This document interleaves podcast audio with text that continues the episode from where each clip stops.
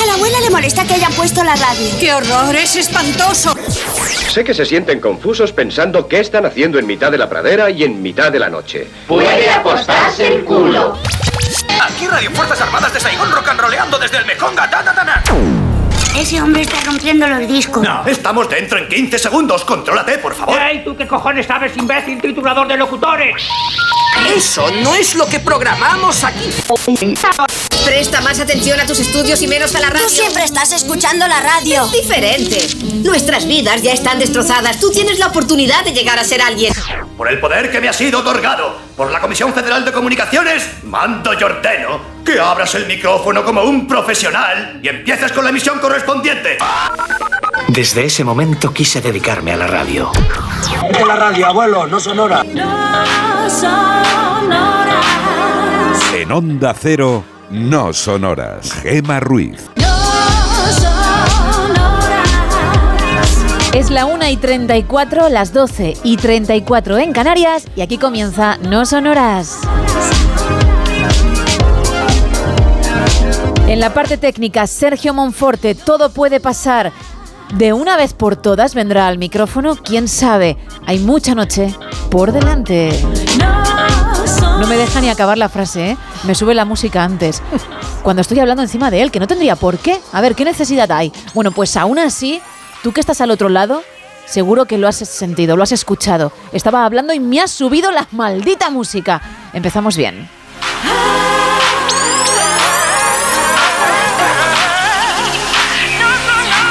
Carlos Padilla, buenas madrugadas. ¿Qué tal? Buenas madrugadas. Es la famosa técnica del monfortismo, como se conoce en la radio. Te iba a decir que en tu caso, como le haces la pelota, no vas a tener ese programa, Pero, problema. pero vamos a ver, el bueno de los dos claramente es Miguel Jurado. En eso Hombre. en eso estamos de acuerdo, ¿no? Que luego vendrá que está por ahí también, Bien, ¿eh? Jurado bien, echando un cable. Ojo, que están los dos esta noche. Eh, hombre, está claro, yo defiendo a Monforte. Es claro, sí, pero el bueno, esto era como. lo- estos son los dúos. Vale. Estos son los dúos. El bueno es Miguel Jurado. De El- hecho, se sabe, esto es, una comidilla en la, en la casa. Yo cuando entré, se decía mucho esto, ¿no? El que triunfaría en solitario sería Jurado. No, decía Monforte muy bien. Monforte muy bien, el técnico, oye, es muy majo, tal, tal, Uf, tal, bueno, ahí ya te mintieron, ¿eh? Sí, pero me, el que vale, vale es, es el otro, jurado, sí, sí. Vamos, me dijeron a mí, no sé si esto sí me... Menos mal que has dado la cara porque lo que no sabe Monforte es que dijiste exactamente lo mismo, solo que obviaste la parte de que. Monforte era majo la pasada semana, concretamente en la madrugada del viernes. Así que te lo agradezco. Pueden recuperar el podcast y verán que... Que es cierto, que lo cierto, recupere él. Sí, sí, no, que lo recupere, que lo recupere. Bien. No, cero punto es. Luego, a ver qué te cuenta, ¿eh? Al otro lado.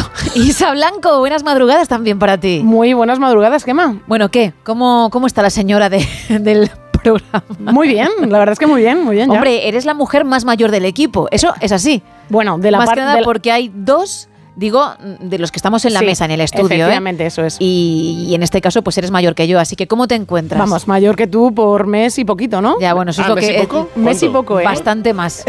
¿Dos meses y tres días? Un poquito más. Sí, ¿no?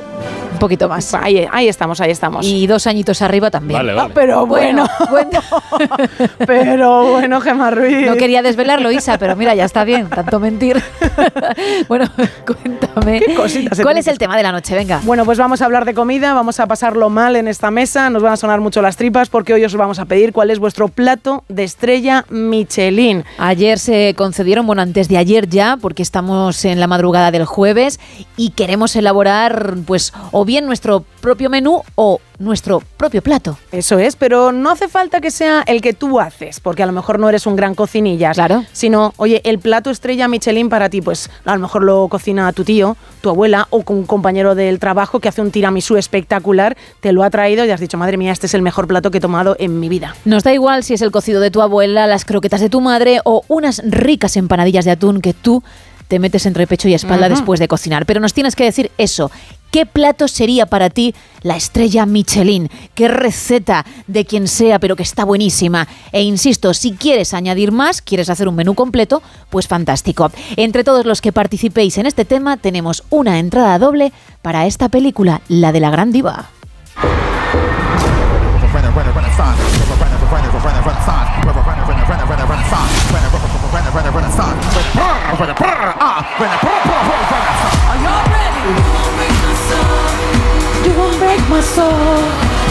¿Cómo, cómo, cómo lo clavo, eh?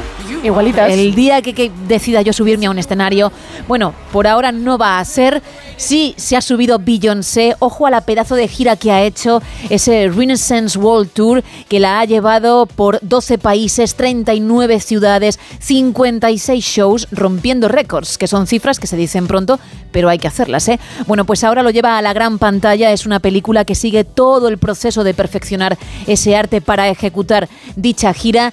Ya se lanza a nivel mundial en nada, en 24 horas, pero en España hay que esperar un poquito hasta el día 21 de este mes y como digo, tenemos una entrada doble para ti si participas. Una entrada doble y además un lote conrado de chocolates y turrones, ojo, que como estamos en época, pues toca y están buenísimos. Pero hay otra película, por tanto, otra entrada doble que también vamos a regalar. Escuchamos cuál es y luego cuento cómo conseguirla. Querido Papá Noel, quiero que mi papá esté siempre a mi lado. Confío en ti. Soy Papá Noel. ¡Enfermera! ¡Me han puesto con un loco peligroso! Necesitaría que hicieras un recadillo. Repartir los regalos a todos los niños del mundo. ¿Que no? La Navidad en sus manos que llega mañana a la gran pantalla que es la comedia navideña de este 2023 con Ernesto Sevilla y con Santiago Segura y que puedes disfrutar, puedes ver si logras conseguir esa entrada doble que vamos a regalar. ¿Y cómo? Pues muy fácil. Es que tenemos el reto de cada semana. Sí, sí, el de los palitos de madera, que ya puedes encontrar no solo en nuestras redes, en X y en Facebook, en arroba NSH Radio, sino también en la foto de perfil de WhatsApp, por si tienes esa aplicación de mensajería instantánea, pero no dichas redes sociales. Ahí también la puedes ver. ¿Qué es? Lo que he plasmado sobre el papel. Entre todos los que lo acertéis, regalaremos dicha entrada. Vamos a recordar las otras vías de comunicación que también están disponibles para la audiencia, Isa. Pues tenemos un teléfono para entrar en directo en el programa, es el 914262599 y estamos en un WhatsApp en el 682472555 donde nos podéis mandar mensajes de texto y también notas de voz. Arrancamos.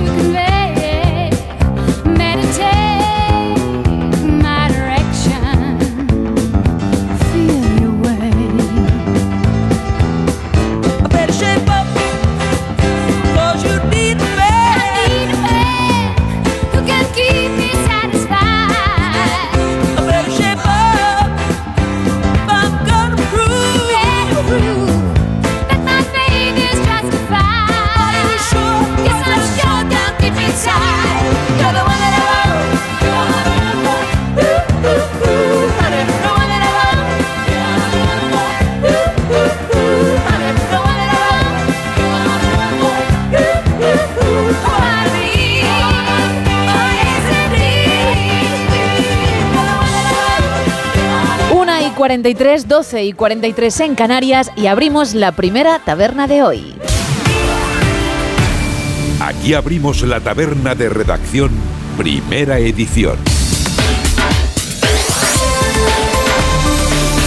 Y lo hacemos con la previsión del tiempo para hoy y creo que con lluvias, Carlos. Sí, ya está aquí, ya llegó el primero de los dos días que va a traer más lluvia y más frío a la península. Una península que estará bajo el paso de varios frentes, de cielos nubosos, eh, cubiertos, precipitaciones, lluvias generalizadas que se irán extendiendo de noroeste a sudeste por la vertiente atlántica y cantábrica, Valle del Ebro y nordeste del país. Lluvias que pueden ser localmente persistentes en los Pirineos y en el oeste del sistema central. Eso a primeras horas del día porque por la tarde los cielos irán abriéndose, sobre todo en el tercio noroeste peninsular, aunque conforme se acerque el final de este jueves volverá a nublarse el, en el extremo noroeste trayendo más agua, más, las lluvias para Galicia especialmente. Por otro lado, atención especialmente a los conductores, porque tendremos eh, brumas, nieblas densas que pueden ser importantes en el este de la meseta sur, en el norte de Andalucía, también en zonas del centro de la península. En cuanto a los grados, las temperaturas máximas subirán en la mitad sudeste, mientras que eh, descienden, bajan mucho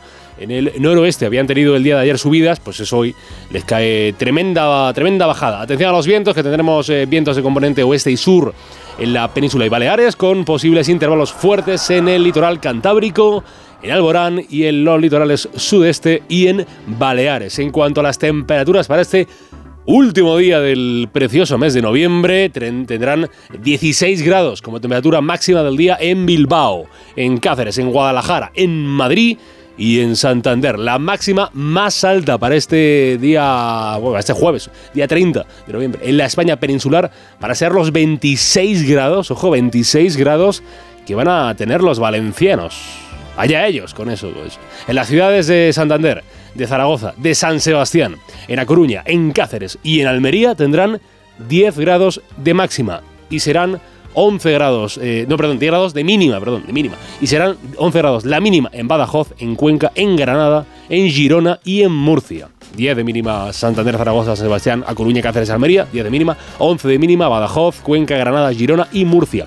En nuestro campeonato particular del frío tenemos hoy ganador por el norte, porque Lugo gana la pugna por el frío con 4 grados. Habrá 5 grados en Vitoria y 5 grados de mínima en Palencia. Verá la luz el sol de este jueves a las 8, horas y 17 minutos de la mañana en la capital de España, en Madrid, y se pondrá el sol para dejar paso a la noche de este jueves, último jueves del mes de noviembre, a las 5 horas y 32 minutos de la tarde en, el, em, en la ciudad condal, en eh, Barcelona. Muy bien, pues todos los datos perfectamente contados y dentro de un rato más porque tendrás que actualizar la información. Más si puede que está mejor. Sí, por cierto que también vienes con Americanadas, ¿eh? Ay. Hoy hay noche interesante. Si yo contara. Gracias. A ustedes. Seguimos con otro tiempo, con la actualidad.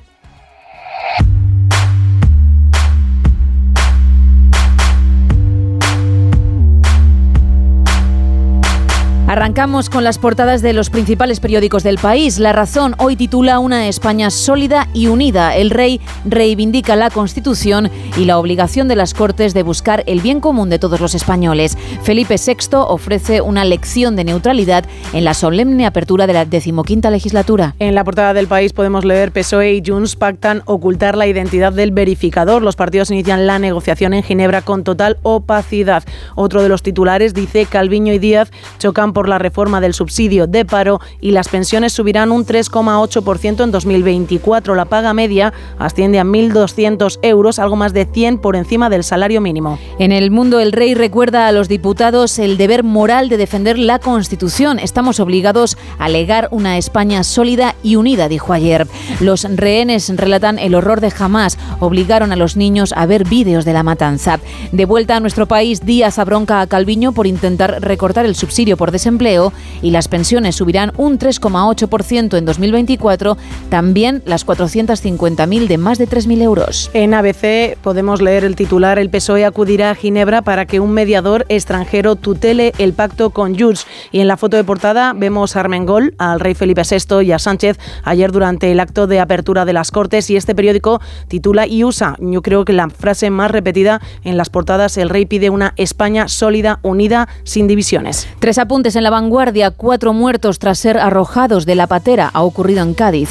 El rey apela a la unidad ante un Congreso crispado y jamás libera a 16 rehenes sin cerrar un acuerdo para ampliar la tregua. Y dos apuntes en el periódico. El rey pide a las instituciones trabajar por una España unida, sin enfrentamientos y las pensiones subirán un 3,8% en 2024, una media de 54 euros mensuales. Eso en cuanto a las portadas. Vamos con Teletrippy. Pues traigo una oferta, un ofertón diría yo. Bueno, pues cuenta, suelta, dispara. Lo que muchos estaban buscando, están buscando una isla privada, pues yo la traigo. La traigo porque está en oferta, se encuentra en los Cayos de Florida por un valor de 2,5 millones de dólares, que al cambio será 2,3, 2,4 millones de euros. Pensé que al venir al Teletripi realmente podría valer dos euritos. Bueno, es que a lo mejor si vemos, si vemos la isla como tal, 2,5 millones no está, no está lejos, o sea, no es, serían dos euros. Quieres decir que con lo grande que es está a buen precio, ¿no? es muy interesante, es muy interesante. Yo creo que alguien se la quiere quitar de encima y han decidido pues bajar bastante sus, este precio. El propietario, la verdad es que ha hecho un montón de fotos a la finca y es bonita, muy, muy bonita. Tiene una parcela bastante grande. Eh, apareció en un, bueno, en un reality hace bastante tiempo. Desde que apareció en el reality nadie ha vuelto a vivir en esa casa, así que algo pasará en esta isla. ¿De qué iba el reality? ¿De buscar el amor o algo así? No, de comprar una, una playa. Ah, hay realities de compra de playas. Hay realities vale, me acabo de, enterar. Mamma mía. en Estados Unidos debe haber realities de absolutamente todo y uno de ellos es comprando una playa. Esta playa, bueno, esta isla en cuestión salió en ese reality en el Cayo de Florida, como os decía, y es un santuario privado, es así como nos lo venden. Es la casa de nuestros sueños, nos dice el propietario. Y oye, en un principio estaba como un alquiler vacacional, no ha tenido mucho éxito y ahora, sin embargo, lo que quiere es quitársela de encima. Os voy a decir una cosa, lo mejor de la oferta es que dice que tiene electricidad y agua de la ciudad, pero no especifica exactamente qué tiene la casa, ni cuántas habitaciones, ni cuántos baños, ni si hay pista de tenis, que yo creo que esto es principal para poder comprarse una isla privada en los Cayos de Florida. Desde la foto desde arriba se ve mucha casa, pero poco sitio para colocar una piscina o para colocar una, bueno, pues una pista de tenis. Bueno, Isa, cuando quieras vete ¿A dónde? ¿A la isla? Hombre, claro. Ah, vale. No que te vayas a casa, no vas a ah. tener ese morro. Te das una vueltecita en tus ratos libres y si te cuadra, pues ya sabes.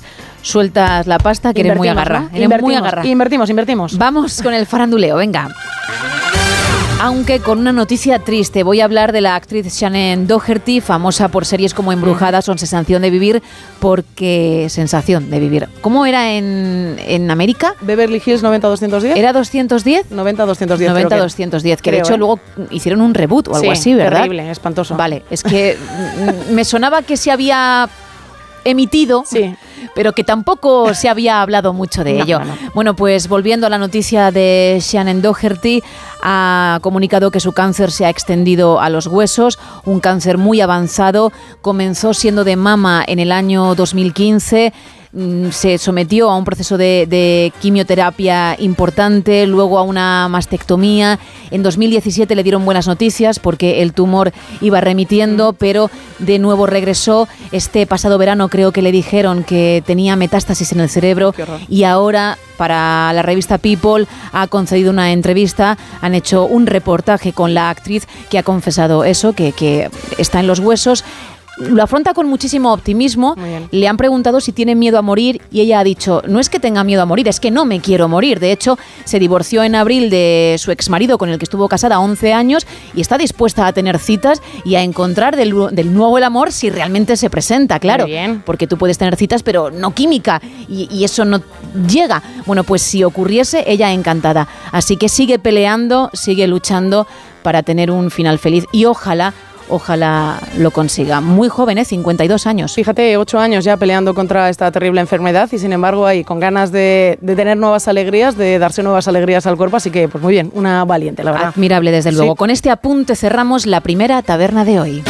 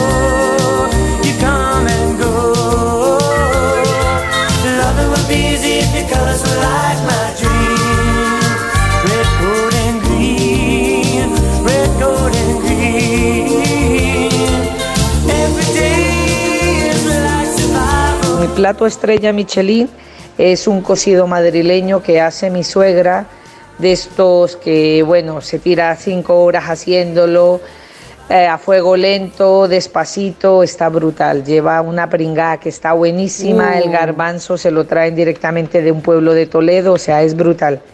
Así que un abrazo muy grande y un beso para todos. Buena elección parece, ¿eh? no solo por el hecho de ser cocido, sino por cómo lo prepara, por Ya cómo lo ha ¿eh? contado nuestra oyente. Más. Buenas noches. Hola. Soy Rafael de Madrid. Hola, Rafael. Para mí el menú ideal sería de primero langostinos con mayonesa, de segundo paletilla de cordero asado y de postre tarta de chocolate. Buenas noches. Buenas noches, no está mal, ¿eh? Llena un poquito. poco, ¿eh? Llena un poco. mm, Tómate a lo mejor tres langostinos y poco más, porque luego viene el segundo y tela. Pero pintaza, vamos, que Muy nos lo pinta. comeríamos ahora sin ningún problema. Más mensajes. Pues nos cuentan en arroba NSH Radio. Andrea dice, pues todos coinciden en mi gran bizcocho de calabaza. Hasta la jefa dice que está bueno, nos comenta.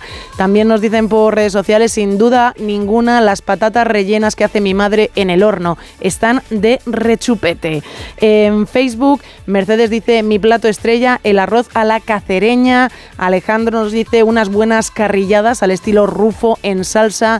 Y también nos dicen, yo amo mis super patatas hechas al horno con salsa verde, es decir, con el perejil y los ajitos picados en aceite de oliva y acompañadas de pimentón dulce.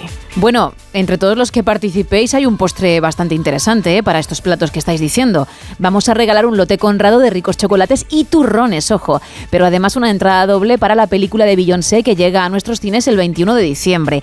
Y luego para uno de los, espero muchos que averigüéis qué figurita he hecho con palitos, tenemos una entrada doble para la comedia navideña de 2023, La Navidad en sus manos, de Ernesto Sevilla y Santiago Segura. Así que hay que participar. Ojo que si no tienes redes, también hemos subido la imagen a nuestra foto de perfil en WhatsApp. Ahí le puedes echar un vistazo e intentar averiguar qué narices he hecho. Estamos en el 914262599, en ese WhatsApp, en el 682-472-555 y en X y Facebook, arroba NSH Radio. Estamos a puntito de alcanzar las dos, la una en Canarias, y lo vamos a hacer con Aerosmith. We're.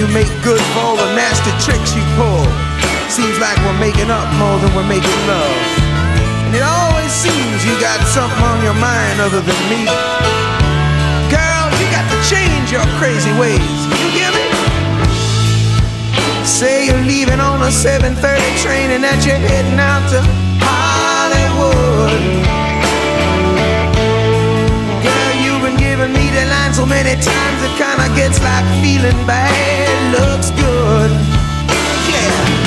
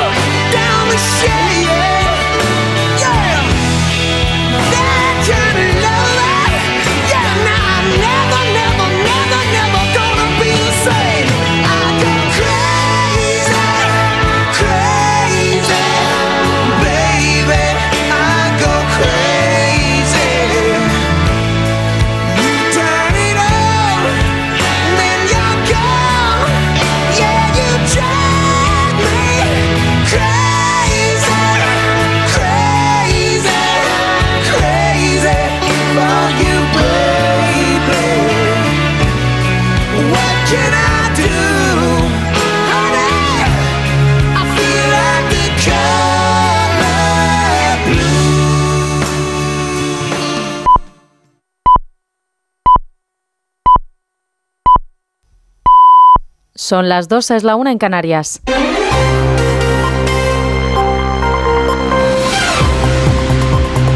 Noticias en Onda Cero.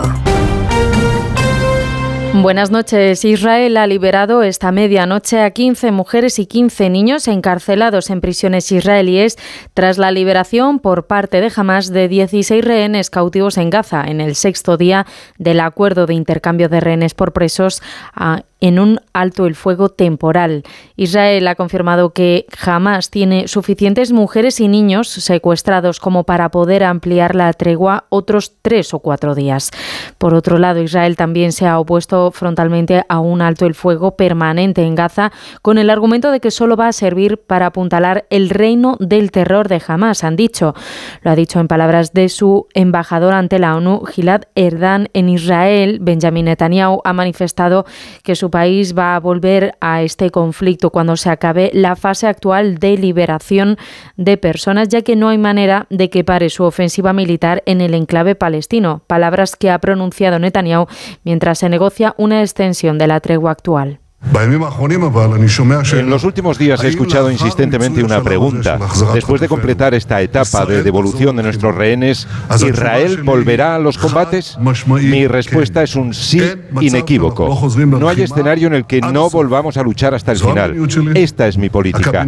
Todo el gabinete está detrás. Todo el gobierno está detrás. Los soldados están detrás. La gente está detrás de esto. Y eso es exactamente lo que haremos. Las autoridades de Israel estiman que quedan unos 145 rehenes en Gaza tras la liberación por parte de las milicias palestinas de un total de 97 personas cautivas.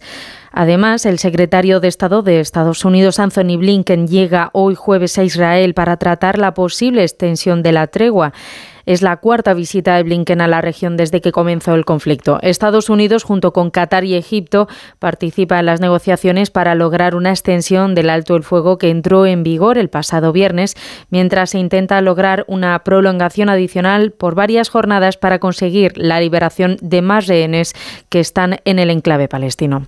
En nuestro país, el Gobierno está trabajando en una reforma del subsidio por desempleo. Según ha informado el secretario de Estado de Economía, Gonzalo García Andrés, van a buscar, entre otras cosas, potenciar el compromiso de actividad para la búsqueda y aceptación de un empleo. Unas declaraciones a las que ha respondido la ministra de Trabajo, Yolanda Díaz, que ha dicho que la reforma es una competencia de su ministerio. Caridad García. Yolanda Díaz quiere dejar claro que la reforma de los subsidios en España es cosa suya, su competencia. No ha sentado bien que el número 2 de Calviño hablase de la cuestión en una conferencia hace un par de días. Es fundamental potenciar el acuerdo de actividad para que el apoyo que hace la Administración tenga reciprocidad en la búsqueda activa de trabajo y en la aceptación de las ofertas eh, adecuadas de trabajo. La vicepresidenta segunda ha aprovechado hoy la presencia de cámaras y micrófonos en el Congreso para escenificar su desagrado. Es una competencia del Ministerio de Trabajo y Economía Social y por tanto de esta vicepresidencia. El Gobierno progresista de España no va a recortar el subsidio por desempleo, por tanto las personas trabajadoras pueden estar tranquilas. Tanto empresarios como sindicatos entienden que el modelo asistencial necesita una reforma para incentivar la reincorporación al mercado laboral, aunque las centrales también inciden en que lo más importante es garantizar la suficiencia de las prestaciones y mejorar el servicio público de empleo, que debe favorecer la empleabilidad de las personas, pero que hasta la fecha no lo consigue.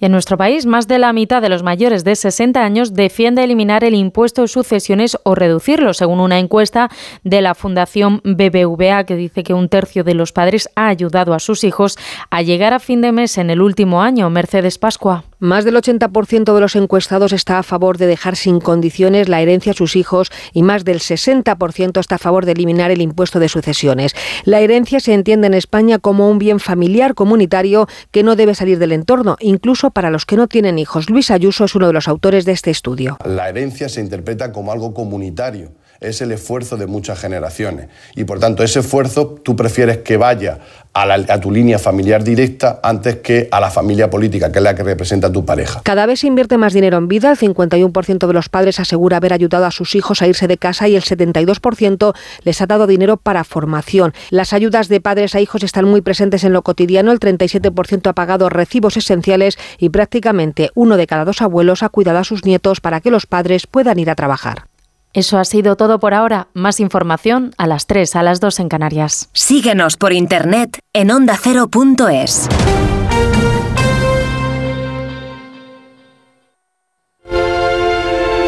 ¿Cuándo sabes que es la persona indicada? Cuando se puede hablar de todo con ella. Cuando siempre quieres saber más. Cuando sientes esa sintonía, ahí es. ¿Ahí sí?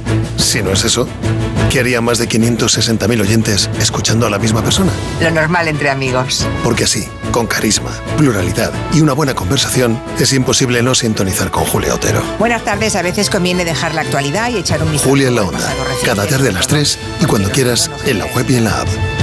Onda Cero, tu radio.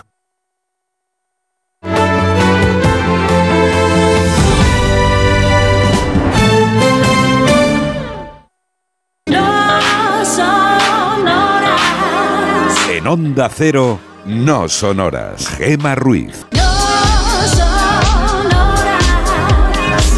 2 y 6 de la madrugada, 1 y 6 en Canarias, seguimos en directo en No Sonoras, hoy hablando de lo que para ti es un plato Michelin, estrella Michelin. Pueden ser pues tus croquetas, que es que las bordas, puede ser a lo mejor un solomillo a la pimienta de tu mami, puede ser un buen potaje de tu abuela, yo que sé, a lo mejor un bacalao al pil pil de tu chico. Hay millones. Sí, sí, muchas opciones, sí. Bueno, muchas.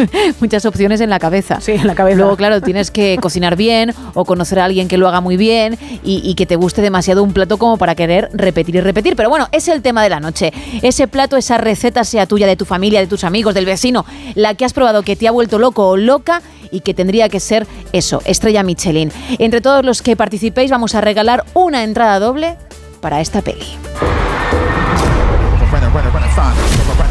runner, renaissance, runner, runner, runner, runner, runner, renaissance, runner, runner, runner, renaissance, runner, runner, runner, renaissance. Are y'all ready? El 21 de diciembre llega a nuestros cines la película de Beyoncé y para los que no seáis fans, ¿esto qué es? Pues un film en el que se muestra todo el proceso, toda la creación de esa pedazo de gira mundial que por cierto la trajo a Barcelona en junio y quien asistió, quien tuvo la suerte de verla en concierto, alucinó es sin duda una de las más grandes en la industria musical del momento. Bueno, pues al igual que hizo Taylor Swift hace unos meses, ella también tiene peli de hecho, en 24 horas llegará a los cines de muchas partes del mundo, pero aquí digo, hay que esperar un pelín más hasta el día 21 y nosotros tenemos esa entrada doble. Pero luego hay otra entrada también doble para otra película. Querido Papá Noel, quiero que mi papá esté siempre a mi lado. Confío en ti. Soy Papá Noel. ¡Enfermera! ¡Me han puesto con un loco peligroso! Necesitaría que hicieras un recadillo. Repartir los regalos Mañana a todos llega a los niños cines la Navidad en sus manos, sin duda alguna la comedia navideña de este 2023 con Ernesto Sevilla y Santiago Segura. Y esa entrada doble puede ser tuya si participas en el juego de los palitos y por supuesto averiguas la figura que hay ahí, ¿no? Efectivamente, además la podéis encontrar en nuestras redes sociales, ese reto Ruiz que hacemos siempre las madrugadas del el miércoles. Er, er. Uy, mira, er, er también te puede. Yo he querido darle como un pequeño giro, ¿sabes? Como Sí. medio rugido, medio presentación. Vale. Mm, eh, y así es como lo que... Er, er. Tienes que- tienes que hacerlo así. Er, er. Pero más R. Ar, ar. Madre mía. Madre mía. Hombre, puedes practicar con todas las vocales, ¿eh? Puedo. Cuando ya justo tengas la clave, ¡pum! Ya, ya. Ahí, ¿no? Nadie te puede parar. Vale, yo mientras tanto, mientras voy practicando, voy a seguir llamándolo el reto Ruiz y lo encuentras en nuestras redes sociales, en X y en Facebook, en arroba NSH Radio, pero también para aquellos que no tengan redes sociales, hemos dado un paso más allá. También es cierto que nos lo, nos lo dijo un oyente, nos dio la idea un oyente y lo hemos puesto en la foto de perfil del WhatsApp para aquellos que bueno, pues no tienen Facebook y no tienen Twitter, pues ahí tienen la obra de arte de Gema. Cuéntalo todo. Bueno. Nosotros cuando nuestro oyente nos lo sugirió, lo que hicimos como buenos abueletes que ya no entendemos tanto de tecnología como los chavales de 20 años fue ponerla en el estado de WhatsApp. Pero claro, en ese estado solamente pueden verla los contactos y nosotros no tenemos a a los oyentes en los contactos de la agenda del móvil del show, así que por eso decidimos que mejor Sí. en la foto, ¿no? De Fue una, perfil. fue una cosa muy rápida y es como, ¿cómo podemos hacerlo? Venga, la foto de perfil rápidamente porque no, no dominábamos mucho lo de los estados, ¿no? Bueno, pues efectivamente ese es el número, el 902-555. Tenemos también ese teléfono fijo, el 914262599 y las dos redes. Comenzamos esta hora.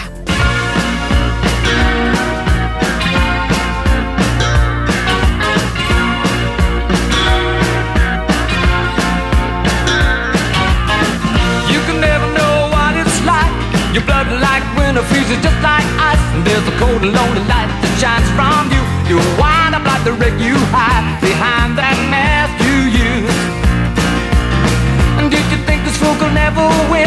Well, look at me, I'm coming back again. I got a taste of love in a simple way. And if you need to know while I'm still standing, you just fade away. Don't you know I'm still standing better than I ever did? Looking like a true survivor, feeling like a little kid.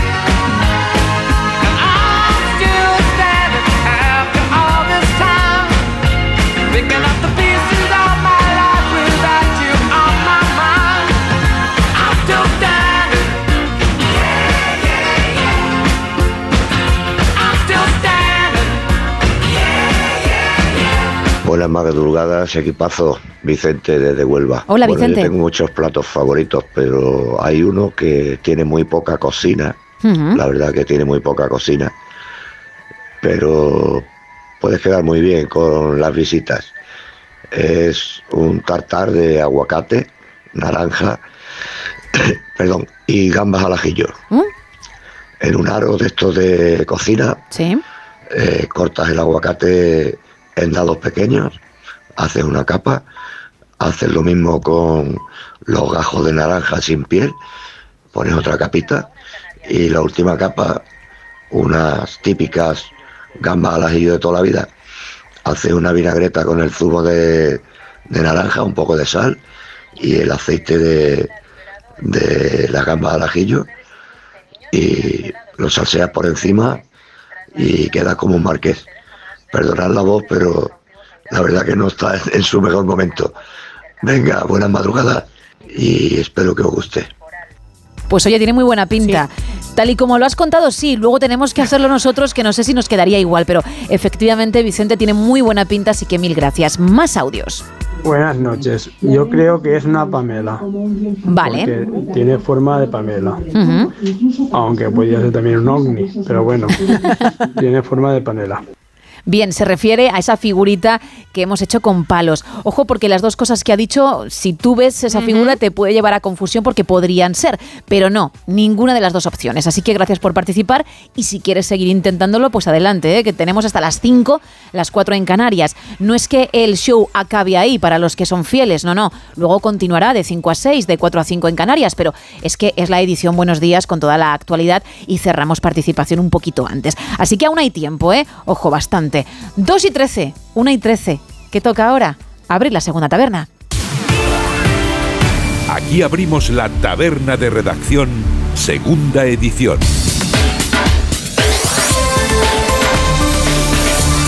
Y lo hacemos con Carlos contándonos qué ocurrió un 30 de noviembre, pero de otros años. Bueno, vamos a comenzar, vamos a comenzar con un viaje, con una partida, porque tal día como hoy, pero del año 1803, viajó desde España hacia Hispanoamérica la llamada Real Expedición Filantrópica de la Vacuna, comandada por el cirujano Francisco Javier Balmis. Y fue una expedición de carácter filantrópico que dio la vuelta al mundo, duró tres años, desde el 1803 hasta el 1806, con el objetivo de vacunar a todo aquel que se pudiera contra la viruela. Porque por entonces era una enfermedad que estaba causando un número tremendo de muertes, especialmente de niños, la viruela. Y Balmis, gracias, gracias, gracias a la Real Expedición Filantrópica de la Vacuna. El 30 de noviembre de 1943 se puso fin a la Segunda Guerra Mundial.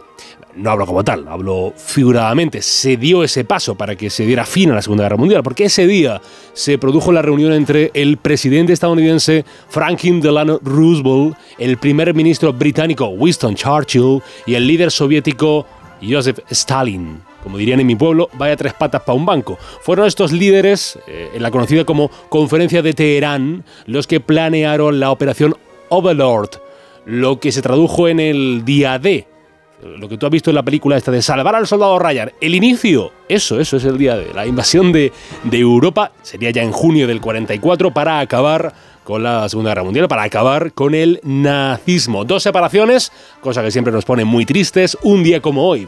Eh, primero en Barbados, en el año 1966, luego en Yemen al año siguiente, ambas se separaron ese día del Imperio Británico. Recuerdo musical, justamente en el Reino Unido, un día 30 del penúltimo mes del año, en 1979 se publicaba The Wall.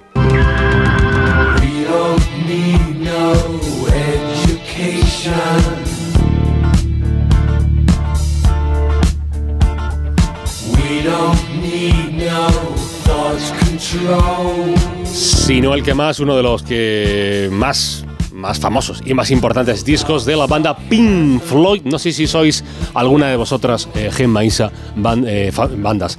eh, bueno, podríamos formar. Fans de Pink Floyd. Muy fans no, yo sí que puedo escuchar los temas más conocidos y no me disgustan, pero sé que Isa Yo ni no, eso, ¿eh? Yo nada, nada, ni nada. eso. No, no me gustan nada, lo siento. ¿Dire Straits o Pink Floyd? ¿Cuál de los dos? Hombre, Dire Straits, los Ah. dos temas que conozco de Dire Tus Straits. Diary, que Diary. estoy presente. Sí, sí, que parecen los dos mismos igual. Bueno, ojo, cuidado, porque también un día como hoy, pero del año 1982, salió esto.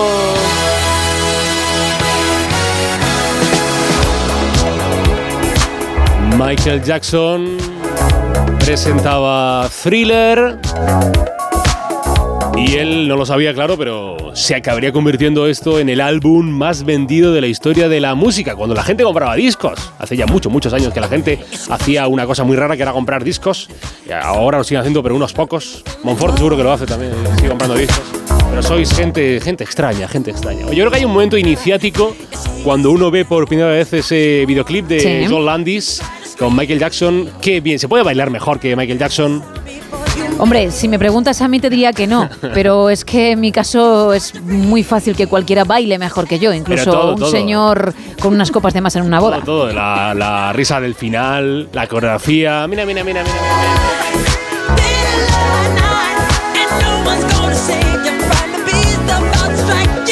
Pero cuidado que si no teníamos bastante con The Wall y con Thriller, en el año 1984 Phil Collins lanzó a la venta en Estados Unidos su sencillo One More Night. Ay, qué calma, mira, mira, mira. Esto es- me pone como, esto, esto te relaja, de verdad. Esto es para un día como hoy, un día de lluvia, Sí, ¿eh? sí, sí, ¿eh? Total. Sobre todo para los oyentes de Galicia que, que se pongan el One More Night y mientras eh, leen un libro y leen poesía, pueden escuchar el One More Night de Phil Collins. Ya no quedan artistas como estos, ya, ya. Lo de ahora, ya. Hombre, no es que yo aplaudiese mucho en su día a Phil Collins tampoco. No, no, ni yo, la verdad que ni yo. Eh, vámonos a los nacimientos, gracias Phil. Eh, nacimientos un 30 de noviembre, año 1835. Vino al planeta Tierra Mark Twain, Twain, Twain, de los Twain de toda la vida. El escritor estadounidense conocido mundialmente por ser el autor de Las aventuras de Tom Sawyer, Tom Sawyer y su secuela que es eh, Las aventuras de Huckleberry Finn. ¿Cuál de las dos es más famosa? Pues casi casi diría que la de Huckleberry, Huckleberry Finn, en el año 1846, en Sargent, Sargentes de la Lora, que es un pueblo de Burgos, un pueblo de Burgos, nacía Andrés Manjón, el que fuera sacerdote, pedagogo español, el famoso padre Manjón, padre Manjón, y de, de un padre a un político, I asked the House to fix this afternoon. Han pasado años, pero yo creo que se le sigue reconociendo a Winston Churchill, figura legendaria de la política, la política mundial, también de la escritura, personaje emblemático del Reino Unido. Nació un día 30 de noviembre del año 1874, persona también de la que siempre hay una frase. Inventada o no, pero siempre dijo esto Winston Churchill. Pues seguramente la mitad de las cosas que, dijo no las dijo, pero de- decimos que las dijo porque queda muy bien decir que, que- cosas dijo Winston Churchill, el querido primer ministro. Y ahora vamos a hablar de- del nacimiento de un hombre importante, aunque no fue político ni fue primer ministro, pero sí fue director, director de cine. ¿Quieres que vayamos al grano? Vamos al grano, en Brooklyn, 30 de noviembre de 1935. Llegaba a este mundo Woody Allen, Woody Allen, el director eterno de, de Annie Hall y de Manhattan y de Match Point y de eh, Hannah y sus hermanas y Midnight in Paris y Y de granujas de medio pelo, ¿os acordáis de granujas de A mí es mi Sí. peli favorita, porque la idea, la idea era muy buena. Es que solamente la idea es de un genio. Eh, para que gente no lo sepa, la película eh, contaba la historia de, mm, de que uno, había una serie de granujas que querían robar un banco. Entonces dijeron, vamos a montar, coño, montamos una tienda. Una tienda al lado, una tapadera. Y entramos en el banco y era una tienda de galletas. Sí. ¿Qué pasó? Que las galletas se vendían tanto que al final lo que hicieron fue un imperio de las galletas. Pero no les hizo la película. Así que ojalá que Woody Allen nos dure toda la vida. No bromees con eso. ¿Quieres? No me gustan esas ocurrencias. Ya lo siento, ya lo siento. 86 años cumple otro director que es Ridley Scott. Ridley Scott. 86 años ya. El creador de obras como Los Duelistas, como Alien, como Telma y Luis, como Napoleón. Sí. Como Napoleón hace poco. eh, Hace una semana, casi. Nada, hace nada, cómo se pasa la vida. Y como Gladiator.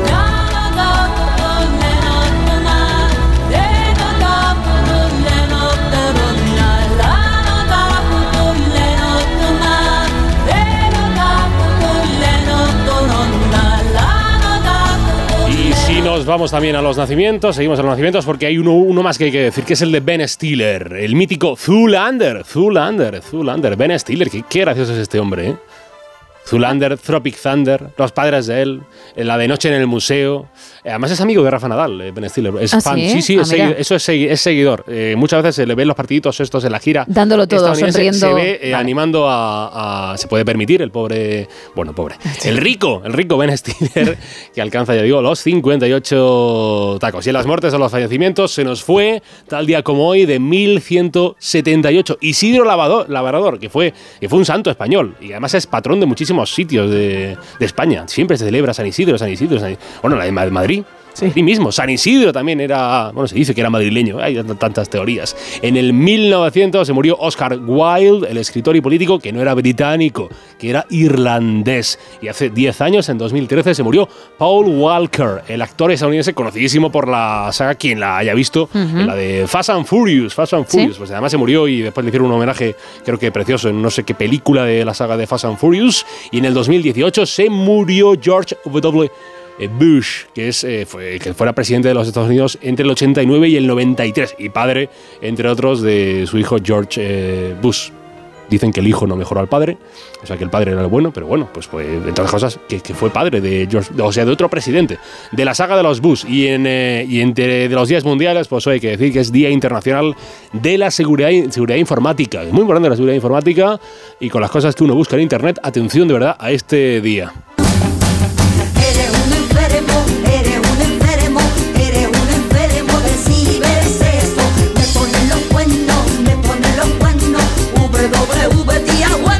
Qué viaje al pasado es esta canción, ¿eh? Wow, yo me sé la letra, bueno, no entera, pero parte de ella de lo que le habré bailado. eh, Fue un éxito. Ah, esto en fue su momento, sí. las Supremas de Móstoles. ¿Cuánto, ¿Cuánto sacan esta canción? Hace Estaba, ya... estaba pensándolo, pues a lo mejor 2006, ¿no? Por ahí, 2007. Yo en lo cuanto- buscamos eh, enseguida. Hay que buscarlo yo en cuanto a fechas, pero es que la canción sonó muchísimo durante bastantes meses. Mira, ¿eh? a mí se me había olvidado hasta que no he recordado hoy esta canción. serio? 2005, la fecha de lanzamiento de las Supremas de Móstoles. Claro, tú tenías cinco añitos en Cinco cualquier añitos, caso. Pero ¿eh? yo de toma ya escuchaba lo de WW1 y tal, sí. ¿Con cinco años? cuernos, me ponen- Sí, sí, sí, sí. sí.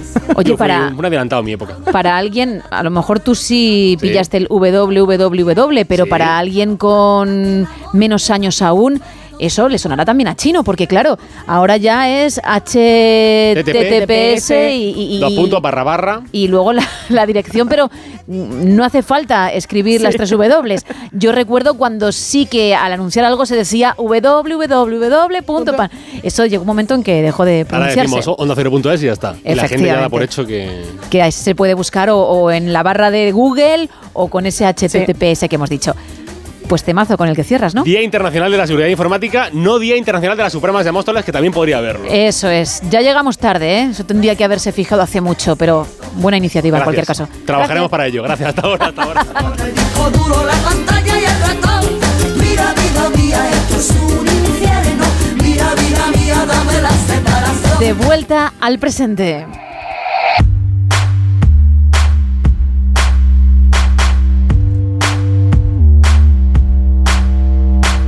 Arrancamos la segunda ronda de actualidad con el Independiente. El rey apela a respetar la Constitución y legar una España sólida y unida. PSOE y Junts se reunirán el sábado en Ginebra para abrir la negociación con mediador. Y Yolanda Díaz choca con Nadia Calviño por la reforma del subsidio de desempleo. No vamos a recortar derechos, ha dicho. En el confidencial, magistrados del Tribunal Constitucional avisan de que Merichel Batet impidió el control al gobierno en el Congreso. Félix Bolaños viaja a Bruselas para explicar la ley de amnistía y frenar la campaña de desgaste del Partido Popular y las familias sacan 7.000 millones en depósitos mm, pese a la mejora de las ofertas en la banca. En el diario.es, el PP vuelve a fracasar en su cruzada en Europa contra la amnistía. El Comité de las Regiones tumba una enmienda de los presidentes autonómicos del PP que pedía prohibir las amnistías en casos de corrupción. Trabajo propone ampliar el subsidio de paro a menores de 45 años sin cargas familiares, 152.000 beneficiarios más, y las pensiones subirán un 3,8% en 2020 2024 para compensar la inflación. En expansión podemos leer Ferrovial pendiente de China y Qatar hasta enero de 2024 para su despegue de Heathrow. Zara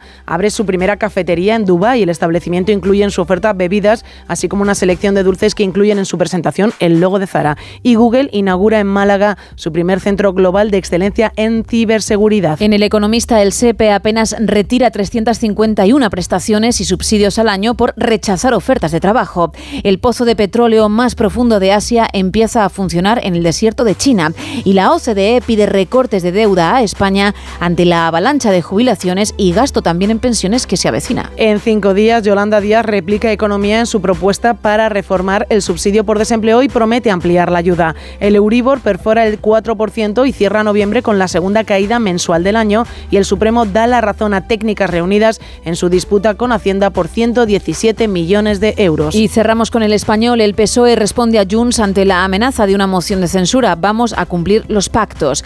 El jurado declara no culpables a los policías que frenaron una fiesta ilegal con un ariete y el PSOE pide sin éxito al juez que un ayuntamiento retire una pancarta del balcón contra la amnistía. El texto de la lona, colgada por el ayuntamiento de Valdefuentes, reza así por la igualdad de todos los españoles en contra de la amnistía. Eso en cuanto a las portadas. Vamos con contraportada. ¿Sabes qué pienso en ti en el faranduleo? No en cada hora, pero sí durante unos minutitos. Y bueno, mmm, creo que nuestros fieles oyentes ya son conocedores del culebrón blanco Kelsey. es decir, Isa Blanco y Travis Kelsey uh -huh. saben que él es la pareja actual de Taylor Swift. Saben que a partir de ahí tú te has informado un poco más sobre el chico y te has enamorado perdidamente. Empezaste admirando su forma de jugar en la sí. NFL, a pesar de no tener ni idea ni, ni de idea. las reglas. Cero. Y luego continuaste con su podcast, incluso cayéndote muy simpática la familia, su hermano Jason con el que tiene ese, ese podcast. En fin, tú sola fuiste entrando, entrando ya eh, sí, sí. en ese círculo, aunque ellos no lo sepan. Bien, pues hay alguien que sí está en ese círculo y que la familia lo sabe. Anda. Es la mujer del hermano de Travis, de Jason Kelsey. Ella se llama Kylie Kelsey y ha concedido una entrevista para contar cómo es lo de ser mujer Kelsey. Mira, mira, mira. Pertenecer. Cuéntame. Esto ya es por demás lo que, lo que están sacando de, de, esta relación. El día que rompan Taylor y él, yo no sé qué va a pasar. Bueno, sí, ha dicho mm, o ha explicado qué es estar en la familia Kelsey, cómo, uh -huh. cómo se siente uno cuando se encuentra en ese círculo. Y bueno, lo que básicamente ha dicho es que está felizmente casada Bien. y que agradece que la familia desde el primer momento, Isa, ya lo siento, la recibiese con los brazos abiertos. Lo siento porque podrías haber sido tú. sí. Bueno, no con Jason, porque no. hasta donde sé mm, te da exactamente igual el hermano, ¿no? Bastante igual, además. Pero bueno, con Travis. Bien, ¿que hay algo negativo? Eh. ¿Ah, sí? Podría ser, y es que pasan demasiado tiempo en familia. Y claro, a veces uno necesita intimidad quiere ah, estar solo con la pareja claro. y le llega el primo hermano, oh. si no el cuñado o si no el tío. Y un poco vale, pero quizá mucho cansa. Bueno, tienen dos pequeñajas muy simpáticas también, ¿eh? Que ah, sí, pero bueno, es que salen en el podcast, salen también en el podcast las pequeñajas. De verdad, estás como una cabra. Bueno, voy a... y te diré más, el hermano del que acabas de hablar tiene una serie también en plataformas que, ¿Ah, cuenta, sí? que cuentan su historia, sí, sí, cuentan un poco la, la historia de él tanto su paso por la NFL como su vida personal. O sea que. Con lo cual, digamos que tiene el podcast con el hermano luego como una especie de carrera en solitario en los medios de comunicación. Efectivamente, es que a lo mejor el más conocido es el hermano. Eh, A lo mejor el más conocido es el hermano, lo que pasa que ahora, pues, el otro hermano está con, con, con Taylor. ¿Te refieres a este hermano?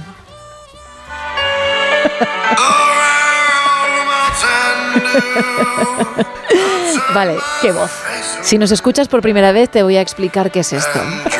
Los hermanos Kelsey, sí, los jugadores de la NFL que ahora están en boca de todos porque el pequeño está saliendo con Taylor Swift, que también está en boca de todo el mundo, han decidido hacer una canción navideña. Se llama Fairy Tale of Philadelphia. Es un horror, puedes escuchar la voz de Jason, ¿no? Pero a Isa le gusta. De hecho, nos lo descubrió ella. Y cada noche que hablamos de ellos, tiene que sonar. Madre mía, lo que hace el amor, ¿eh? Un temazo, ¿eh? Todo es subjetivo en esta vida, desde luego. ¿eh? Eso es cier- 100% cierto. Cuando estás enamorada, me refiero. Ole. Oh, Y ahora creo que va tu chico, creo, ¿eh? que tampoco es que mejore mucho la cosa. Yo creo que sí, el hermano mayor. Ay, fíjate qué hermillo. Wow, ¿eh? Qué giro, ¿eh? Ahí la batería. Sí, es el mismo. Como los dos tienen voz grave, los dos pueden ser. Pues Isa, te digo lo mismo de siempre. El amor te tiene completamente cegada. Nosotros te damos esta pildorita cada día, pero se tenía que marchar. Se van, se van, Y se se, van. marchó. Bien, eso en cuanto al faranduleo. Vamos con el teletripi. Adelante. Vamos, vamos a hablar de un nuevo récord Guinness, un récord que la verdad le ha costado a, a esta mujer 14 años conseguirlo. Lleva 14 años sin cortarse el pelo. Wow. Sin ningún tipo de intención de hacerlo. Además, ha dicho que a ella le gusta tal y como tiene el pelo. Un pelo que a día de hoy mide más de 2 metros y medio. Y le ha- evidentemente es una mujer que ahora mismo tiene en su casa ese cuadro precioso en el que pone el récord mundial del pelo más largo del mundo. Es un pelo liso, morena, con el que te puedes hacer una bufanda perfectamente, con esos dos metros y medio. Hombre, como lo tiene liso, será más fácil peinarlo. Quiero decir, no se le enredará tanto y no tendrá ahí nidos de cuervo dentro, ¿no? Oh, espero que no, espero que no, pero. Es que tela. Pero algunas de las fotos en las que he encontrado la noticia, el pelo iba arrastrándose por el suelo, porque también, bueno, pues le costaba ya tanta trenza, dolor de cabeza, porque eso. Volvemos a repetir, siempre que traemos noticias de este estilo, para las cervicales es malísimo, eso tira muchísimo, es mucho peso el que tiene que sostener esta pobre mujer, entonces pues ya lo deja suelto. Y ya por el suelo, hay otras fotos en las que sí que se lo ve, como decía, como una bufanda, como si fuese una capa. Y ella ha dicho que, que no tiene intención de cortarse el pelo, ni siquiera las puntas, que va a seguir, que va a seguir intentando batir cada año un poco más ese récord, que le gusta mucho cómo le queda, que la gente se le queda mirando por la calle, obviamente, y que está muy orgullosa de tener el cabello tan largo, porque además dice que realza la belleza de la mujer. Así que ella va a seguir con el empeño de cada poquito, un centímetro tras otro centímetro, y seguramente el año que viene de nuevo vuelva a batir su propio récord del pelo más largo del mundo. Pues con este apunte cerramos la segunda taberna de hoy.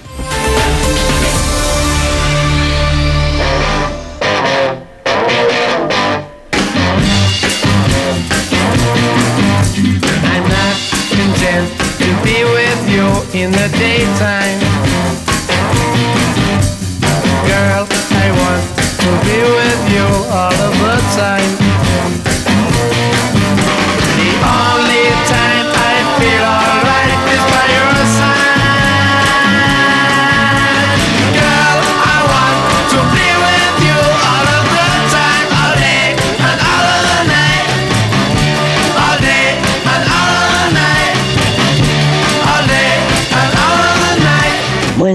Noches. Mi plato favorito, pero con diferencia, es el arroz al horno.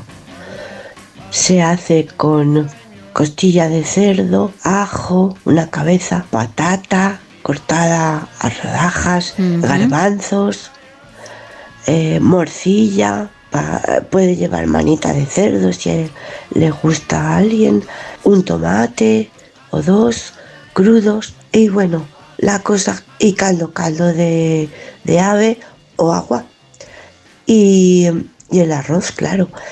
La cosa consiste en freír la patata, el ajo, la costilla y todo eso se pone con el caldo en una cazuela para horno a razón de dos de agua o caldo por una de arroz y se mete al horno durante media hora, fuego fuerte. Y bueno, a mí esto me gusta mucho más que la paella. Está superior. Pues ahí está su plato favorito, por tanto su plato estrella Michelin, que es lo que buscamos esta noche. Ese es el tema, más gente. Esto es una calavera pirata, se le ve ahí la cabeza con los dientes. Habla del reto de los palitos que puedes encontrar en X y Facebook en arroba NSH Radio o si no tienes esas redes en nuestra foto de perfil de WhatsApp. ¿Qué figura ves tú. Ya digo que no es lo que acaba de decir este oyente. Más mensajes. ¿Una medusa? Podría ser, se parece. Pero no tiene nada que ver. ¿Un centollo? Nos dicen también por aquí. No, no os metáis en el mar, no os mojéis los pinreles. Es la única pista que voy a dar. No tiene nada que ver con el agua. Sé que para mucha gente esto será un oh, porque claro, se han ido muchas opciones al garete. Pero no, no hay que mojarse ni una sola gota. Nos cuentan también por aquí, habrá que consultar con los compañeros del Colegio Invisible, porque creo que es un objeto volante no identificado. Parece una nave, está en lo cierto este oyente, pero tampoco es. Nos dicen también, esto ya me está pareciendo una estratagema para psicoanalizar a los oyentes. No pienso participar de este engaño, pero nos dice, creo que es un fantasma de los del Come Cocos. No, pero ojo, también podría valer. También. Qué chulo. Hombre, habría que haber hecho el borde inferior con curvitas, Puede ser. Haciendo la forma del fantasma en cuestión, pero por lo demás se parece, ¿eh? Pero no lo es. No, ojo que hay una entrada doble para la Navidad en sus manos, para la comedia navideña de este 2023 en juego, así que hay que seguir intentándolo. Pues Ángel dice que una cesta de Navidad. No, hay Ángel, qué ganas tienes de recibir la tuya, espero que lo haga, en cualquier caso. ¿eh? Marcelo, una tetera. No. Purificación dice que es un bicho bola. No. Santiago dice que es un calvo con barba. Tampoco. Mari Carmen dice. Es que podría valer también, pero no es. Qué creatividad, oye, qué imaginación tenéis. Es que hay muchísimas opciones. Mari Carmen, por ejemplo, dice, claro, que igual es una peluca del siglo X. Hombre. y del 15. Sí, sí. Es una peluca que no pasaría de moda, te lo puedo comprar, pero no. Carlos tiene dudas y entonces nos pone dos opciones, o un pulpo o una calavera. No, nada. Eva. La calavera no es y como he dicho, mm, al mar tampoco al nos mar vamos. Tampoco. No. Eva dice que es un platillo volante. Pero no os metáis en el agua, es decir, no me digáis cangrejo de río. Mm, No lo digo solo por, por Ah, el vale, mar, ¿eh? vale. Mm, Cualquier lugar donde haya agua, alejaos en este caso, porque no es por ahí, ese no es el camino. José Francisco tira por 25 palitos. Los ha contado, me gusta, porque contado. aunque no ha acertado y no ha propuesto, Hay esfuerzo, ¿eh? Efectivamente, hay unos minutos de su tiempo que se han ido al garete. Javier aprovecha y nos, nos habla de los dos temas de la noche. Por un lado nos dice que parece una calavera, el reto Ruiz, y por otro lado nos dice que el mejor plato es unas buenas patatas fritas con un par de huevos fritos. Pues como hemos dicho antes, entre todos los que lo acertéis, que por ahora no hay nadie, ojo, vamos a regalar esa entrada doble para la Navidad en sus manos. Pero entre todos los que participéis en el tema de la noche, es decir, en ese plato favorito, ese plato que a tu juicio podría convertirse en una estrella Michelin, vamos a regalar una entrada doble para la película de Beyoncé que llega el 21 de diciembre a los cines, la Navidad en sus manos, sin embargo, mañana, y luego un lote conrado ¿eh? de ricos chocolates, pero también turrones por la época que es, que viene fenomenal para el postre de ese plato que nos vas a contar. Porque si encima sabes la receta, yo creo que te- tienes que compartirla, que Sí, menos, ¿eh? por favor. Bueno, 914262599, ese WhatsApp para mensajes de texto y notas de voz, el 682-472-555 y como decía antes, las dos redes X y Facebook arroba NSH Radio.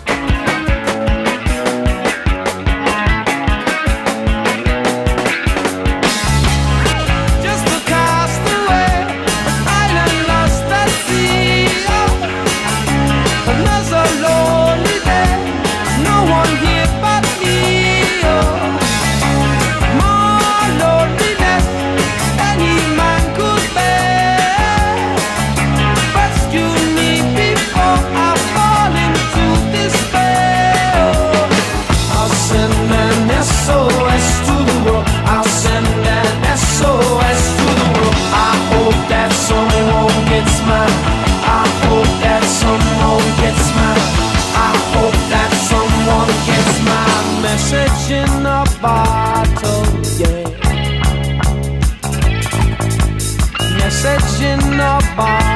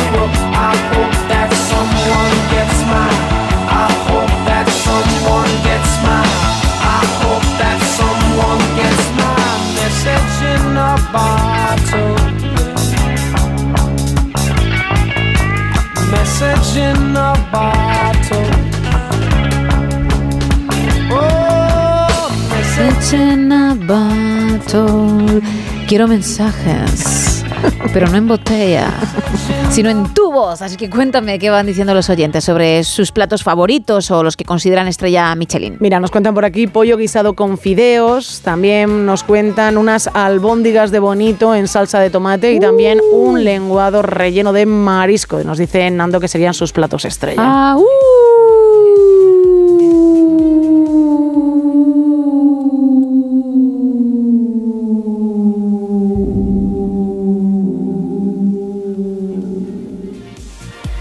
Por las albóndigas con bonito y tomate. Sí, ¿no? Ya me parecía a mí. Sí. Muy, te- eres muy, muy fan. Sí, muy bien. Bien, Luis, me, me ha parecido un plato bastante interesante. Interesante, interesante. Bueno, pues si alguien tiene la receta que nos la cuente, por favor, para ver si somos capaces, bueno, Gemma si es capaz de imitarla y de poder hacérselo en casa, evidentemente. Luis Miguel nos dice, mi plato fa- estrella son unas patatas fritas con huevos y chorizo. Ojo, qué bien hecho. Ojo, qué bueno está eso, ¿eh? Sí. Nada que envidiar a otros. Completamente de acuerdo. Carlos nos dice, mi plato estrella siempre serán las judías pintas con chorizo de cantimpalos que hace mi madre y mi abuela. No las he vuelto a comer igual en mi vida. También nos comentan en arroba NSH Radio, mi plato estrella son las migas manchegas con pa- panceta y chorizo Uh, con un huevo frito encima. Y mi postre es la tarta de queso. Y nos dice, estáis invitados Carlos también. Pasad buena madrugada. Claro, pero estamos invitados a, a hacerlo en nuestra casa, por lo que veo, ¿no? Puede ser, ¿eh? Puede ser. Claro, O a oye, soñar que, con ello. que esta receta está muy buena, estáis Sí. invitados a hacerla.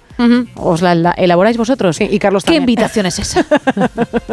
Nos cuentan también, mira, desde el Bierzo, un plato típico es el botillo, Por nos supuesto. dice Ana, dice, es exquisito. pero espectacular. Y Elena dice, mi plato estrella son los escalopines al burro e limone. Es una receta italiana, son filetes de ternera cortados en dos o tres trozos muy finos que se enharinan y se fríen en mantequilla. Cuando están se exprime un limón y se vierte en la sartén sobre los escalopines, se pica por encima una buena cantidad de perejil fresco, se deja rehogar un poco para que coja el sabor y se sirve con la salsita que se ha formado por encima. Quedan muy tiernos. En fin de año o Nochebuena nos comemos casi un kilo de escalopines entre los dos, deliciosos. Lo que sobra cae al día siguiente.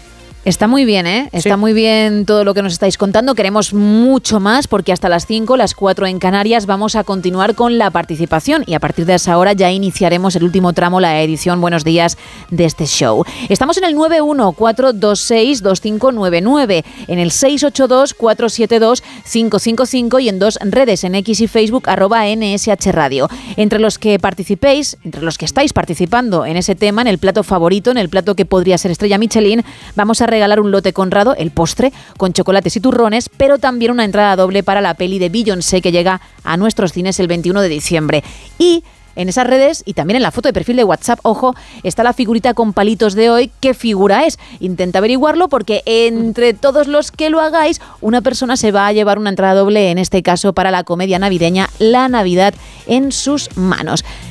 Está muy bien, decía, todo lo que nuestros oyentes nos cuentan, pero hay que cuidarse, ojo, ¿eh? Por ejemplo, el colesterol, porque hay platos que están muy buenos, esas migas con panceta y bueno, chorizo que, que hace un momento mencionabas, pero no se puede abusar. No, no, no. La salud es lo primero.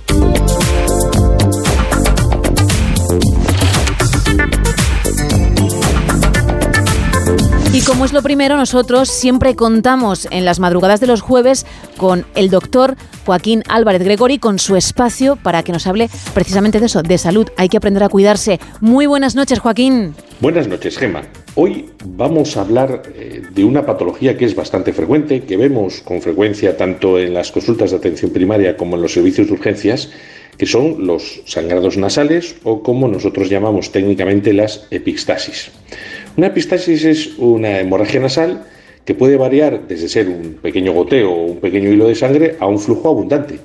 Y no tenemos que mm, darle poca importancia porque realmente pueden ser tan graves hasta que en algunos casos en pacientes eh, con ciertas patologías previas incluso pueden ser potencialmente muy graves, incluso mortales, es decir, el sangrado eh, puede ser muy profuso y terminar exsanguinando al paciente y por eso a veces hay que tomar medidas eh, muy agresivas. La mayoría de las epistasis o sangrados nasales pues, se suelen originar en la zona nasal anterior, en una zona muy vascularizada, que hay un plexo vascular localizado en el tabique anterior inferior que se llama el área de Kieselbach. Pero también puede haber sangrados en la zona posterior, son hemorragias nasales que se origen en el tabique posterior, que reviste el hueso Bomer, o alguno de los cornetes, generalmente el inferior o el medio, y esas hemorragias eh, pueden ser mucho más importantes, son más difíciles de cohibir o de taponar y generalmente se dan ya en pacientes que tienen problemas vasculares previos, trastornos de la coagulación o que han sufrido ya previamente cirugía nasal o de los senos o de los senos.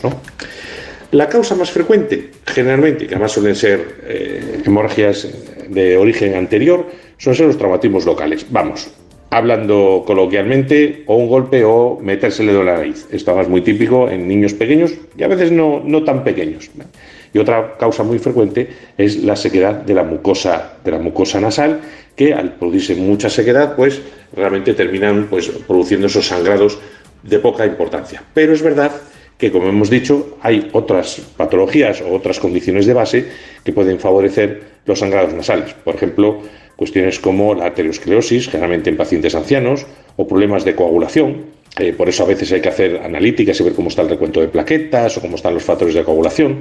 También puede haber cuerpos extraños, muchas veces en niños. No estamos vigilándoles todo el día y al final que si se han metido, que si una canica, que si un trozo de un juguete, que si un tapón de un bolígrafo, muchas cosas hemos visto, ¿no?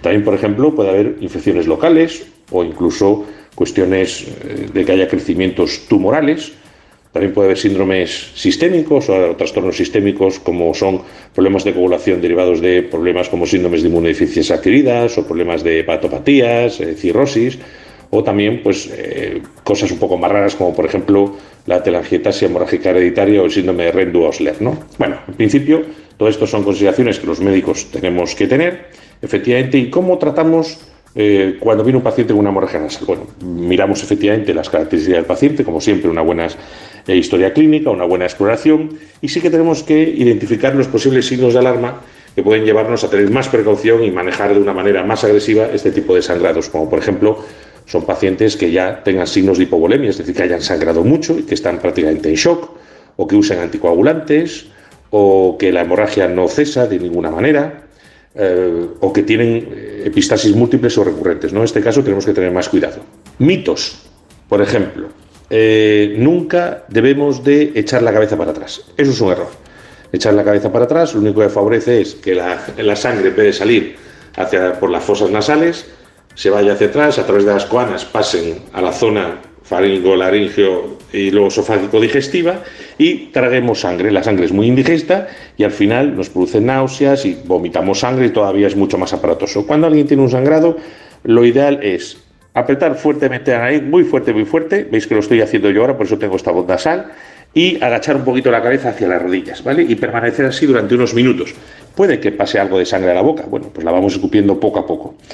Si el sangrado es muy abundante y no cesa, entonces ahí es cuando hay que ir a pedir ayuda médica. ¿Cómo lo solemos tratar? Bueno, en las epístasis anteriores, las que hemos hecho antes, la zona de Kieselbach, que no revisten mucha gravedad, se hace un taponamiento anterior, que habitualmente se suele hacer con una gasa untada en vaselina con algún vasoconstrictor, por ejemplo, como, adrenalina en la zona, ¿no? y que bueno, se pone un poquito a presión con una pinza ¿no? y vamos taponando, realmente vamos haciendo un tapón mecánico y eso generalmente suele cohibir, suele cohibir el sangrado.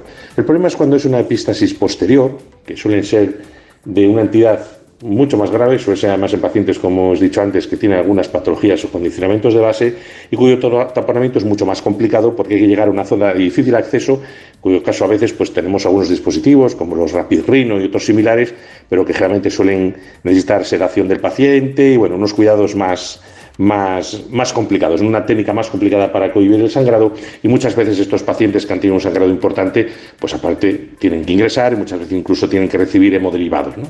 En resumen, si usted tiene una hemorragia nasal de poca entidad, puede usted tapar la nariz fuerte, esperar unos minutos en casa y suele pasarse.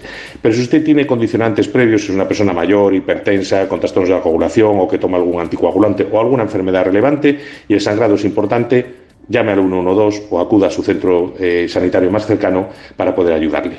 Nada más. Eh, buenas noches a todos y nos vemos eh, próximo, la próxima semana. Cuídense mucho. Muchas gracias, Joaquín, lo haremos, ¿eh? desde luego que sí. Quedan 11 minutos, un poquito menos, para llegar a las 3, las 2 en Canarias, y seguimos con el tema de la noche, con ese plato que para ti es lo más, tu favorito, el que tendría que convertirse en estrella Michelin. ¿Que nos quieres hacer el menú completo? Pues también fantástico. Entre todos los que participéis, ya sabes que está en juego ese lote conrado de turrones y chocolates, pero también una entrada doble para la película de Beyoncé. Y luego tenemos esa entrada doble para la comedia navideña, La Navidad en sus manos, para quien hace la figura de palitos que tenemos en el perfil de WhatsApp, en la foto y también en nuestras redes. Esto es lo que nos vais contando. Buenas noches. Eh, en principio, felicitaros eh, por el programa, por hacernos pasar por lo menos la noche más amenas. Gracias. Y en cuanto al plato, para mí la croqueta que hacía mi madre. Eh, era. Yo pensaba que jamás ya la iba a probar más, eh, porque por mucho que la probaba por cualquier lado no la bien, no era igual, pero las casualidades de la vida, eh, tengo una actual pareja, una actual pareja, era así un día, yo digo, bueno, este igual que la de siempre, eh, o no hago las mismas, y las probé y ha dado con la tecla, ha dado con la tecla. Fin, enhorabuena gracias. Oye, cuánto me alegro ¿eh? de que puedas volver a disfrutarlo porque ella sí que Mm, tiene esa mano para la cocina que tenía tu madre. Qué bien. Más mensajes. Pues nos cuentan, por ejemplo, por WhatsApp, mi plato estrella serían los macarrones con tomate y chorizo de mi abuela. Nadie ha conseguido ese toque aún haciéndolo igual. En cuanto a la obra de palitos, nos dice Susana que le recuerda una estufa de leña. También podría ser un horno de leña. No. Todo depende, nos dice ella, si parte superior está abierta o cerrada. Es mm. no, no. No. También nos cuentan ¿eh? patata, ajo, un poquito picante, anguila, agua y a cocer. Esa es la receta de uno de nuestros oyentes para el plato estrella, para su plato Michelin. Y también nos cuenta José de Motril, mi menú Michelin, y lo hice nada, hace, no hace mucho, entrante de ensalada tropical con lechuga, tomate, pepino, mango, aguacate y virgen extra. Seguimos con unas quisquillas de Motril a la plancha y pulpo seco a la brasa con una cama de col, con un chorrito de vinagre y aceite virgen extra. Y de postre, tarta de tres chocolates. Y la figurita es un foco giratorio de mi camioncito de la basura. No, no lo es, no lo es. Ana, muy buenas madrugadas. Hola. Hola. ¿Qué tal? ¿Desde dónde nos llamas, Ana? Pues desde Aranjuez. Muy bien, pues cuéntame, a ver, tu plato favorito, ese que, que te bueno, encanta. Yo tengo varios. Ay, vale, pues cuéntame. puedo decir, mira, uno de ellos es espárragos de un tipo de forma, de hecho de una forma que se hace en Aranjuez. Lo que pasa que la tengo la receta y yo los hago, pero ahora sí de cabeza no pero, pero, pero, también tengo, eso sí, también lo tengo pues escrito, unas judías con almejas que, ah. me que son buenísimas. Salen como las de, mejor que las de los restaurantes. Toma ya, Ana. Sí, sí. ¿Y qué le pones? ¿Tienes la receta, dices, por ahí? Sí, sí, la tengo escrita además, os la voy a decir. Vale. Ya verás. ¿La digo? Venga, adelante, Ana, no te preocupes se ponen a remojo, bueno, faves con almejas. Sí. Se ponen a remojo la noche anterior y al, día siguiente se tira el agua. Se ponen en un recipiente y se desecha agua hasta que les cubra. Al mismo tiempo se les pone todo en crudo, todo en crudo, ¿eh? Un poquito de pimentón dulce, aceite crudo, cebolla y ajo muy picaditos, un poco de azafrán en rama, una hoja de laurel, no mucha cantidad, un poquito de guindilla, muy poco. Sí. Picante y un poco de vino blanco y un poco de avecren. Todo eso en crudo, ¿eh? Aunque parece que es mucho, pero luego verán qué rico está. Luego se cuecen a fuego lento y se les va añadiendo agua fría poco a poco según se va consumiendo. Cuando están cocidas, se ponen un, se pone un, un poco de aceite en una sartén, se echan las almejas y un poco de colorante, muy poco. Cuando se van abriendo, se incorporan a las judías y se les deja dar un hervor. Por supuesto, no se, mm, se les pone sal. Y así, y cuando están mejor, si se les deja reposar un día pero salen buenísimas, ¿eh? lo puedo garantizar. Oye, pues seguro que has alegrado a muchos oyentes, Ana, porque habrán tomado buena nota, lo van a probar y como les salgan, como tú dices, tan ricas, lo que te digo, un éxito, ¿eh? Otro día que ya me os daré si es que habláis de recetas, os daré una de, de espárragos de Aranjuez hechos sobre estilo de Aranjuez. Perfecto. Oye, pues mm, cumple con ello, ¿eh, Ana? Tú busca la receta y cuando volvamos a hablar de comida, llámanos, ¿vale? No, no, sí, esa además casi me la sé de memoria, pero la miraré porque por la noche y así, pues bueno. ¿eh? Vale, vale, genial. un librito además de recetas de Aranjuez, de cocina de Aranjuez. Qué bien. pues quedamos en eso, ¿eh? Tú llámanos, ¿vale? Vale, lo que hace falta es que me despierte, porque bueno, lo malo eso quiere decir que no duermo bien. No, claro, tú descansas, solo si nos estás escuchando, ¿vale? Bueno, sí, pues os sigo escuchando ya. Muy bien, pues muchísimas gracias y gracias por haber llamado. Acaba el programa? ¿A qué hora acaba? A las seis. ¡Uh! lo que puedas, lo que puedas, Ana. No es obligatorio, ¿eh? Tú tranquila. el premio como, como, y estoy dormida? No te preocupes, exacto, ya mm, estás llamando ah, desde un móvil. Es que, oye, yo te quería dormir un poco, ah, si no... Pues no te preocupes porque tarde o temprano, si ganases, nos pondríamos en contacto, ¿vale? Tú tranquila. Vale, vale. Muchas gracias. A ti, descansa, Ana, gracias. hasta luego. Adiós. Todo preocupada ya, no hay problema, ¿eh? También se lo digo al resto de oyentes, porque no sabemos a quién le va a tocar, a quién se lo vamos a regalar. Y bueno, pues si te has ido a dormir, al final mm, podremos contactar contigo y nos podrás dar tus datos. Oye, mm, queda muy poquito para llegar a las 3, las 2 en Canarias, pero yo quiero hacerlo hablando nuevamente de actualidad.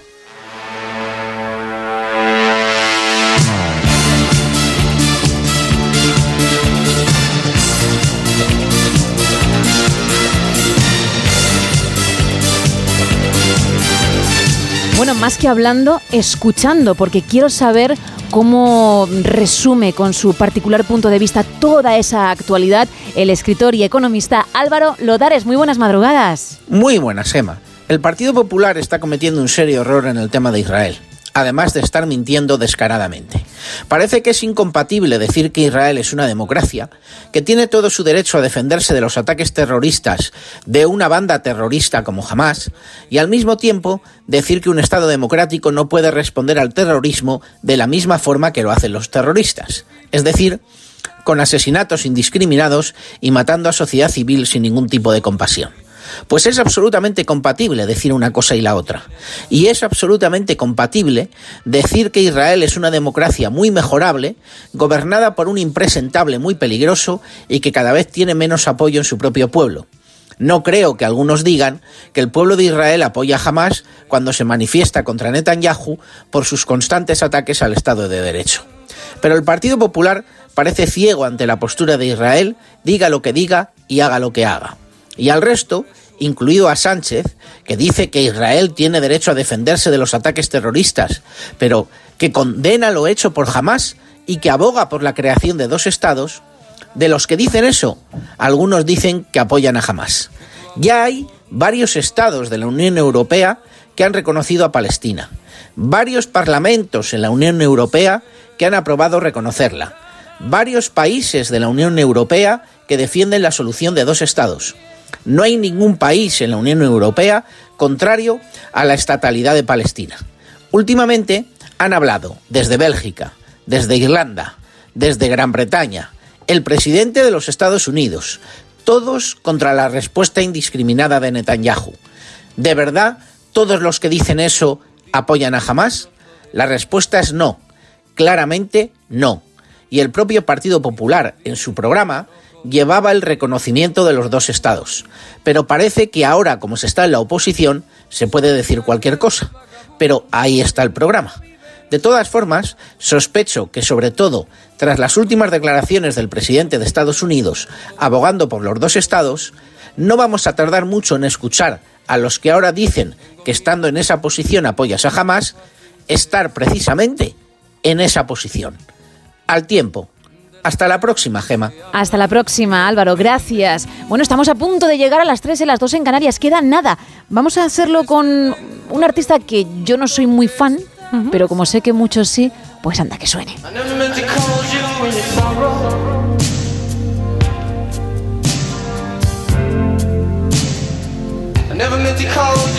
I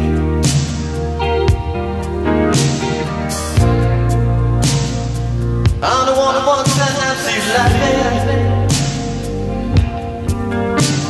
I only want to see you laughing in the purple rain. Purple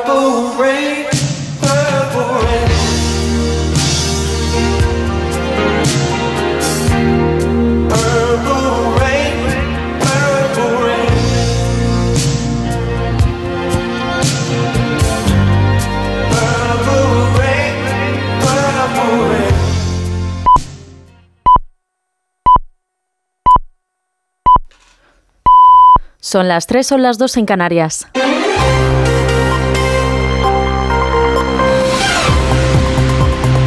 Noticias en Onda Cero. Buenas noches. Comenzamos en Estados Unidos con una noticia de última hora. El ex secretario de Estado, Henry Kissinger, ha fallecido a los 100 años en su domicilio en Connecticut. Nos cuenta más detalles nuestro corresponsal en Estados Unidos, Agustín Alcalá. Buenas noches, Agustín. Buenas noches. Uno de los más famosos secretarios de Estado de Estados Unidos, quizás el más influyente y conocido, Henry Kissinger, ha fallecido esta noche a los 100 años de edad en su casa de Connecticut. Inmigrante judío, ayudó a las fuerzas norteamericanas que llegaron a Alemania para pelear contra los nazis. Estudió en Harvard y desde allí se convirtió en uno de los hombres más poderosos en Washington como secretario de Estado y consejero de Seguridad Nacional. Su participación en la guerra del Vietnam, la apertura a China junto a Richard Nixon y la manera que dirigió la política exterior de Estados Unidos, incluido el apoyo al golpe de Estado de Chile que llegó al poder en el año 1973 a Augusto Pinochet, marcaron una época de hegemonía de Estados Unidos en el mundo. Estadista, autor de libros, consejero de presidentes y gran aficionado al fútbol, ganador del premio Nobel, su figura y su legado y su fuerte acento alemán al hablar inglés serán siempre recordados. Gracias, Agustín. En nuestro país, el rey Felipe VI ha inaugurado este miércoles la apertura de la decimoquinta legislatura en una sesión conjunta de Congreso y Senado. El rey ha invocado la Constitución como alma de la democracia, ha insistido en la necesidad de que el entendimiento y la superación de las diferencias políticas sean la norma en esta nueva etapa que comienza. También se ha referido el jefe de Estado especialmente al legado que estamos obligados a dejar a las próximas generaciones. Para afrontar una época de grandes cambios y transformaciones precisan de un marco democrático, como el que representa la Constitución, que les permita convivir y prosperar en libertad, y necesitan recibir una España cohesionada y unida en la que puedan desenvolver sus vidas y proyectar sus ilusiones. Antes del discurso del rey ha sido la presidenta del Congreso, Francina Armengo, la que se ha dirigido a los diputados y senadores, aunque no todos se han sentido representados en estas palabras. Solo los socialistas han aplaudido un discurso en el que Armengol ha reivindicado la legitimidad de la mayoría parlamentaria que ha facilitado la investidura de Pedro Sánchez. Defender el control público de los poderes y hacer transparente el funcionamiento de nuestro sistema no solo debemos comprometernos a ejercer el parlamentarismo de forma leal y honesta, sino también a evitar en todo momento su degradación y, por supuesto, su desaparición. Ninguno de los diputados y senadores del PP y de Vox han aplaudido este discurso y acusan a Armengol de partidismo y de dar un mitin. El presidente del PP, Alberto Núñez Feijóo, ha calificado de lamentable que Armengol no sea la presidenta de todos, sino que simplemente se comporte como una diputada del PSOE y simplemente se comporta como una diputada de un partido, no merece el aplauso. Es el peor discurso de un presidente del Congreso que yo he escuchado en mi vida. Este miércoles hemos conocido el dato provisional del índice de precios de consumo del mes de noviembre, que se sitúa en el 3,2%, tres décimas menos gracias a la caída de los carburantes y el abaratamiento de los paquetes turísticos. Sin embargo, las pensiones contributivas van a subir en 2024 un 3,8%, con la fórmula de revaloración recogida en la Ley de Reforma de las Pensiones, en la que se tiene en cuenta como referencia para determinar la subida de estas pensiones el IPC interanual promedio de 12 meses.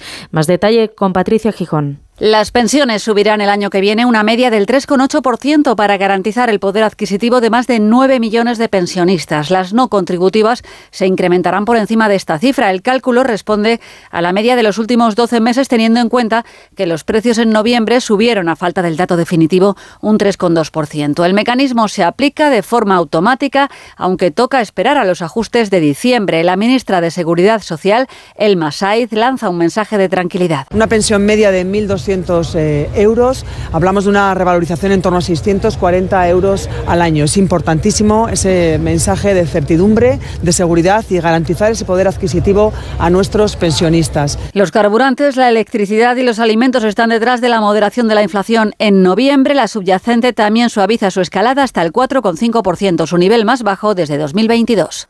Eso ha sido todo por ahora. Más información a las 4, a las 3 en Canarias. Síguenos por internet en ondacero.es.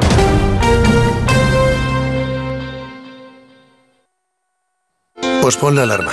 hazte el café, date una ducha, vístete, coge el bus, espera, sigue esperando, anda hasta el trabajo, trabaja, mira el reloj, trabaja un poco más. Si a ti también se te hacen largas las mañanas, Elena Gijón te la resume. Noticias Mediodía. El mejor resumen de la actualidad matinal con conexiones en todos los lugares donde se producen las noticias. De lunes a viernes a las 2 de la tarde y siempre que quieras en la web y en la app. Onda Cero, tu radio.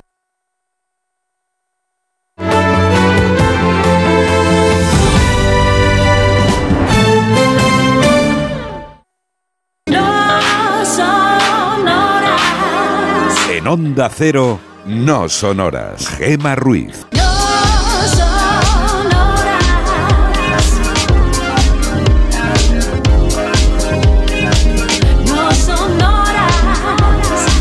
3 y 6 de la mañana, 2 y 6 en Canarias, seguimos en directo en No Sonoras. Mucha gente nos pregunta, ¿hasta cuándo? Bueno, pues hasta las 6, las 5 en el archipiélago canario. Siempre te acompañamos hasta esa hora. Así que si te gusta el programa, si te lo pasas bien, que sepas que todavía queda mucho por delante. Hoy estamos hablando de tu plato favorito, de ese plato que tendría que convertirse en estrella Michelin, que ayer se concedieron o antes de ayer. Y si te apetece elaborar un menú, pues un menú estrella Michelin también, ¿eh? sin ningún problema. Entre todos todos que participéis vamos a regalar el postre, sí, el lote conrado de chocolates y turrones. Y también una entrada doble para ver a Beyoncé, no en concierto, sino en su película, que también te va a mostrar todo ese proceso, toda la creación de su gira mundial, que fue espectacular, el Renaissance World Tour, con la que vino a Barcelona, visitó Barcelona en junio de este año, pero muchos más países, ¿eh? estableciendo récords, una auténtica pasada. Hablamos de 56 shows en 39 ciudades y y en 12 países. Mamma mía. Bueno, pues llega a los cines en España el 21 de diciembre. Y luego también tenemos otra entrada doble, en este caso para la comedia de Ernesto Sevilla y Santiago Segura, la, la Navidad en sus manos, que llega un poquito antes a la gran pantalla, mañana en 24 horas, y que también vamos a regalar. Tenemos esa entrada doble, pero en este caso para quien acierte, bueno, uno de los poquitos creo ya oyentes que acierten qué figura con palitos he hecho. ¿Dónde la puedes encontrar?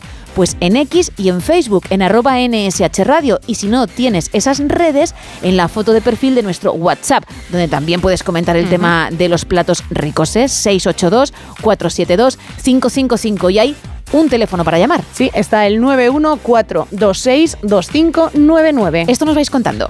Buenas noches, soy Rafa de Castro de Río, Córdoba. Hola, Rafa. Mi plato preferido son la chuleta de cordero a la brasa uh. y un buen vino de Montilla. Toma ya. Es que tanto el ¿eh? plato como el acompañamiento, ¿eh? Sí, sí, buen equipo, ¿eh? No te ponemos ni un pero. Más. Hola, soy Manolo de Tenerife. Hola, Manolo. Mi plato estrella para el invierno son papas con costillas, piñas de millo y mojo verde. Bueno, plato contundente donde los haya, o al menos ¿eh? parece, ¿eh? pero con muy buena pinta. Pues es lo que buscamos en nota de audio, en llamada, en mensaje de texto, en lo que quieras. Arrancamos. There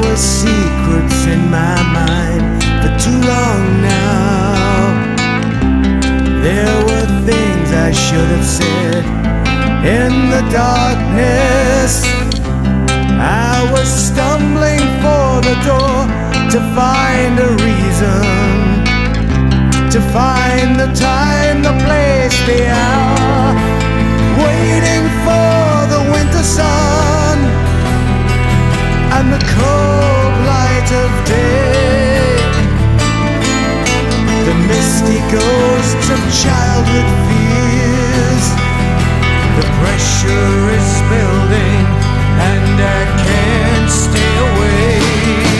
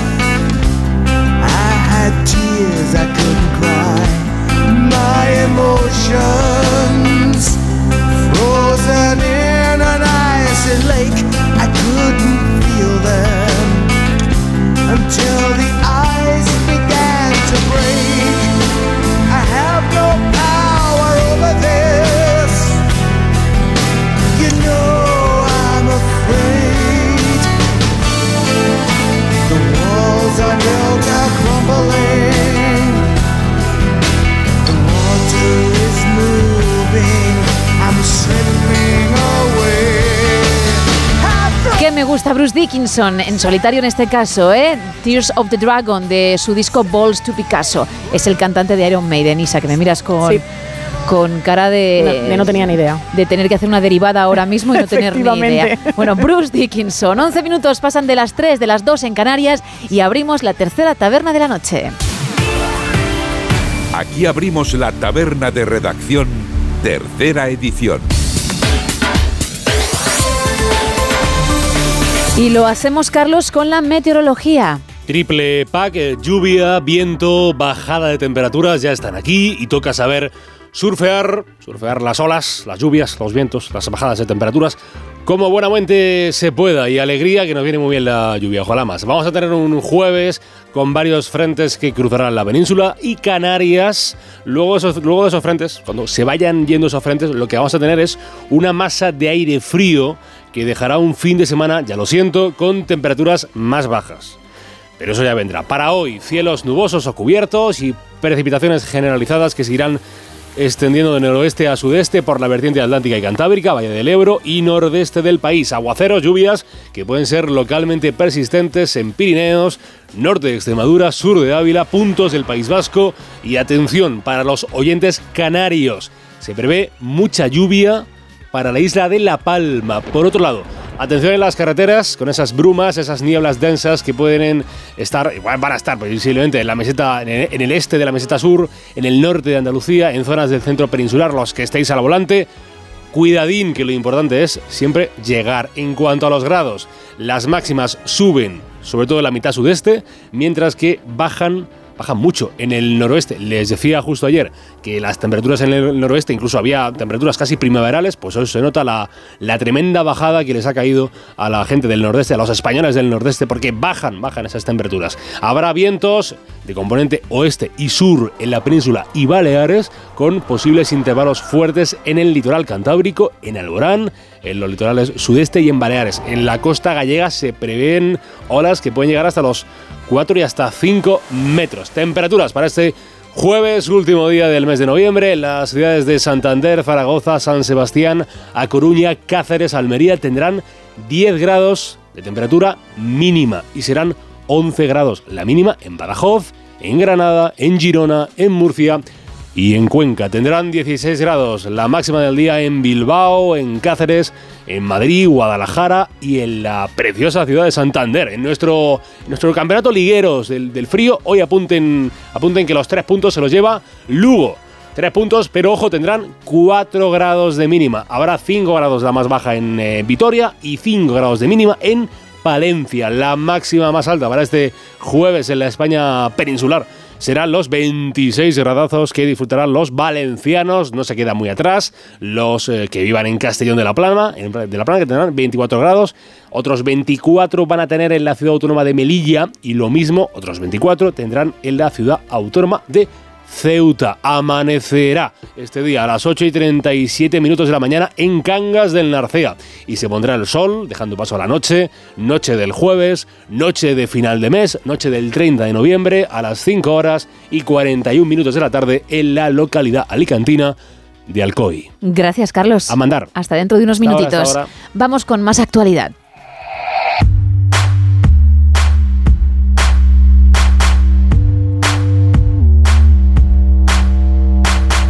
Arrancamos con el diario de Cádiz. Cuatro migrantes fallecidos y tres hospitalizados tras ser arrojados al mar en San Fernando y en Chiclana. Y Juanma Moreno, el presidente de la Junta de Andalucía, sobre las listas de espera. Tenemos un problema serio. En el correo, una de cada cinco mujeres vascas toma tranquilizantes. El AVE llega a Asturias y acentúa el agravio vasco y una multinacional alemana pide levantar un parque eólico junto al monte Soyuve. Vamos con las provincias de Valencia. El caos en los contratos del sector público valenciano llega al límite. Un hombre de huella a su expareja en Sagunto y la hija de ambos resulta herida grave al caer de un segundo piso. Y Sanidad pagará 125.000 euros a una mujer que mandó a casa y murió dos días más tarde de una sepsis. En la provincia Diario de Las Palmas, un paciente que sufrió apendicitis denuncia el trato recibido en el hospital insular. Pedri, el mayor negocio en la historia de la Unión Deportiva Las Palmas y el Partido Popular veta que los diputados participen en la nueva comisión sobre insularidad. En el Faro de Vigo leemos que las solicitudes de eutanasia superan en Galicia el medio centenar, 21 con informe favorable. Localizan un almacenamiento ilegal con más de 200 litros de licor, café y aguardiente en un supermercado de Galicia. Y Maná dará un concierto en Galicia en el próximo verano, en 2024. Pues a ver si nos acercamos, que nunca nos vamos de concierto. ¿Tú, tú eres fan de Maná? No mucho, pero, ¿O eres? pero me conozco algunas canciones y seguro que es un buen rato el que podemos pasar. Bueno, pues infórmate de cuándo salen las entradas para no quedarte sin ellas. Efectivamente. Más apuntes. Seguimos con la opinión de Murcia. López Miras pide a la Unión Europea que se pronuncie ante una amnistía que quiebra el Estado de Derecho y la separación de poderes. Murcia estrena hoy jueves el Tranvibús entre el centro y el Palmar. Y Pepe y Vox incluyen en el presupuesto una partida simbólica para la defensa de la unidad de la nación española. En el comercio diario de Asturias, Asturias emprende el camino al futuro. La apertura de la variante de Pajares abre una nueva etapa en la historia de la región. Barbón reivindica el corredor atlántico y las cercanías. El presidente del Principado estima que los asturianos están más cerca de creer que tienen más futuro que pasado. Y las pensiones marcan otro récord histórico al subir un 3,8%, unos 53 euros más al mes en Asturias. En el diario Montañés podemos leer cuatro heridos leves al volcar un autobús escolar en Gama. El accidente se produjo al final de la ruta y ya solo viajaban en el vehículo dos menores, una monitora y la conductora. Hostelería trata de cerrar su crisis con una gala de llamamientos a la unidad y el 23 de diciembre terminan los transbordos en autobús por el corte de tráfico de trenes entre Santander y Muriedas. En el Heraldo de Aragón leemos que un hombre ha sido detenido tras degollar a su pareja y caer la hija de ambos desde un segundo piso en Sagunto. El Casademont Zaragoza se gusta en Lublin y suma la quinta victoria en la Euroliga.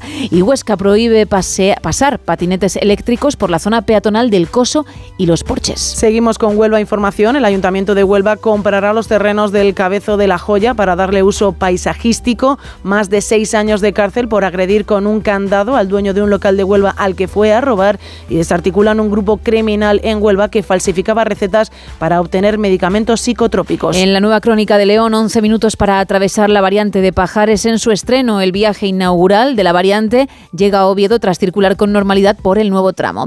Sánchez cree que la variante de Pajares es una mano tendida para unir a un país y Eburi abre sede en León y contratará a 30 personas. Seguimos con Hoy Extremadura. La dirección socialista guarda silencio ante la candidatura de Gallardo para liderar el partido. La Policía Nacional detiene a cinco personas por la reyerta en los juzgados de Badajoz y las cuentas de la Junta para 2024 apuestan por el gasto social pese a la bajada de impuestos. En el diario de Mallorca, el chef mallorquín asesinado en Brasil tenía pleitos judiciales por la propiedad del restaurante. Afectados por el veto de patinetes en buses y trenes de Mallorca, para llegar puntual al trabajo me tendré que comprar una moto, dicen algunos afectados. Un opositor a profesor de historia descalificado por copiar en el examen. El aspirante, que alegó que tenía una memoria fotográfica, escribió párrafos literales en la prueba de un texto que encontró en Internet. Y en Diario Sur, Juanma Moreno apela a la unidad para afrontar los grandes problemas que afectan a Andalucía. Juan Espadas anuncia cambios en el PSOE andaluz y apunta también a la delegación del gobierno. Y Google inaugura su cuartel contra el cibercrimen en Málaga. La ciudad andaluza celebró ayer la inauguración del Centro de Ingeniería de Seguridad de Google, el tercero de la compañía en todo el mundo. Vamos con más apuntes, pero de Teletripi.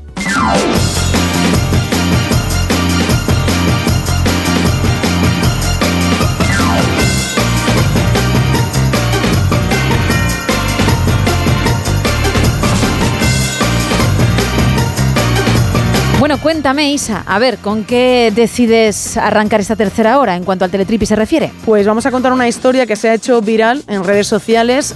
Ha ocurrido en un partido de fútbol en Albania y ha recorrido medio mundo esta situación. Eh, ¿Qué es lo que ha pasado? Bueno, pues una chica que ella se denomina como TikToker, entiendo que hay muchas que ahora mismo, mucha gente que dice que es TikToker o, bueno, pues creadores de contenidos, vamos a dejarlo así. Casi es mejor decir creadores de contenido, contenido. como que parece más serio, por eso, Eso lo es. utilizan que TikToker, influencer hasta hace muy poco, etcétera, ¿no? Claro, así que bueno, vamos a dejar que... bueno, que, que lo que ella quiera, si es TikToker, pues TikToker. Ella sube vídeos, ¿no? Sube vídeos Vale. y el último que ha subido es el de la original pedida de mano de su novio, que la verdad estuvo a punto de acabar en tragedia, más que bien en tragedia, el novio acabar en la cárcel porque aprovechó un partido de fútbol en Albania para saltar al campo fingir una lesión antes de, bueno, de sorprenderla a ella con ese anillo. Menos mal, menos mal que había gente avisada en el campo porque evidentemente él saltó al césped y ocurrió cuando los jugadores estaban todavía calentando, no había comenzado el encuentro y la gente de seguridad pues va corriendo a por él porque evidentemente eso no se puede permitir. Debía haber alguien que estaba metido en todo este lío, que sabía un poco lo que iba a ocurrir y en el vídeo se ve que los agentes de seguridad son avisados por alguien en particular. Esta chica que sí que estaba en el césped, debe ser por su trabajo, pues se queda alucinada al ver que la persona que ha saltado al campo es su novio.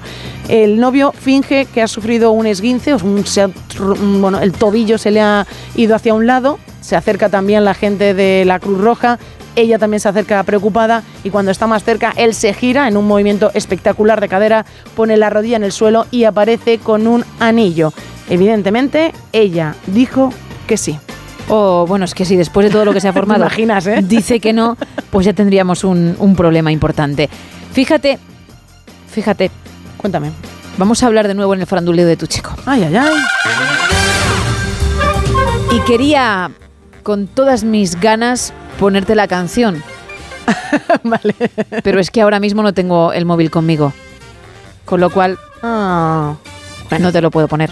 Ya nos la aprenderemos de todas las veces que se va a poner en el programa, yo creo. En algún momento, quizá cuando esté ronca, puedo imitar su voz y me saldrá exactamente igual. Porque cantamos parecido, ¿eh? Sí, sí. Solo que ellos tienen la voz más grave. Por eso te digo que con, pelín, ¿eh? con cierta ronquera te, te lo puedo clavar y además en directo. Uh, qué bonito, ¿vale? ¿eh? Eso es muy bonito. Así que no vas a volver a escuchar por hoy la canción, pero sí te tengo que decir que ya se ha revelado cómo Travis Kelsey llama a Taylor en la intimidad. Ay, madre. A ver. Tenemos apodo. Bueno, eso dice la prensa. Para mí no es un apodo, ¿eh? Sí. ¿Lo quieres saber? Sí, por favor. Taylor la llama. Tay.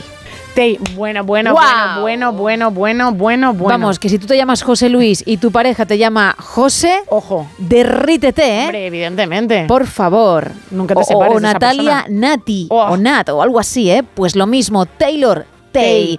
Por cierto, que el músico Machine Gun Kelly, que es muy amigo del jugador, le ha ofrecido cambiarse de equipo. Sí, ahora mismo él juega en los Kansas City Chiefs, pero Machine Gun Kelly dice, oye, que tú y yo tenemos una conexión con Cleveland, con Ohio. ¿Por qué no te vas a los Cleveland Browns? Pero bueno. Te pago 500 mil dólares nada más llegar y luego ya seguiremos viendo, aparte de lo que ganarías, por supuesto, en el equipo. El otro se ha reído, ¿eh? Hombre. Eh, El deportista ha dicho, claro, claro, claro, que somos muy colegas y esto para dar titulares ahora que estoy saliendo con Taylor Swift y aparezco en todos lados está muy bien. vale. Pero no me pienso marchar. Así que de Muy momento se queda en los Chiefs. Muy bien, ¿Ah? muy bien, que tengo camiseta. Al final con la tontería, fíjate, nos vamos a hacer expertas en la NFL. En la NFL, como muchos, sin tener ni idea, pero hablando de todo. ¿Tienes camiseta? Tengo camiseta. ¿De Travis? No, tengo camiseta de los Chiefs. ¿Qué número? Pues yo creo que es el 0-0, o sea que... Joder, ¿sabes qué es que es? Es Pero- que es. Entiendo pero la- que el 0-0 no es de nadie, ¿no? Es tengo- es la- como la. Es de alguien, Monforte. Habría que buscarlo, vamos a... Es que es el más. mm, con más conocimientos Con más- de deporte en el show, por eso recurro a él. Lo digo porque a lo mejor es como una camiseta tipo genérica, sin poner a nadie. Vamos a buscar a ver si Pero encontramos. dice que sí que hay jugadores que llevan el 0-0, así que me gustaría, mm, y a ti también entiendo por curiosidad Por saber curiosidad. cuál es. No lo tienes que buscar ahora mismo, te pongo una musiquita y mientras Vale. la bailas lo buscas y nos lo cuentas. Vale. Que yo no me quedo así. Cerramos la tercera taberna.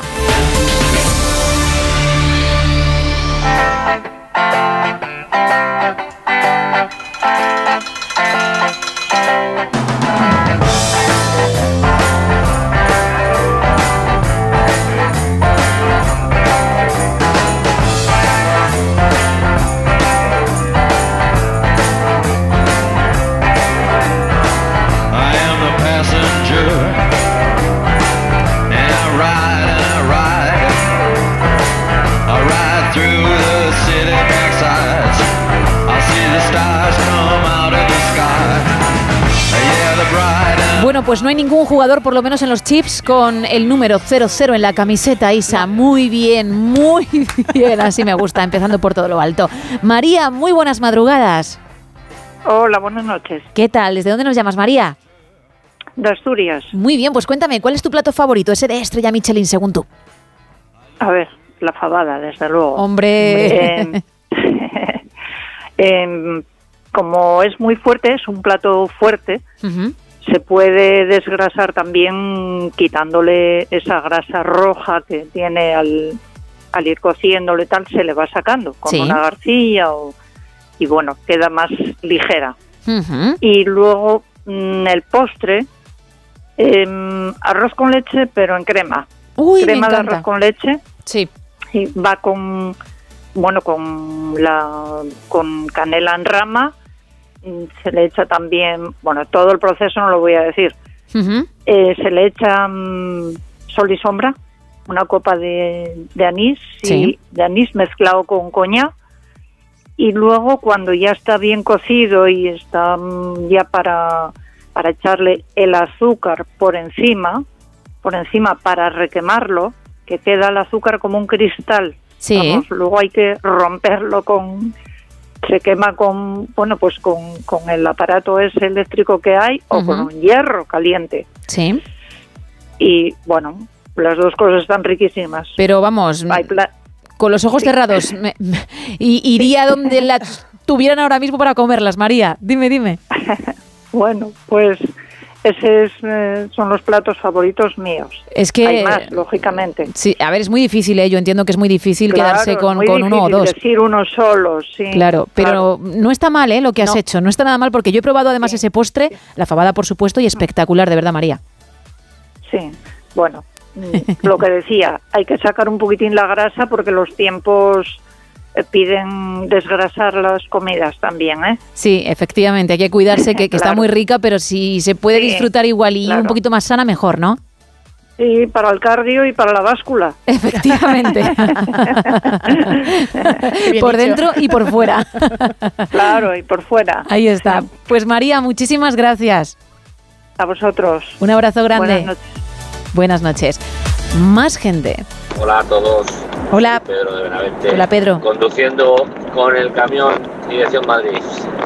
Mi plato preferido es una buena pizza casera con masa casera, tomate, un poquito de ketchup, queso mozzarella, unas aceitunitas verdes, unos pepinillos, unos trocitos de jamón york y un buen chorizo casero.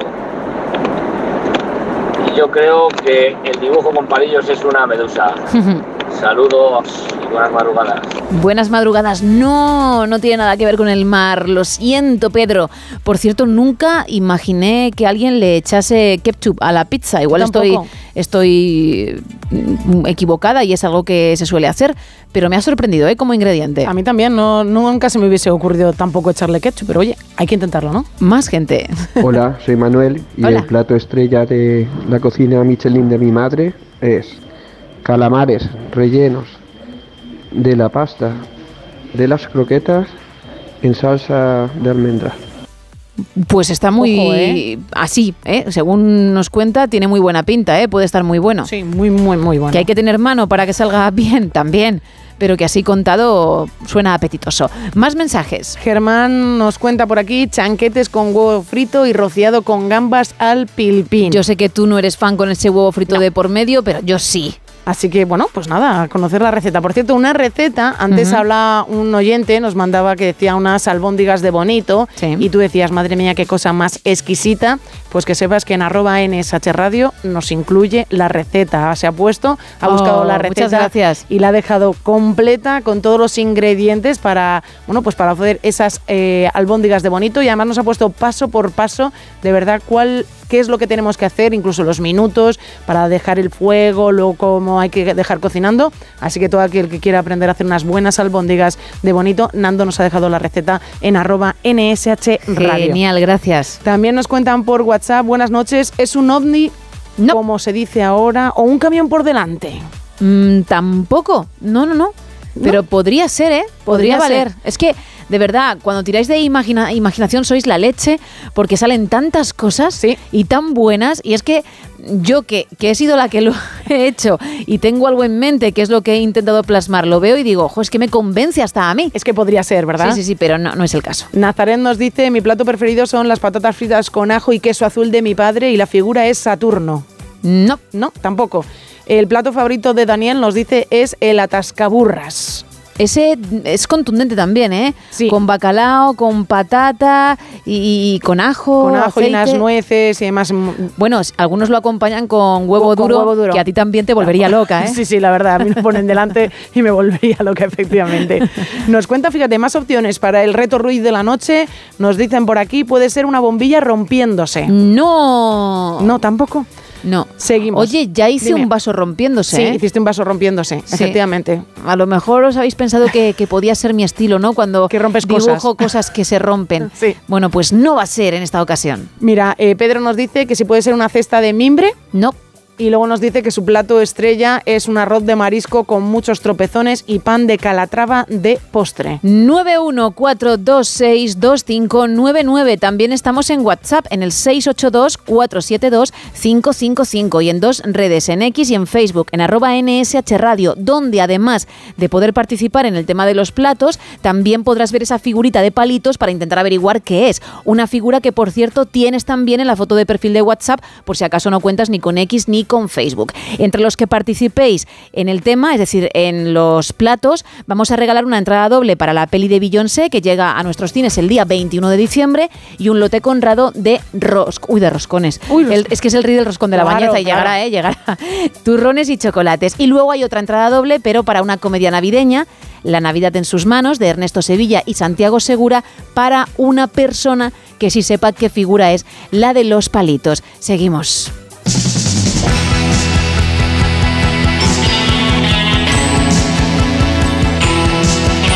Abrimos un nuevo capítulo de Americanadas. Carlos, ¿qué me cuentas? Hay que empezar de un modo un tanto épico. Ponme ambientación musical, Monforte.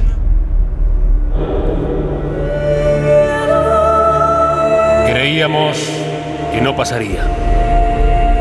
Me había rendido ante tamaña batalla. Estaba exhausto. Desahuciada, desahuciada de mi alma estaba la esperanza en que se produjera un cambio. Lamentándome hora a hora en esta cueva en la que estoy ahora, tramo a tramo, porque seguía estando ella, solo ella en el número uno de la lista Billboard. Una semana y otra semana y otra semana más. Y cuando parecía que no, otra semana más. Pero eso se acabó.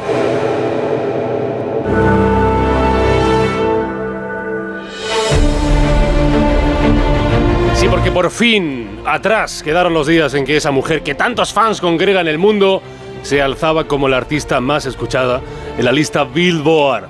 Atrás se quedó su verano cruel,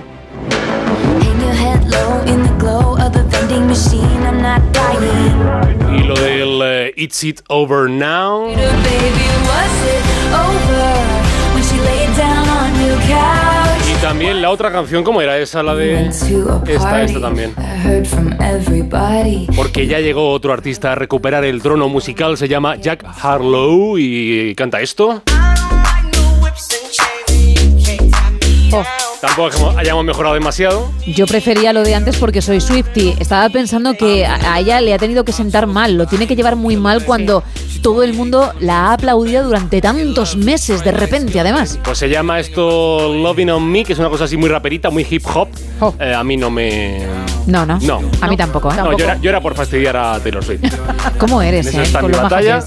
Bueno, pues esto que se llama The Loving on Me, eh, del hombre este Jack Harlow, que se posicionó la segunda la semana pasada como número 2 y ya hoy ha destronado a la Taylor, que volverá, ¿eh? Volverá, volverá a. seguro, volverá momento.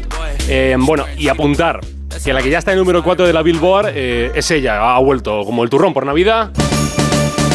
Bueno, Número 4 ya, ¿eh? por favor, ¿eh? En noviembre. Bueno, pero finales de noviembre. Vamos a verlo así. finales de noviembre, Mariah Carey y la cancioncita esta que, bueno, ya tendremos tiempo de escucharla porque ahora vamos al cine. Es un honor para mí presentaros al creador de los Juegos del Hambre, el decano Casca Highbottom. Se llama Los Juegos del Hambre, balada de pájaros, cantores y serpientes. No sé quién le pone el título a estas cosas. La verdad que no tengo ni idea.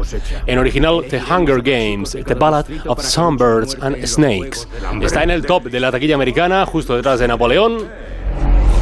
Jaque Mate, Jaque Mate francés. Es la quinta entrega de la saga de los Juegos del Hambre. Eh, si me equivoco, corrígeme, Isa.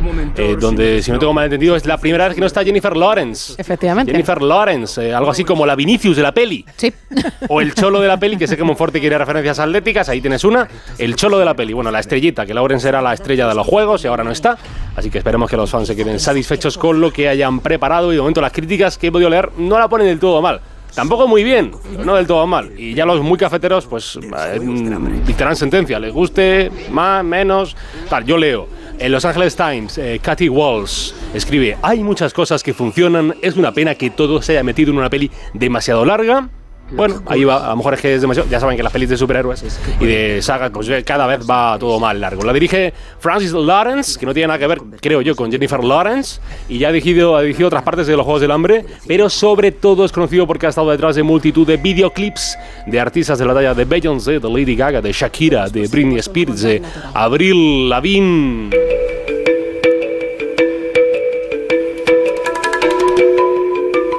Bueno, hay una cosa que, no- hay una cosa que es cierta, y para qué nos vamos a, llevar engaño. eh, no somos el hormiguero. ¡Que entre la China! No tenemos aquí, no tenemos aquí tantos experimentos. Eh, hemos creado este circuito en el que vamos a comunicar eh, dos recipientes, en uno hecho agua. ¿Por qué como no queremos? Porque no queremos, porque por presupuesto nos da, pero no queremos. Eh, yo me he propuesto hacer un experimento sencillito y es probar lo del chat GPT, que si usted que está al otro lado de la radio no sabe lo que es lo del chat GPT, lo va a comprender rápido. Porque hoy le he preguntado al chat GPT lo siguiente. ¿Es buena idea hacer una sección de americanadas? Parece que no, pero les aseguro que yo hablo así cuando no estoy en la radio. Ese es mi tono y esa es mi voz.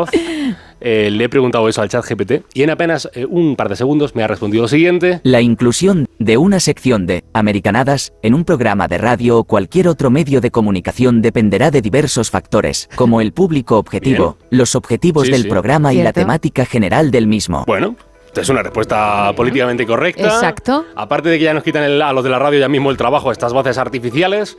eh, básicamente ChatGPT es esto, una inteligencia artificial rapidísima, inteligentísima, porque lo mismo te compone un poema con las palabras que tú le pidas, como te hace un trabajo de la universidad. eh, y eh, igual, igual te hace también una sección de un programa de rap. No, esto no. Esto no. No, no, porque- completes la frase, porque no aquí las cosas las hacemos con mimo y se notaría muchísimo que esto lo ha escrito ChatGPT. Imagínense, por favor, qué, deshonra para la profesión. Bueno, ChatGPT es una invención de la empresa de inteligencia artificial eh, OpenAI, que es una especie de laboratorio digital sin ánimo de lucro y cuyo objetivo inicial eh, era intentar avanzar en el mundo de la inteligencia artificial, pero con, con moral y con ética, ¿no? Con límites y con sospechas y dudas ante esa bestia aún incomprendida y aún por investigar. Pues, ¿Qué nos puede deparar esa inteligencia brutal creada por el ser humano?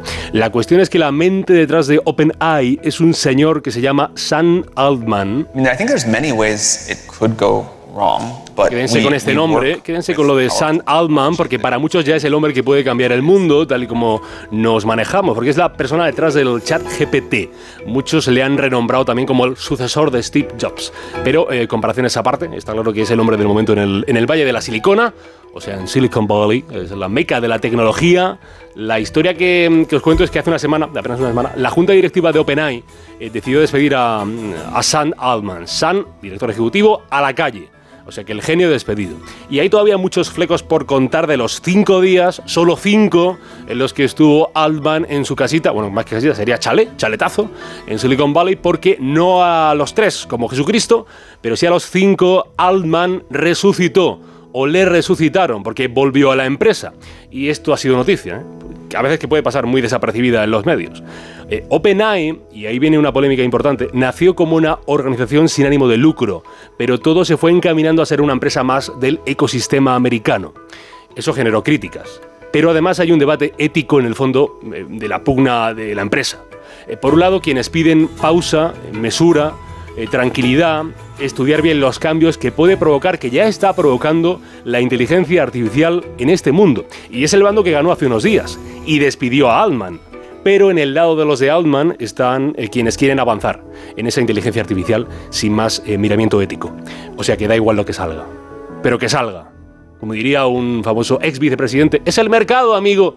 Pues es el mercado, amigo. Y es el bando que después de cinco días sin el jefe ha vuelto a la victoria porque ha vuelto Altman. Altman. Y yo sé perfectamente pues que hoy con el café de la mañana, eh, la comida con la familia, en el bar, eh, no va usted a hablar de chat GPT, pero ojo, y, no quiero ser eh, futurista, pero este es el futuro, o el presente, porque ya está aquí, y lo puede cambiar todo.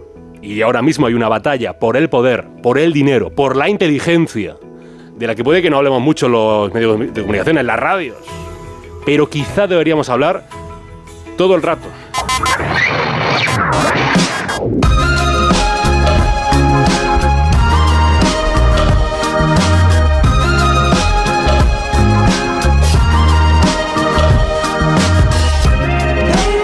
¿Qué hacemos? ¿Qué hacemos con las drogas? Caballeros, ya contaban con mi curiosidad, pero ahora cuentan con mi atención. Es una pregunta que sigue generando debates en los centros de pensamiento, centros de poder. Unas drogas se permiten, Elegí mal día para dejar de fumar. otras no, están perseguidas. A unas drogas, porque lo son, les ponemos impuestos. Los chuches. Va a subir el IVA de los chuches Bueno, esta no también. es una droga, a una gente sí, a una gente la chucha es una droga. Para mí no, porque yo no consumo chuches, no consumo chuches. Además lo has dicho alguna vez en este Sí, no consumo show. chuches, no tomo yo, no soy yo muy dulcero, no soy dulcero. Pero bueno, eh, lo de los impuestos, que no, vamos, que los impuestos nos los gastamos en este caso para atajar en la calle pues la cocaína, los porros, la metanfetamina, verdaderos peligros para la salud. Claro, ¿cómo acabar con el problema de las drogas? Se preguntan muchos estados y un estado, el de Oregon, o Oregón, en los Estados Unidos, decidió en 2021 probar una vía distinta para intentar mejorar el asunto de las drogas. Se convirtió en el primer estado en descriminalizar el uso y la posesión de pequeñas cantidades de drogas duras, o sea, como la heroína, la cocaína, la metanfetamina. Eh, no es que fuera eso a la babalá, como me gusta este término, ¿eh? a la babalá. No que fuera a la babalá. No, no, no, ojo, no, no podías tú ir ahí, venga, un kilo de cocaína en mi casa ahí al lado del azúcar y la sal. No, no era eso, sino que pequeñas cantidades, pues podías tenerlo ahí y no, y no te arrestaban y no infringías una, una norma, una ley. Bueno, con todo esto, con una votación, ¿eh? Referéndum, referéndum, que hable el pueblo y el pueblo habló y el 59% de los votantes, o sea que la mayoría dijo eh, sí, sí a las drogas, que queda muy bien como titular, pero sí a las drogas con límites, drogas duras, pues con límites. Y lo que ha publicado el Wall Street Journal, Wall Street Journal, es que después de casi tres años de experimento, no ha salido bien. Vaya. No ha salido como se esperaba y los que estaban a, favor, en su mayoría, eh, se han vuelto contrarios a la iniciativa de la eh, despenalización. Porque es verdad que hay menos gente en la cárcel por asuntos de drogas, pero es que ahora hay más ciudadanos en la calle directamente, calles con, calles con personas afectadas por el uso de las drogas. Ya, ya alguna vez podríamos hablar del fentanilo y demás, pero es que eh, no sé si bien por un problema de cultura, bien porque hay que afinar en la medida, bien por lo que sea, el experimento de Oregon, en el noreste de Estados Unidos, pues ha fracasado. Oh, the weather outside is Mira qué cambio, ¿eh? Mira qué cambio. Oh, madre mía, de esto las drogas a apetece. Michael Bublé. a Vamos. Michael Bublé. A la Navidad, que para algunos es una droga y para otros es una tortura. No sé, no sé si para ti es una tortura. Gemma. Estabas esperando mi respuesta, Sí, ¿no? sí. Iba a decir que era de los segundos. Como ha sido un silencio valorativo, digo a lo mejor. No, eh, por ir cerrando con algo agradable, déjame deciros que eh, si aún no has puesto los adornos navideños en tu casa, ya vas tarde, tardísimo, porque en la Casa Blanca ya están colocados e inaugurados hace unos días por sus inquilinos, por Joe y Jill Biden, de una Casa Blanca que durante estas entrañables fiestas espera recibir a unos 100.000 visitantes. Quéjate tú de que te visite tu primo Paco, el de Cuenca. Visto así. Madre mía, leo en el diario El Español una cosita, unos datos y me voy. Se han utilizado aproximadamente 4.000 metros de cinta, más de 350 velas, más de 33.000 adornos, más de 22.000 campanillas, me estoy cansando hasta yo, más de 140.000 luces navideñas y 98 árboles distribuidos por toda la Casa Blanca, por todo el recinto. Si lo peor, pienso yo, si no, lo peor no es ponerlo, lo peor es quitarlo. Lights are turned way down low. Let it snow, let it snow, let it snow. Let's go.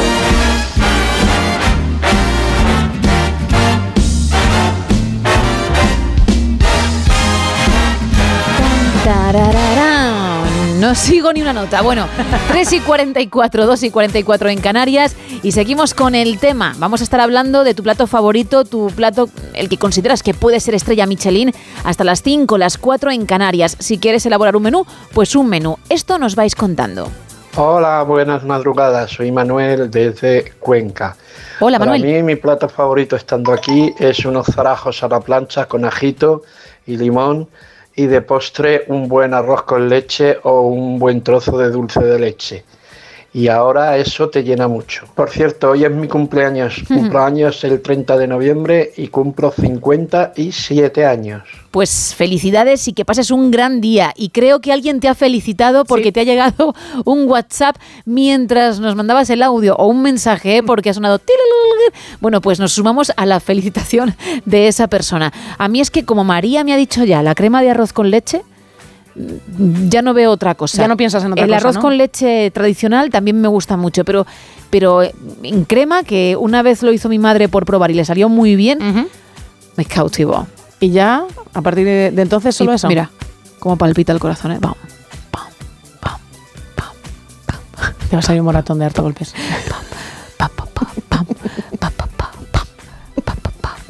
por la crema de arroz con leche. Qué bonito. Nos cuentan por aquí, hola, puede ser la parte de delante de un tren o el sol. No, ninguna Nada. de las dos. Esteban, muy buenas madrugadas.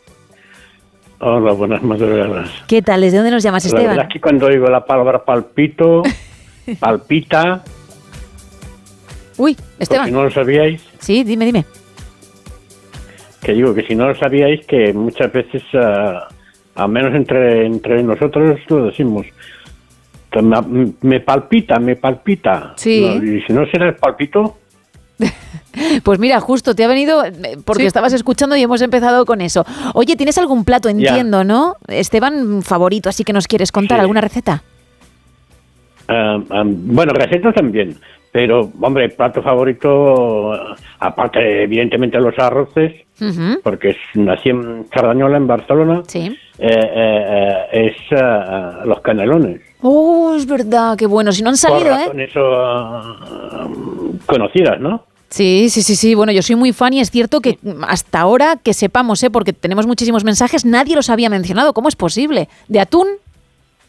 Porque nadie se llama Esteban. Ah, por ejemplo, Bueno, oye, porque, es una buena razón. No, es que, bueno, vamos a ver. eh, yo me enteré tarde, porque al principio siempre me decían, ay, mira, canelones en San Esteban. San-". Sí. Hasta que caí en la cuenta que los canelones se hacen con las obras de Navidad. ¿Pero tú los haces de atún, Esteban?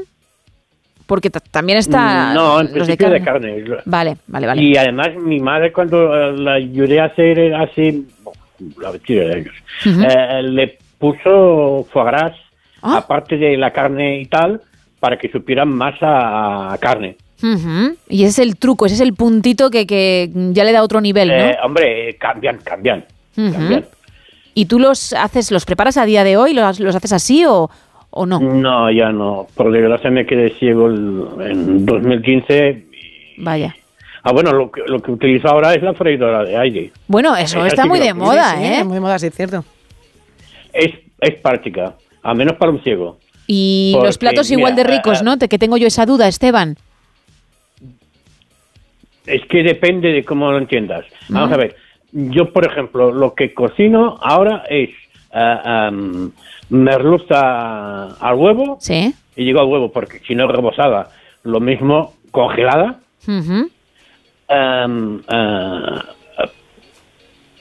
Ah, nuggets Ah, de pollo. Sí. Y bueno, cualquiera de estas cosas. Y sale rico entonces, La ¿no? coges, O- o- o- la pones eh, en una ración, ¿eh? La pones en, el, en el- la freidora congelada y en 12 minutos está de perlas. Uh. Eso sí, sin aceite y sin nada. Si después tú le quieres poner, Vale, vale, vale, vale. No, no, el, es que... el sabor es limpio. Es que está, insisto, muy de moda y mucha gente que, que tiene.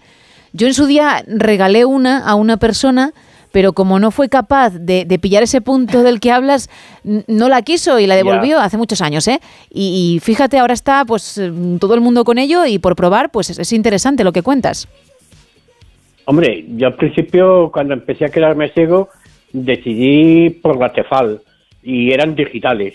Ujú. Pero al final eh, una se me cayó y, y, y- y cogí, bueno, por no decir marcas, pero lo digo, Philips, que es normal, pero tiene, es potente y vale la pena. Bueno, mira, pues lo importante es que además a ti ya te gusta sin aceite, es decir, la, la freidora de aire. Da igual la marca, pero que sea de aire. Pues Sí, Esteban, sí, en principio sí. Eh, Y, y, hombre, de postres, evidentemente, eso sí que son recetas mías. Lo que te voy a decir ahora son recetas mías. Cuéntame. Esas no están en ningún lado, por desgracia. Vale, Y a pues, lo mejor no lo estarán nunca ya. pues Y es ah, plum cake. ¿y cómo se, qué- cómo se prepararía? ¿Cómo lo haces tú? Eh, bueno, la receta es fácil. Eh, lo único que voy a decir antes es que todo el mundo ah, ah, tiene problemas a la hora de despegar el bizcocho del molde. Sí. Y además el molde de punquet, ya sabes tú cómo son.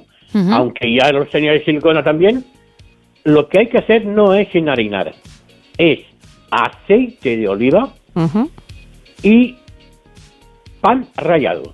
Vale. Pues mira, un truquito más para la gente que esté al otro lado. Ya está. Oye, si tiene algún problema con eso, pues dice, "Al- voy a probar de esta manera, que igual me soluciona la papeleta. Sí, hombre, eh, otra cosa sería con galleta molida también. Pero no Esteban, vale la pena. Tenemos, decir, tenemos pan- que resumir porque hay más oyentes y más contenido. ¿Me quieres contar la Ay, receta perdón. del postre? Perdona que te corte así, Pues sí, pero claro, fácil. es que hay... Aparte de, de la- una receta normal de bizcocho, Sí. la de los yogures, es decir, una medida de yogur, otra medida de, de mantequilla, ah, dos medidas de azúcar, tres medidas de harina, el sobre de levadura y la diferencia está en la rellenura de un limón y am, aguardiente. Y cuando estaba en, Barcelona lo hacía con, con, con, eh, con un licor que hay allí también, que es parecido, pero no es lo mismo. Ese es el toque Y- Esteban, entiendo, ¿no? Del bizcocho, el toquecito Esteban. No, es que es el toquecito, como yo diría, de eh, las rosquillas de anís. A Vale, vale, sí, sí, sí, sí, sí. Ok. Y el de chocolate. Sí. Ah, bueno, ese son 40 minutos y después, a, a la hora de mirar si está hecho, yo no lo miraba con aguja. Yo lo que hacía era meter el, el cuchillo jamonero, que es ese largo y fino, y en el centro. Si sale limpio, ya está. Vale, perfecto. Pues rápidamente, el de chocolate, 45 Esteban. Más o menos.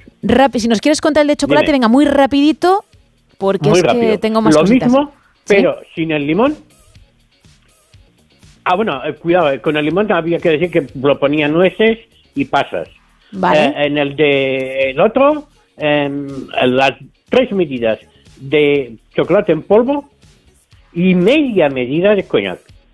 Perfecto. Pues Esteban, nos quedamos con ambas. Es verdad que hay que decirlo todo muy rápido, pero porque el tiempo es oro y en la radio vale mucho y hay que hablar de más cosas y, y hablar también con más oyentes. Pero nos quedamos con esas dos recetas y quien quiera probar, sobre todo los trucos que, que Esteban ha dado, pues oye, fantástico, ¿eh? Muchísimas gracias. Y también gracias, por supuesto, por participar. Más mensajes, dame un par. Mira, sobre el reto Ruiz, nos preguntan por aquí que si es el patio de butacas de un teatro o de un cine y, y- o puede ser un escenario. ¡Jo! Podría valer. Podría valer, ¿verdad? Sí, totalmente, pero no, no es. Y es que además no tiene nada que ver encima. Mm, También la otra opción de otros oyentes es que dice que si es el sombrero de Sabina. No, No. eh, lo del sombrero está saliendo mucho, Está ¿no? saliendo, Eh, sí. Sí, es muy socorrido, pero no, no es ese, no es eso. Y además este oyente nos dice que su plato estrella Michelin es aguacate asado con perdiz estofada al Pedro Ximénez. Seguimos.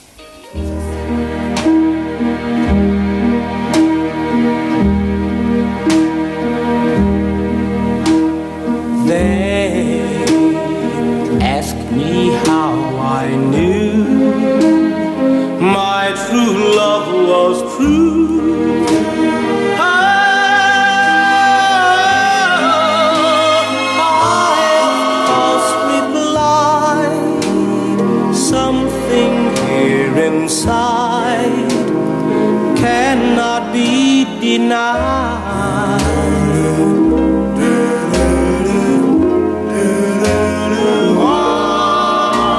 They said someday you'll find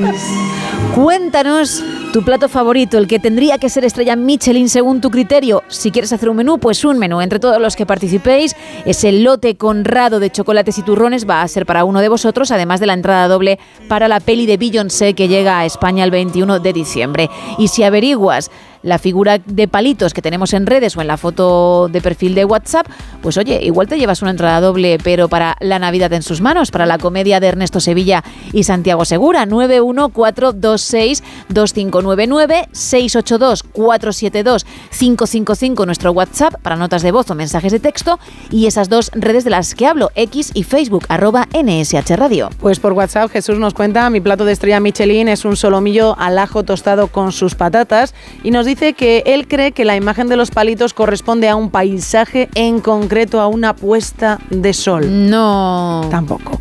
Nos dicen también... Es que me, me duele decir que no, porque creo que es el día en el que la mayor parte de las cosas que se están diciendo valdrían. Encajarían. En otras jornadas, alguna que otra, pero tantas no. Y, y por eso me duele, pero es que no, no, es que no os estáis acercando ahí y el tiempo se agota. Aún queda una hora, ¿eh? pero se agota. Más opciones, nos Vale. dicen por aquí, parece un ovni o un gorro de paja de los que trabaja la gente en el campo. No. Tampoco. Y nos dice que su plato favorito es el arroz, de cualquier manera, incluso de postre, en arroz con leche. Ya os digo que me he quedado yo ahí con lo de la crema de arroz con leche y no salgo, ¿eh? No, no sales, no sales. no, no, es que lo tengo todo el rato en la cabeza ¿no? con muchísimas ganas de comerlo y encima no voy a poder. Más. Desde Zaragoza nos dicen mi plato estrella, las carrilleras de cerdo al vino tinto a baja temperatura y la figura, un pulpo. No. Hay que salir del mar, ¿verdad? Claro, hay que salir del mar. Igual este oyente no ha escuchado esa pista. No tiene nada que ver con el agua, ya no digo con el mar, con el agua. Nada que ver. Es más, voy a dar otra pista. Vale. Como toque agua. Adiós, adiós, muy buenas. Los pasajeros del vuelo. Pueden empezar a embarcar. Cuando en realidad lo que quería hacer era un. No puede ser. Pero bueno, me ha salido el último aviso para, embarcar. Enseguida llegamos a las 4, a las 3 en Canarias. Me vas a leer muchos más mensajes porque sé que hay muchísima gente que está participando y lo que queda, gracias, muchísimas gracias. Pero es que tenemos que escuchar un poquito de musiquita. Bien, como hacemos siempre antes de que den las horarias. ¿eh?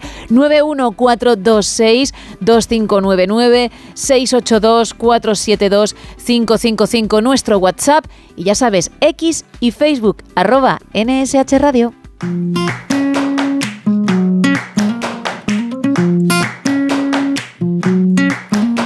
July. It's only been a month since I met you. I gotta say that was my favorite June, and I knew from that night that I would be alright if I. I only knew that one day I would find someone like you. I'd take back all those nights I wasted looking for the right one at the wrong door. Together, you make me better. Whatever it takes, I'm here forever. Bad things will happen, but none of that matters. We'll find a way. As I'm with you, I'm okay. Baby, I'm all in it. Just tell me you are all in it. People wanna talk, shut them all off tell them all to mind the business. A world full of grumps and cynics. Been away from the beginning. People see what they don't have, they get sad and act out cause they're winning. Ooh, I love the way you wanna love me too. Ooh, ooh, eh, eh. We fit together, you make me better. Whatever it takes, Here forever. Bad things will happen, but none of that matters. We'll find a way. As long as I'm with you, I'm okay. Nothing else matters. As long as I'm with you, I'm okay. Nothing else matters. As long as I'm with you, I'm okay. Eh, Nothing else matters. And baby, I know we'll find a way. Eh, eh. As long as I'm with you, I'm okay. Ooh, ooh, I love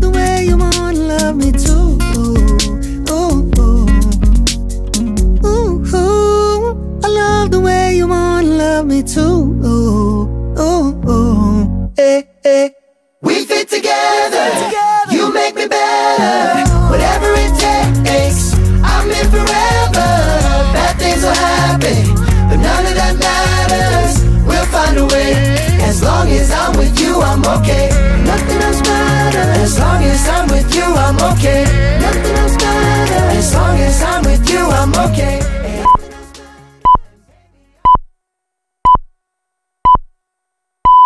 Son las 4, son las 3 en Canarias.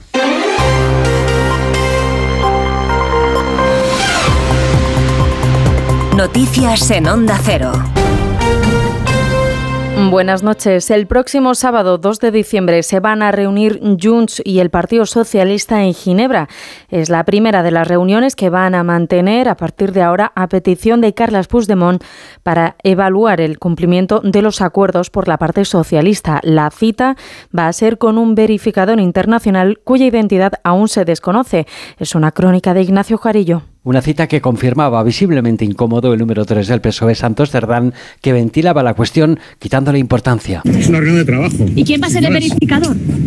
Es una reunión de trabajo, nada más. Pero la reunión es de calado porque es inédita en democracia. Es la primera vez que el partido que gobierna tiene que reunirse fuera de España con el líder del partido que lo sustenta porque sigue prófugo de la justicia. La cita de Ginebra llega además horas después de que Carles Puigdemont se mostrara dispuesto a apoyar una moción de censura del PP, aunque Núñez Fijó decía esta mañana aquello de no somos como ellos. Pero yo no puedo aceptar lo que el señor Sánchez ha aceptado. A mí no me nombra presidente del gobierno el señor Puigdemont. De momento no se conoce lugar exacto, orden del día, ni quién o quiénes serán los verificadores o mediadores que den fe de las sesiones que estaría dispuesto a hacer el Partido Socialista.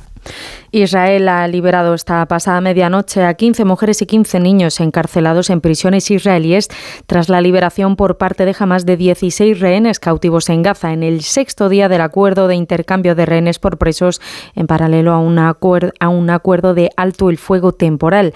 Las autoridades de Israel han estimado que quedan unos 145 rehenes en Gaza tras la liberación de un total de 97 personas.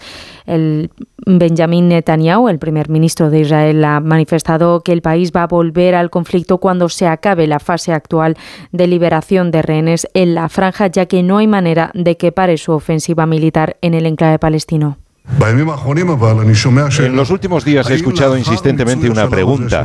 Después de completar esta etapa de devolución de nuestros rehenes, ¿Israel volverá a los combates? Mi respuesta es un sí inequívoco. No hay escenario en el que no volvamos a luchar hasta el final. Esta es mi política. Todo el gabinete está detrás. Todo el gobierno está detrás. Los soldados están detrás. La gente está detrás de esto. Y eso es exactamente lo que haremos.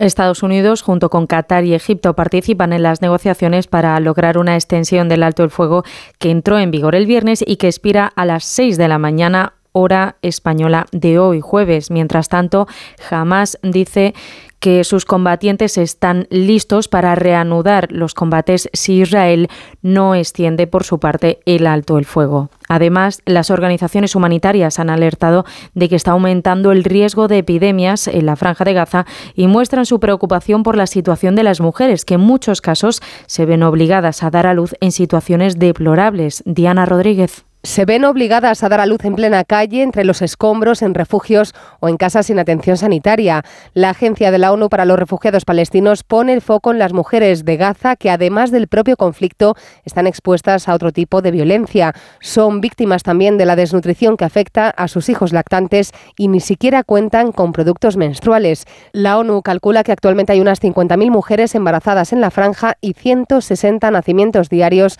en condiciones deplorables por culpa del colapso de los hospitales. En Estados Unidos ha fallecido esta madrugada el ex secretario de Estado Henry Kissinger a los 100 años en su domicilio en Connecticut. El legendario y controvertido diplomático se había mantenido activo hasta el final. En julio visitó China para reunirse con el mandatario del país, con Xi Jinping y con funcionarios de alto rango. Kissinger es la única persona que ha sido asesor de seguridad nacional de la Casa Blanca y secretario de Estado al mismo tiempo y ejerció un control sobre la política internacional de Estados Unidos que le valió un Nobel de la Paz por sus negociaciones para acabar con la guerra de Vietnam. Y de vuelta a nuestro país, en Cádiz han muerto cuatro personas que viajaban en una embarcación y que fueron arrojadas al mar al llegar a la orilla en la playa de Camposoto, en el término municipal de San Fernando. Viajaban en la embarcación un total de 27 personas, de los que 23 han podido ser auxiliados. Además, otros tres que fueron igualmente arrojados en la orilla de Santipetri, en Chiclana de la Frontera, han sido hospitalizados al presentar un cuadro de hipotermia. Eso ha sido todo por ahora. Más información a las 5, a las 4 en Canarias. Síguenos por internet en ondacero.es.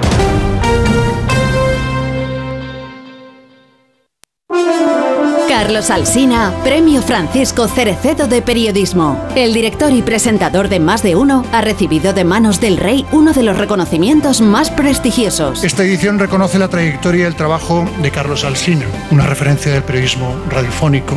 Representa la distancia crítica, la búsqueda de la verdad. Destaca en él el trabajo a conciencia, exhaustivo, meticuloso, firme en el propósito de otorgar al oyente una visión lo más amplia posible que le permita formarse su propia opinión. Un premio que se suma a una larga lista de reconocimientos y le convierte en una de las voces más influyentes del periodismo español. No estaría aquí si no fuera porque tengo detrás una cadena de radio, Onda Cero, y un grupo de comunicación a tres media que me permiten decir cada mañana lo que pienso en plena libertad. Carlos Alsina, Premio Cerecedo de Periodismo. Enhorabuena, Alsina. Onda Cero, tu radio.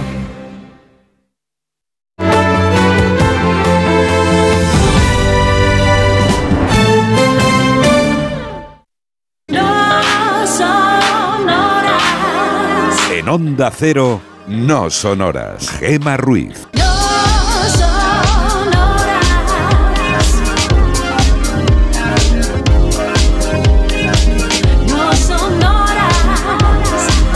4 y 6 de la mañana, las 3 y 6 en Canarias y seguimos en directo en No Sonoras, hoy contigo como cada noche hasta las 6, las 5 en Canarias, para toda esa gente que todavía no controla nuestro horario, que nos pregunta, oye, ¿hasta cuándo estáis? Bueno, pues las 6, las 5 en el archipiélago canario, hablando de tus platos favoritos, de esos que consideras que tienen que ser estrella Michelin, como las que se concedieron hace 48 horas aproximadamente.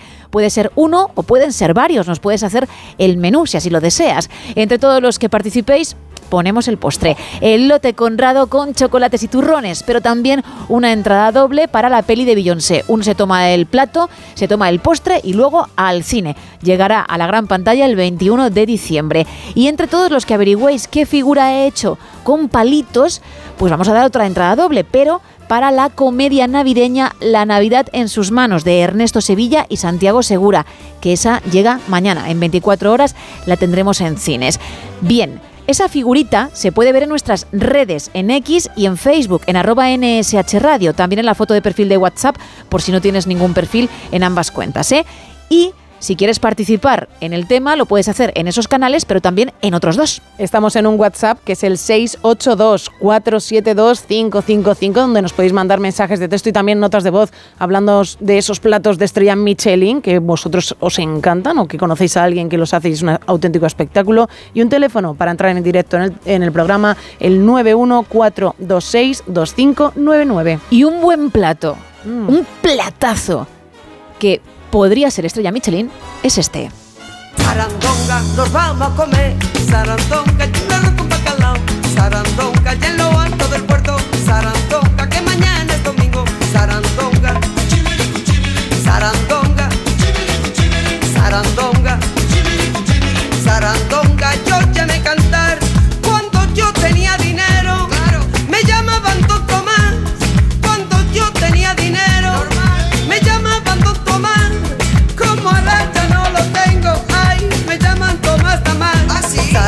Sarandonga y nos vamos a comer. Sarandonga, un arroz con bacalao. Sarandonga, ya en lo alto del puerto. Sarandonga, que mañana es domingo. Sarandonga, Sarandonga, Sarandonga, Sarandonga,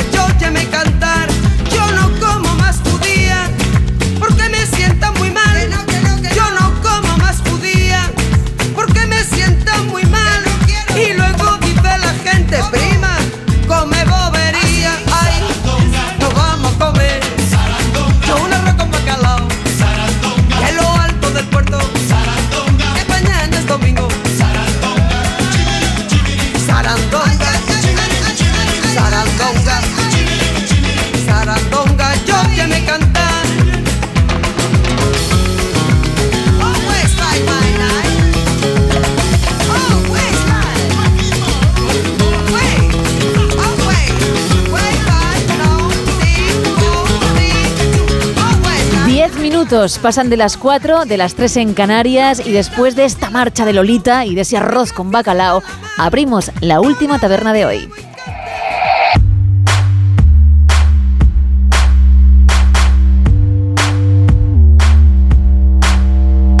Una taberna que comienza con el repaso a las portadas de los principales periódicos del país. Comenzamos con La Razón, que hoy titula Una España sólida y unida. El rey reivindica la Constitución y la obligación de las Cortes de buscar el bien común de todos los españoles. Felipe VI ofrece una lección de neutralidad en la solemne apertura de la decimoquinta legislatura. En la portada del país podemos leer PSOE y Junts pactan ocultar la identidad del verificador. Los partidos inician la negociación en Ginebra con total opacidad. También otro que podemos leer en esta portada es Calviño y Díaz chocan por la reforma del subsidio de paro y las pensiones subirán un 3,8% en 2024. En el mundo, el rey recuerda a los diputados el deber moral de defender la Constitución. Estamos obligados a legar una España sólida y unida. Los rehenes relatan el horror de jamás. Obligaron a los niños a ver vídeos de la matanza. Más apuntes, pero en nuestro país, Díaz abronca a Calviño por intentar recortar el subsidio por desempleo y las pensiones subirán un 3,8% en 2024. También las 450.000 de más de 3.000 euros. En la portada de ABC, en la foto de portada, podemos ver a Armengol, a Pedro Sánchez y al rey Felipe VI eh, en el acto de ayer de la apertura de las Cortes. Y este periódico titula El rey pide una España sólida, unida, sin divisiones. Y también otro titular, el PSOE acudirá a Ginebra para que un mediador extranjero tutele el pacto con Junts. En la vanguardia leemos cuatro muertos tras ser arrojados de la patera. Ha ocurrido en Cádiz. El rey apela a la unidad ante un Congreso crispado. Las pensiones subirán un 3,8% en enero para compensar la inflación. Las ausencias de Xi Jinping y Biden marcan la cumbre del clima de Dubái y jamás libera a 16 rehenes sin cerrar un acuerdo para ampliar la tregua. Y cerramos con dos apuntes del periódico. Las pensiones subirán un 3,8% en 2024, una media de 54 euros mensuales. Y la generación pantallas tiene casi dos dioptrías más que sus hermanos mayores. ¿Vamos con el teletripi? Venga, vamos. Venga. Vamos con esa información que nunca va a aparecer en portada, pero que merece su hueco. Por eso aquí se lo damos. Venga, unos minutitos para qué titular.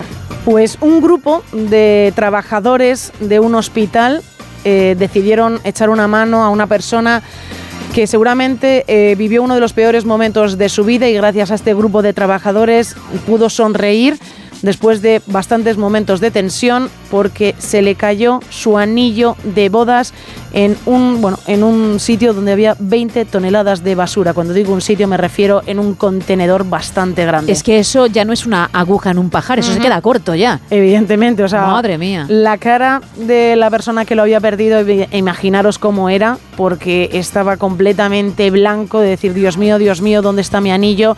Darse cuenta que lo había perdido en ese container lleno de basura y apareció este grupo, este equipo y se pusieron a cavar entre mm, cientos de bolsas de basura hasta llegar por fin y encontrar ese anillo dentro de una bolsa, porque ¿qué había ocurrido? Que, la bol que el anillo se le había caído a este trabajador también del hospital en una de esas bolsas y tuvieron que ir buscando bolsa tras bolsa en ese container. ¡Qué barbaridad! Hasta que encontraron el anillo, lo encontró, lo agarró él mismo, dice, lo limpié y llamé rápidamente para decir, lo he encontrado. Yo creo que a partir de ahora, vamos, se lo va a atar casi al dedo para no volver a perderlo. Es que es más fácil que aciertes el euromillón.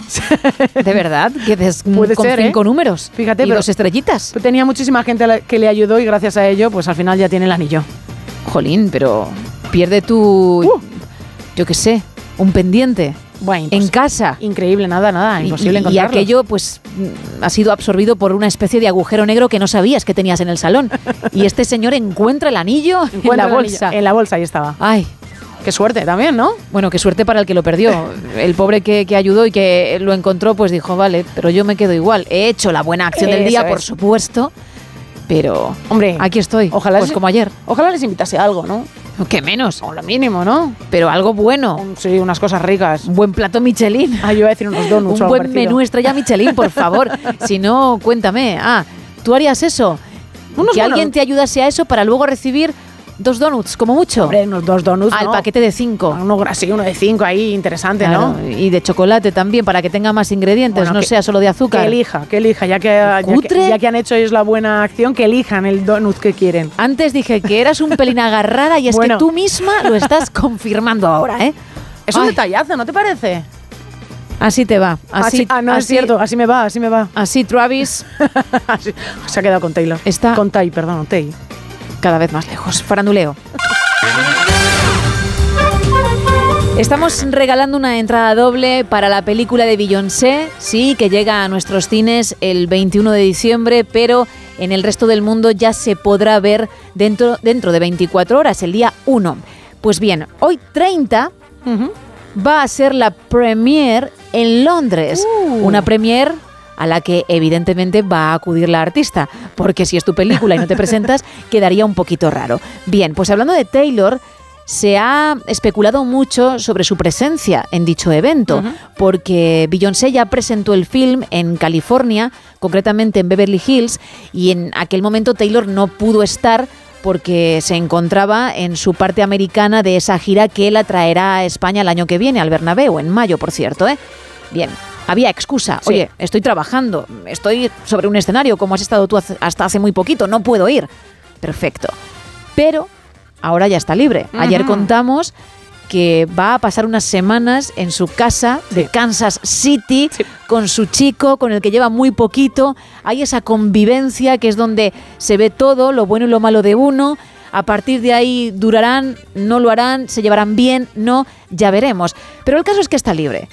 Y dicen las fuentes consultadas por varios medios estadounidenses que sí, que va a coger un vuelo, se va a presentar en un ratito en Londres y va a asistir a la fiesta, a la premier, al evento de la peli de su compañera. Pues muy bien, oye, es un Me planazo. parecería un detalle También. bastante bueno por su parte, pero parece ser que sí, ¿eh? que, que esto, aunque estamos especulando porque aún no ha llegado el momento, estaría prácticamente hecho. Entiendo que tú y yo no vamos, ¿no? Por poco. Yo sí. Ah, tú sí. Yo sí. Vaya, vaya. Pero porque yo canto. claro, el hecho de haber estado en el No Sonoras cada madrugada de miércoles, es Ah, decir, amiga. un día como ayer interpretando temas, pues me ha llevado a algo así. Ya. Bueno, bueno, pues es- está muy bien, ya nos Que yo contarás. te lo cuento, que yo te pensaba escribir. Ah, vale, vale, entonces Vale, perfecto, yo te iba a mandar un WhatsApp. Claro, claro. Sobre todo con fotos mías, para que vieses cómo voy. Eso es muy importante, sí. el Porque outfit. es muy cutre, perdóname, ¿eh? tú a lo mejor no lo entiendes. A ver, cuéntanos. Pero es muy cutre entre estrellas Ujú. Hacerle foto a la persona con la que estás hablando. Ay, mira, es más famosa que yo por los pelos. Ah. Y enviártela. Entonces, casi es mejor que te diga cómo voy yo, Venga. cuál es mi modelito y te voy contando un poco lo que, lo que va pasando, ¿no? Eh, la comida que nos ponen, qué tal el cóctel, cómo he posado por su ¿Cómo has posado? Eso es muy importante, ¿eh? ¿Cómo has posado? en el fotocall, estas cosas, ¿vale? Vale, vale, vale. Muy bien. El día que te lances, que en alguna ocasión hemos dicho, Isa, canta, Isa, dalo todo, demuéstralo también en el micrófono del No Sonoras, y no lo has hecho, pues llegará esa oportunidad. Bueno, alguna vez he cantado una o dos palabras y ha sido terrible, entonces hay cosas que... Nadie te ha juzgado porque no hemos en ningún momento... Ayer, ayer en este programa se dijo que Girado la- cantaba muy mal. En ningún momento hemos girado el asiento como si fuese la voz de Antena No, 3 no, no. para decir nada. Está en tu cabecita. Es decir, yo jamás he hecho esto.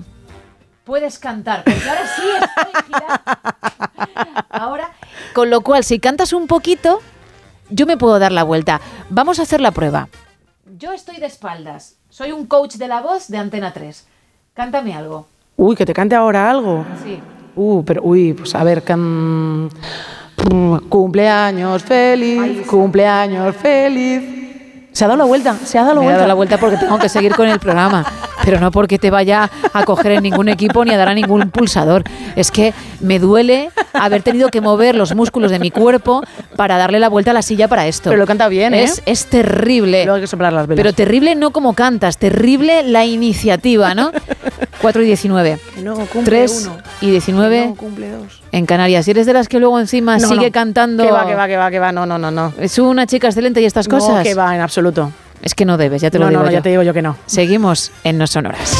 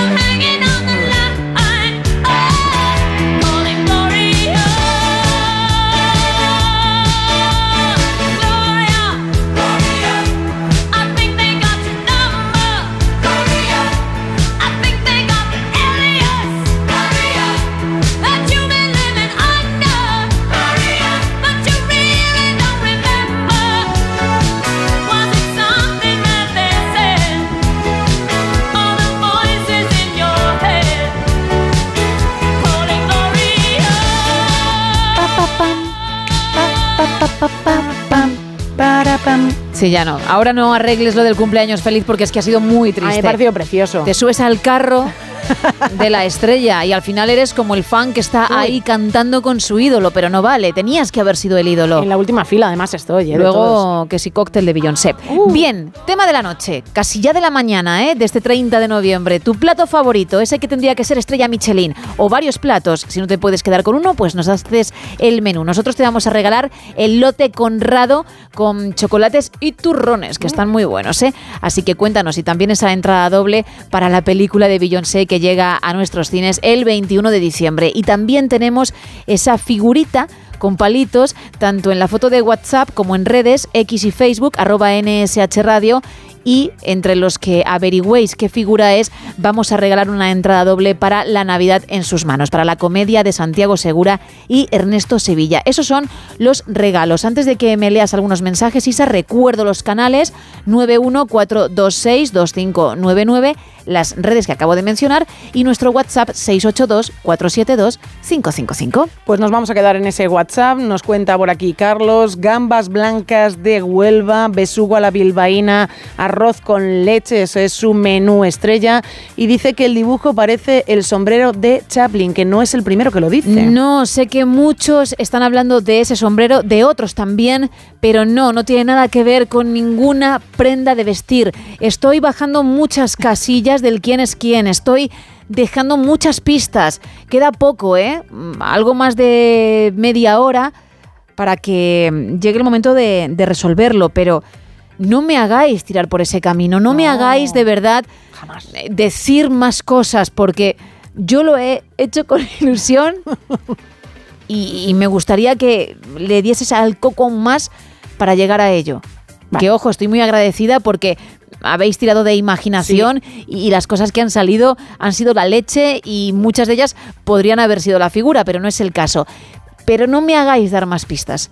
No me hagáis mm, tirar por tierra lo que he trabajado. No me rompáis el corazón. Y si recuerdas las dos pistas que has dado para aquellos que... Ay, Dios mío. No, no, que no voy a cantar.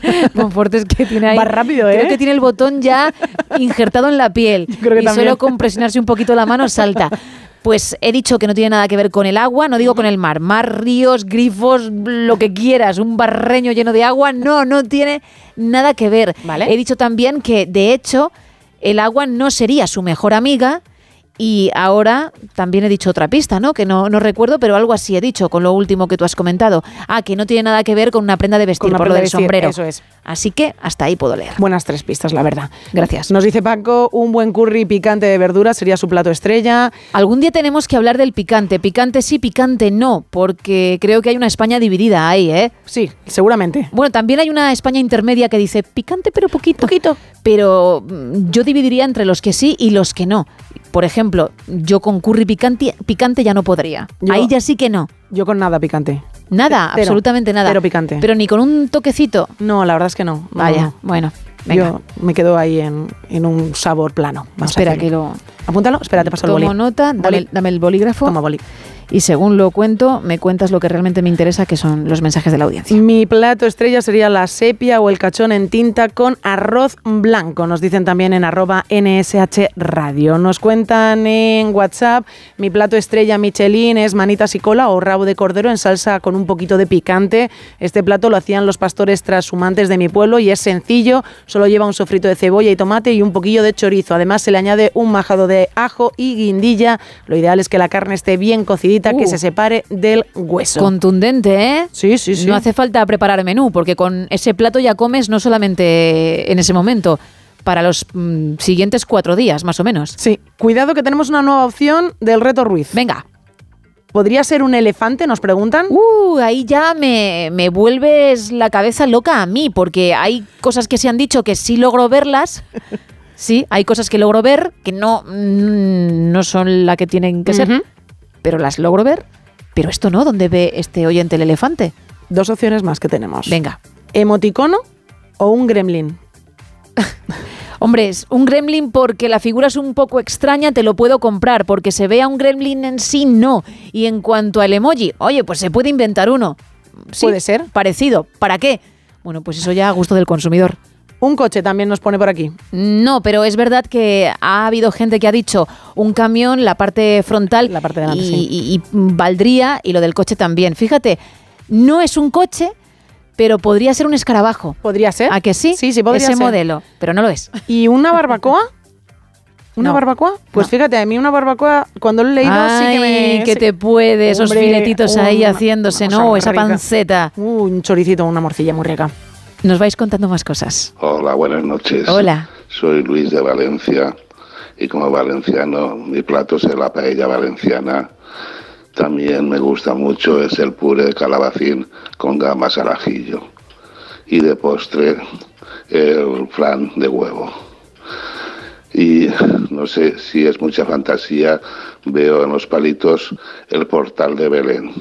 Mm, Que paséis buena noche. buena noche. Hasta mañana. Gracias. A ver, no es que sea mucha fantasía, es que ya tienes dentro de ti ese espíritu navideño que no te deja ver otra cosa. Pero no, no tiene nada que ver con el portal de Belén. Más mensajes. No es el único de nuestros oyentes que ha dicho lo del portal de Belén, que también lo podemos ¿Ah, sí? encontrar por WhatsApp y en redes sociales. Qué ¿eh? bueno. Fíjate. Nos dice también Graci que si puede ser la clavija de un enchufe. No, más. Hola, buenas noches. Hola. Pues bueno, hablando de comida, que me estáis dando hambre, como siempre que hablamos de comida, pues yo me quedo así como con tres platos muy sencillos Venga. y bueno, que me podría hacer el menú para toda la semana. Serían, por ejemplo, patatas fritas con huevo y picadillo, me encanta. Genial. Luego espaguetis boloñesa o carbonara, espagueti en general. Y el otro sería, ay, me casi me olvido. Eh, ay, las albóndigas. También me encantarían. Bueno, anda, pues nada, eso. Que buen provecho y hasta mañana.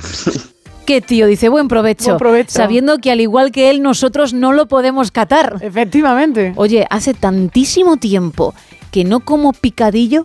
Apuntadlo todos, ¿eh? No solamente en el equipo, boli. A ver, ¿me también boli? España que está al otro lado. Picadillo, para Pero tuve una época muy fuerte. De picadillo. A todas horas. Y, y se acabó. Y no sé por qué. A lo mejor porque si tomabas a todas horas picadillo, llegó un momento en el que dijiste, Hombre, se todas, acabó. a todas horas no. Pero, pero a lo mejor dos veces a la semana sí que caía y, y está buenísimo. Y fíjate, cosas de la vida que, que a veces dejas atrás lo que realmente te hizo feliz y, y viene alguien, te lo recuerda y, y eres consciente de lo que has hecho, ¿no? ¿Has llegado a desayunar picadillo, Gemma? No, no, no, no, no. Sé que tú sabes. sé que sé. Lo sé. Que he desayunado lentejas, canelones, hamburguesa, lo que mm, tuviese en ese momento. Y, y, genial, estupendo. Y podría haber mm, Desayunado. barra cenado para mí picadillo, pero no, no fue el caso. Pero qué rico, ¿eh? Y con esos huevos fritos y esas patatas. Qué buena idea nos has dado, querido oyente. Qué buena. Los tres platos estaban muy bien, ¿eh? La verdad es que sí. Pero I love picadillo. Sergio nos dice desde Madrid, mis platos estrellas son mi nuevo descubrimiento, la sopa castellana y unos huevos rotos con patatas y chistorra o morcilla, el mayor placer de la vida. Nos dicen también por aquí espaguetis con ajitos y gambas riquísimos y el plato Michelin patatas con bacalao. 914262599, también WhatsApp 682472555 y X y Facebook, que son nuestras redes, nos puedes encontrar en ellas con arroba NSH Radio. Suerte, justo cuando el mundo apriete, mejorando lo presente, puedes agarrarte a mí.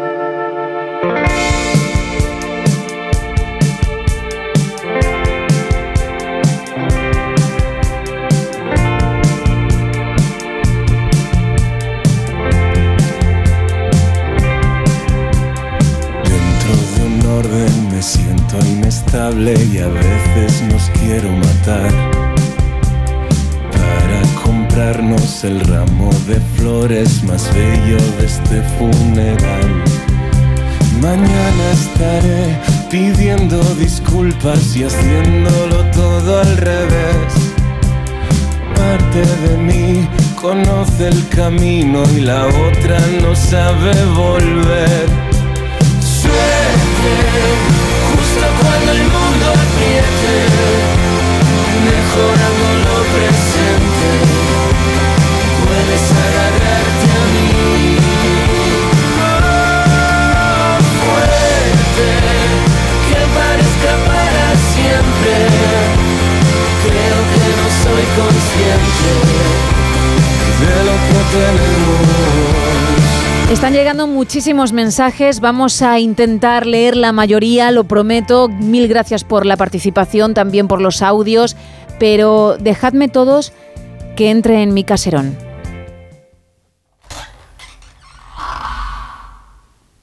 Ya voy.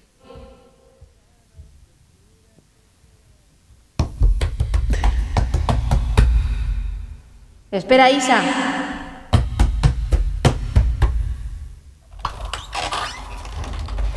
Que estaba cogiendo el abrigo y tenemos que irnos al cine, venga.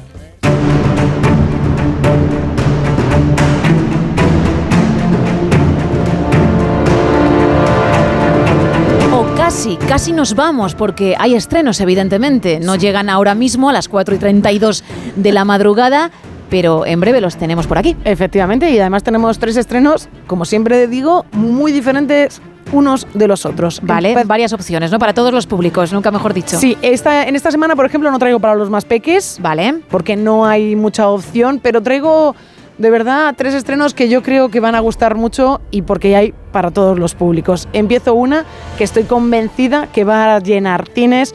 Es una producción española, es la tercera de una saga, ocho apellidos marroquíes. ¿Español? Sí. ¿Madrid? ¿Barcelona? No, no, más al norte. ¿Y vasco? No, no, no, del otro norte, del norte bueno, Cantabria. ¿Me pone tres para Marrakech? Ponos, por favor, te lo pido, en la fila de cristianos. ¿eh? Virgin Mary. ¡Ay, mirad, un burrito! ¡Ay, cómo me recuerda esto al portal de Belén! Llamamos demasiado la atención. ¿Y si nos quitamos cualquier cosa que nos delate como españoles? Guillermo, Pregunta si eres cristiano. Pero un enamorado del mundo. Bueno, las anteriores han sido todo un éxito, con lo cual se prevé que esta cumpla con esas expectativas, ¿no? Efectivamente, además en el reparto tenemos a Julián López, a Michelle Jenner, a Elena Irureta, con lo cual también es un reparto llevado a que todo el mundo vaya a los cines a ver esta película. Sí. ¿De qué va? ¿Cuál es la sinopsis? Bueno, pues Carmen, que es Elena Irureta, quiere cumplir la última voluntad de José María, su marido y patriarca de la familia, y es recuperar el Sardinete, el primer pesquero de su flota, que se encuentra anclado en un puerto marroquí. En su viaje de Cantabria a Marruecos le van a acompañar su hija Begoña y el ex de esta, Guillermo, es decir, Julián López, desesperado por recuperar su amor. Entre choques culturales descubrirán además el gran secreto de José María, que tiene otra hija. Así que buena película, 97 minutos. Además es una película de hora y media, muy, está muy bien, un buen bol de palomitas y a disfrutar. Y sigo con comedia, con un toque romántico, pero también con drama. Ya no salimos de nuestro país en el reparto Anne Hathaway, Marisa Tomei y Peter Dinklage. Se llama Llegó a mí. ¿Y qué tal va la nueva ópera? ¿Se encuentra bien? Sufrió una crisis después de su última ópera. Tienes que sacar tu cerebro del bucle e interactuar con desconocidos. ¿Adiós? ¿Vamos por ahí? ¿Se puede contraer la hepatitis con eso? ¿Qué?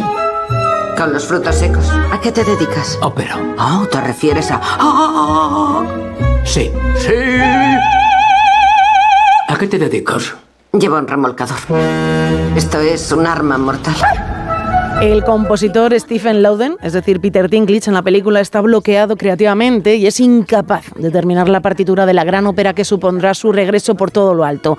A instancias de su esposa Patricia, que la interpreta Anne Hathaway, que solía ser su terapeuta, sale en busca de inspiración y en ese proceso se encuentra con una mujer inusual, quien Marisa Tomei, con la que redescubre su inspiración y desarrolla otra serie de sentimientos que son más de lo que esperaba o imaginaba. Y vamos a terminar con una película que no tiene nada de romántica, no tiene absolutamente nada de comedia. Mm, Vas a simplemente a escuchar muchos gritos, mucho puñetazo, mucha Mm. persecución. Termino con una de acción y de suspense que aunque el nombre sea así, de verdad no tiene nada navideña. Es Noche de Paz. ¡Están disparando! ¡Están disparando! Todas las unidades, por favor, respondan.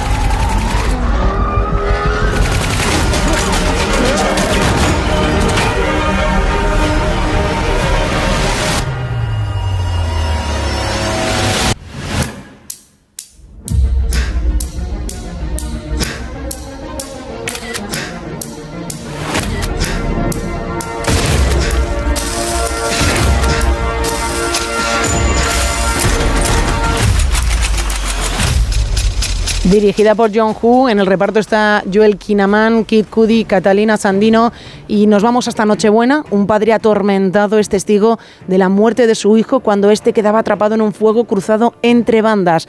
Roto de dolor y sin voz debido a una herida profunda que afecta a sus cuerdas vocales, este padre decidirá someterse a un estricto entrenamiento para vengar la muerte de su hijo. Se llama Noche de Paz, pero de verdad de navideña no tiene absolutamente nada. Gracias, Isa. Seguimos.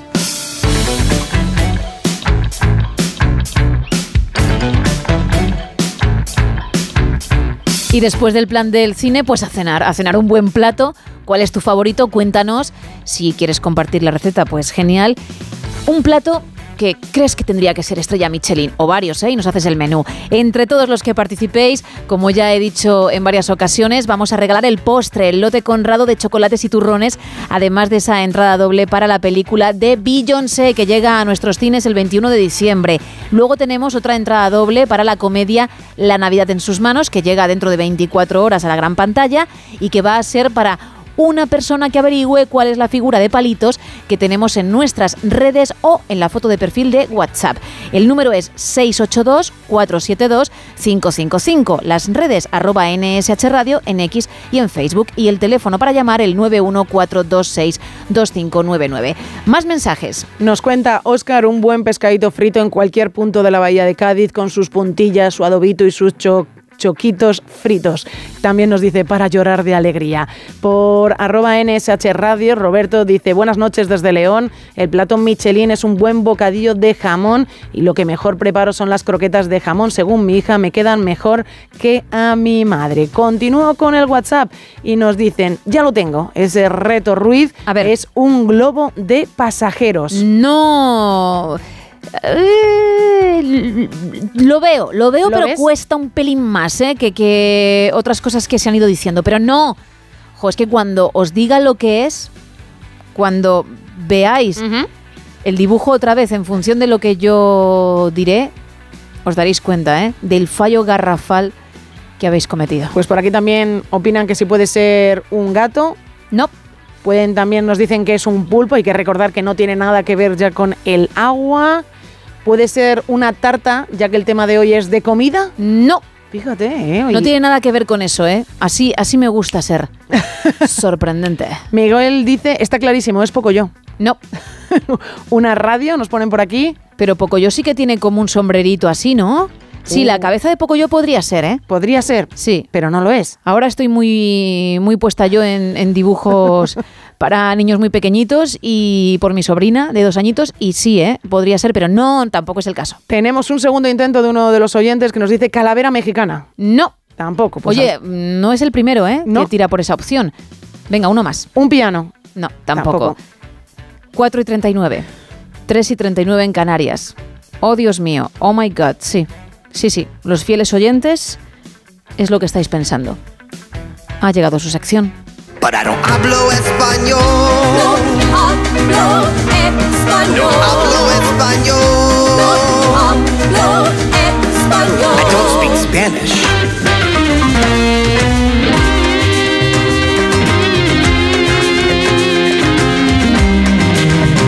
Bien, es la sección en la que Isa Blanco, pues, dice que, como sabe ligar, nos va a ayudar a ello. Lo hacemos en diferentes idiomas. ¿Por qué? Pues porque a veces pues, te puede hacer tilín, puedes sentir mariposas en el estómago por alguien que no habla castellano y quieres sorprenderle o sorprenderla. Quieres romper el hielo con una frase en su idioma. Una frase que puede ser dulce, puede ser simpaticona, puede ser hot, como ha pasado en alguna que otra ocasión, un tanto canalla. Y no sé en esta ocasión cuál es la actitud, cómo nos enfrentamos a ese reto de llamar la atención de alguien que, que realmente nos gusta. Venga, pues me voy a quedar con la opción de canalla con un toque picantón. Le recuerdo a la gente que para ti ser canalla es decir, oye, oye, con lo cual todo puede pasar. Efectivamente. ¿En qué idioma pretendes enseñarnos en esta ocasión? En latín. ¡Wow! Una noche de latín tocaba pero, hoy. pero has venido con el latín demasiado pronto, ¿no? Sueles Mm. cerrar semana. Y sin embargo te has adelantado. ¿Qué está pasando? Que tenemos un regalito para cerrar semana mañana. Ostras, Sí, sí, sí, así, sí. así nos lo planteas. Así os lo planteo. Wow. Bien, bien. Venga, pues primera parte en castellano. Por cierto, voy a intentar averiguar la segunda. Alguna vez lo he conseguido. No es algo que me agrade. Ya he dicho en más de una ocasión que me gustaría ganar la lotería o acertar algún partido en la quiniela. Pero no, en esto es en lo que soy fuerte. A ver si no pasa en esta ocasión, Isa. A ver si está currado, muy currado. Y no doy con ello. Venga. Tu cuerpo. Uf, tu cuerpo. Tu cuerpo. Claro, es que lo has dejado muy abierto. Ya empiezas a hacer trampa, ¿eh? Lo empiezas a complicar a posta. tu cuerpo. Tu cuerpo. Con el mío pueden hacer uno. Ojo. Toma, ¿eh? Ojo. Ah, pero bueno, has dicho canalla, esto es más romanticón. Sí, la verdad es que sí. Pero bueno, como para ti canalla he dicho antes es un oye, esto también podría valer, ¿eh? Podría ser. ¿Cómo se diría en latín esa primera parte? Tum corpus. Tum corpus, muy bien. Bonito, ¿eh? sí, sí, queda muy, muy, bien. muy bonito. Precioso. ¿Con quién vienes? Con mi amigo latino. ¿Ah, sí? Sí. ¿Qué tal? ¿Cómo... Muy bien. Sí, se, Muy, se- muy se desenvuelve, pero no digo a la hora de hablarlo, que entiendo que perfecto, sino a estas horas. ¿Con alegría? Con mucha alegría. ¿Sabe lo que se hace? Vamos a escuchar. Tum corpus. Muy breve, muy, Muy breve. directo. Sí.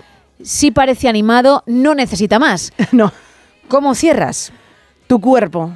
El infierno en el que no me importaría arder. Hoy, por favor. Ay, Dios mío. Si es que es para decir. El que se va pero echando patas a otro lado, por muy infierno que sea, soy yo. ¿Cómo se diría en latín? Infernum non sapium tarderein. Vamos a escuchar a tu amigo el alegre. Infernum non sapium tarderein. Sí, va con más ritmo, más musicalidad, más ganas, Isa, ¿eh? Bueno. Más ganas. Tú no puedes llegar a alguien y decir, tu cuerpo. es Tu en el que me gustaría estar. Menudo infierno, pero qué buen infierno. Tu cuerpo. Ardemos en tu cuerpo.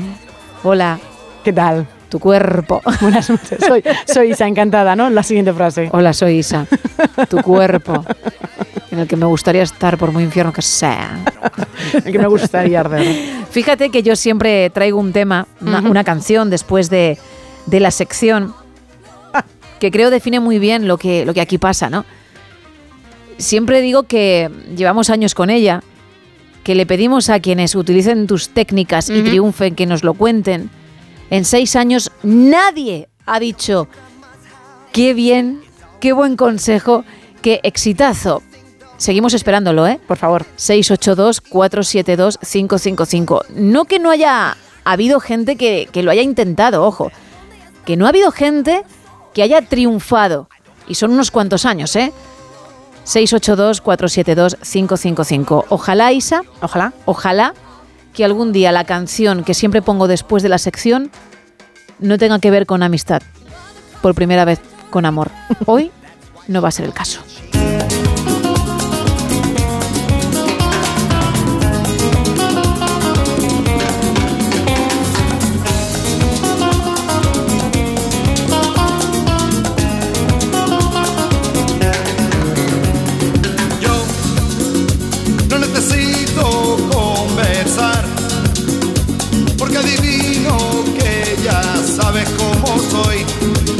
Has conocido siempre.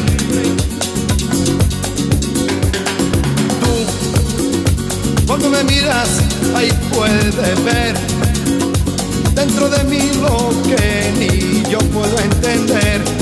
Yo te he conocido siempre.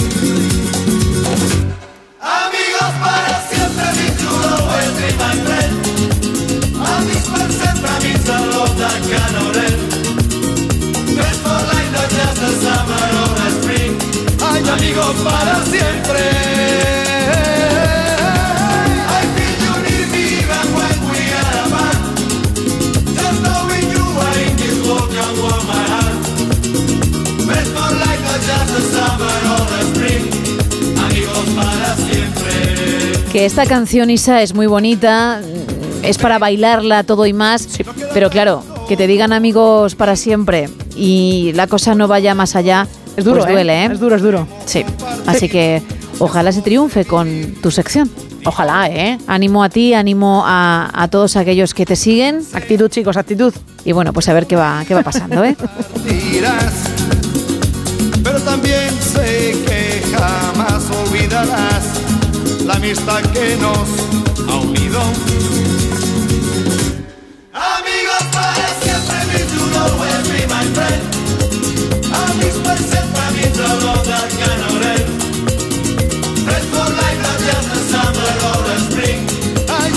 para siempre.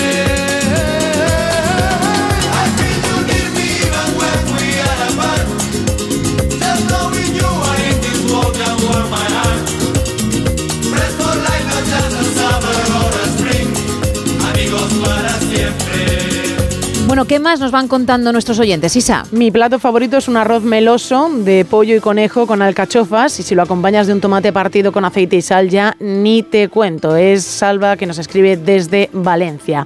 También nos cuentan por aquí, por WhatsApp, mi comida preferida es una pastela que es pollo, almendras, canela recubierta con hojaldre, degustada en una jaima en el desierto sin cubiertos que solo se usan las manos. Oye, qué pintaza tiene eso, ¿eh? Tiene muy buena pinta, la verdad, y además el sitio donde se lo está tomando, donde nos dice que habría que tomárselo, también tiene muy buena pinta. Y además también intenta participar, digo intenta porque por desgracia, como ya me han soplado más o menos que es el reto Ruiz, nos dice que el dibujo es el Sigmund Freud de perfil.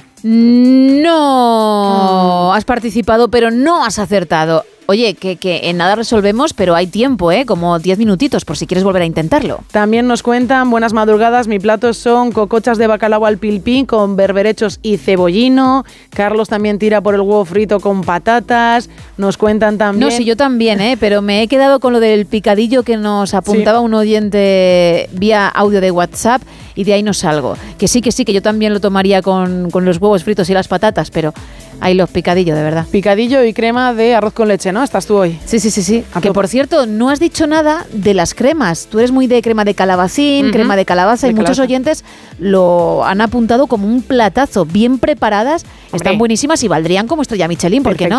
Y no has dicho esta boca es mía, ¿eh? Mm, es que prefiero otros tipo de platos, me gustan mucho las cremas. ah, pues ¿eh? dime tú, porque no has participado, no vas a ganar absolutamente nada, no te llevas ningún regalo, pero adelante. Obviamente ninguno de mis platos porque cocino entre nada y menos, pero voy a elegir dos platos, el de mi señora madre que hace un solomillo con una salsa de pasas y oporto, que eso debería comercializarlo, y mi hermana Yur que hace unas croquetas de queso que me las regala todos los años por mi cumpleaños, me hace un tupper, que eso está exquisito. Anda que trajiste alguna, ¿no? Es que no, no quedaron, no quedaron. Ya, bueno, pero por eso hay que reservar. Ya, ya. Hay que pensar en la gente. Hubo ¿eh? intento, ¿eh? Hubo intento, pero se fracasó estrepitosamente. Y un pimiento, que es con lo que tendrías que haber acompañado, por cierto, un pimiento verde Mm. frito, esas croquetas. Para ti el pimiento. Que te gustan, ¿eh? Oh, bueno, el pimiento, a todas horas, igual que tú el picadillo, Te- te- yo el pimiento. Te morirías, ¿eh? Por unos huevitos fritos y unos pimiento. pimientos verdes para desayunar. y Isa. rojos, ¿eh? ¡Buh!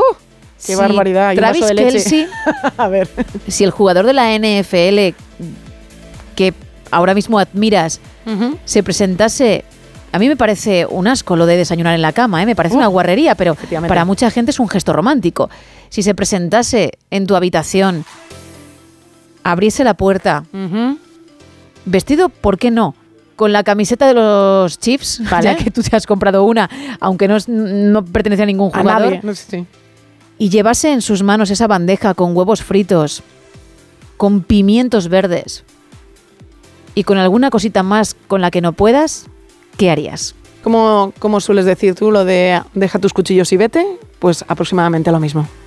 ¿Prefieres no comer unos Hombre, buenos huevos hombre. fritos? Hombre, ya te digo yo. ya he tenido que pasar por ese, por ese calvario varias veces y nunca más. ¿A que Travis te dijese, desayuna conmigo, amor de mi vida? Deja tus cuchillos y vete. En fin, esto nos vais contando. Buenas noches, José Manuel de Sevilla. Hola, José Manuel. Yo creo que el dibujo es una montera de un torero Mm. y mi plato de estrella Michelin, una buena caldereta de venado en salsa. Sí. Eso está increíble. Muchas gracias. Gracias, cómo se ríe Cómo el ríe, ¿eh? Potente, muy bueno, pero también potente. Y no, no, no, no has acertado la figurita. Ay, qué poquito queda ya. Nos cuentan también por aquí unas papitas arrugadas con un buen mojo canario, sería el plato estrella de uno de nuestros oyentes. Y otro nos dice tomate de barbastro con sal. Queda poco, insisto. Recuerdo rápidamente los canales porque aún estás a tiempo, aunque sea poquito, pero lo estás. 914262599, 682472555 WhatsApp y X y Facebook arroba NSH Radio. Ojalá no tengan que cantar, por muy bonita que sea, amigos para siempre. Pero tampoco está Isa.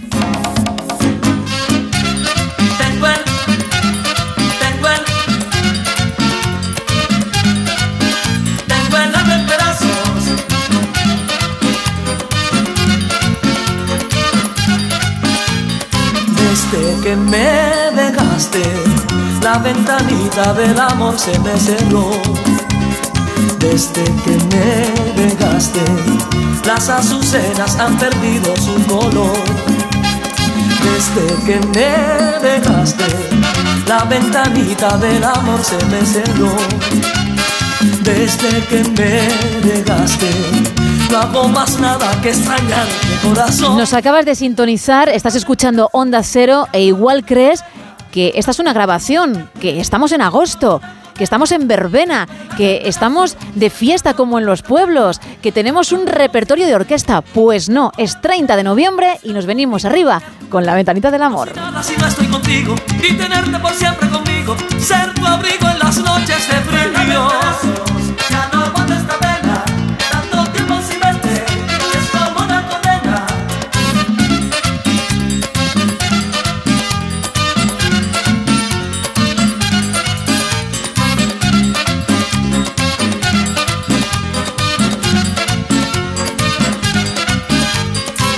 Bueno, Isa, es muy buena canción. Muy buena. Incluso para bailar con alguien, para, para comenzar algo. La letra no tanto, por eso espero que, que nunca se cumpla y, y que en el nuevo español pues la gente triunfe, que es mm, lo que intentas. Pero está muy bien, ¿eh? Sí. Al final, oye, tienes el alma en pedazos, pero estás moviendo los pinreles. Estás feliz al final. Bueno, cuéntame, ¿qué más platos van saliendo por los diferentes canales? Pues Leo de Oviedo nos dice, mi plato Michelin es el tiramisú que preparo yo mismo y que mi cuñado cada poco me lo pide. Y la figura esa, o lo que sea, puede ser un pollo al horno. No, pero bueno, podría uno llegar a verlo, ¿eh? Podría, podría. Ojo, más. También nos dicen por aquí, mi menú es uno muy gallego, unos fantásticos percebes, un buen cocido gallego y de postre unas deliciosas filloas.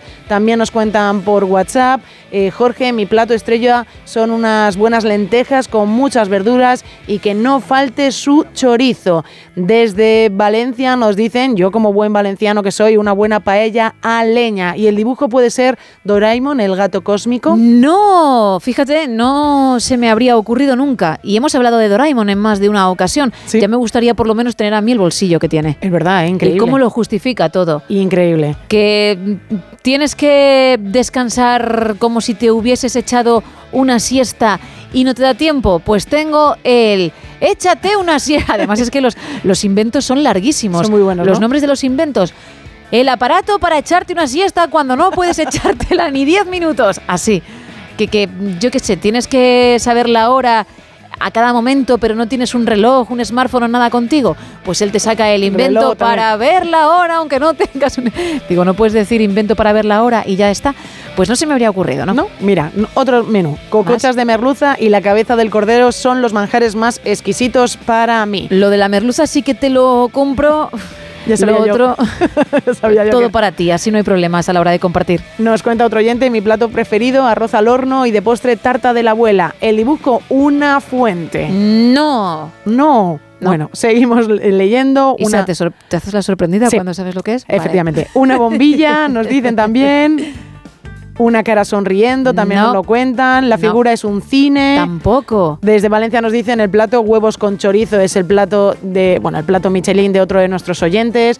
Nos dicen también un gran menú sería salmorejo cordobés con huevo y jamón, croquetas de cecina de mi madre, estofado de ternera con Oh. patatas y de postre tarta de queso blandita con aranda. Aranda nos dice, ea, ahí lo lleváis. Y tanto, ¿eh? Uh, qué barbaridad. Muy contundente, pero muy rico. ¿Ves? En esta ocasión sí cogería todos los platos. Todos, ¿no? Menudo Hombre, menú que nos han puesto. Claro que sí. Uno más. Nos dicen por aquí desde Madrid, a mí el plato que más me gusta es la ensaladilla rusa con bogavante. La probé en un buen restaurante y se merece varias estrellas Michelin.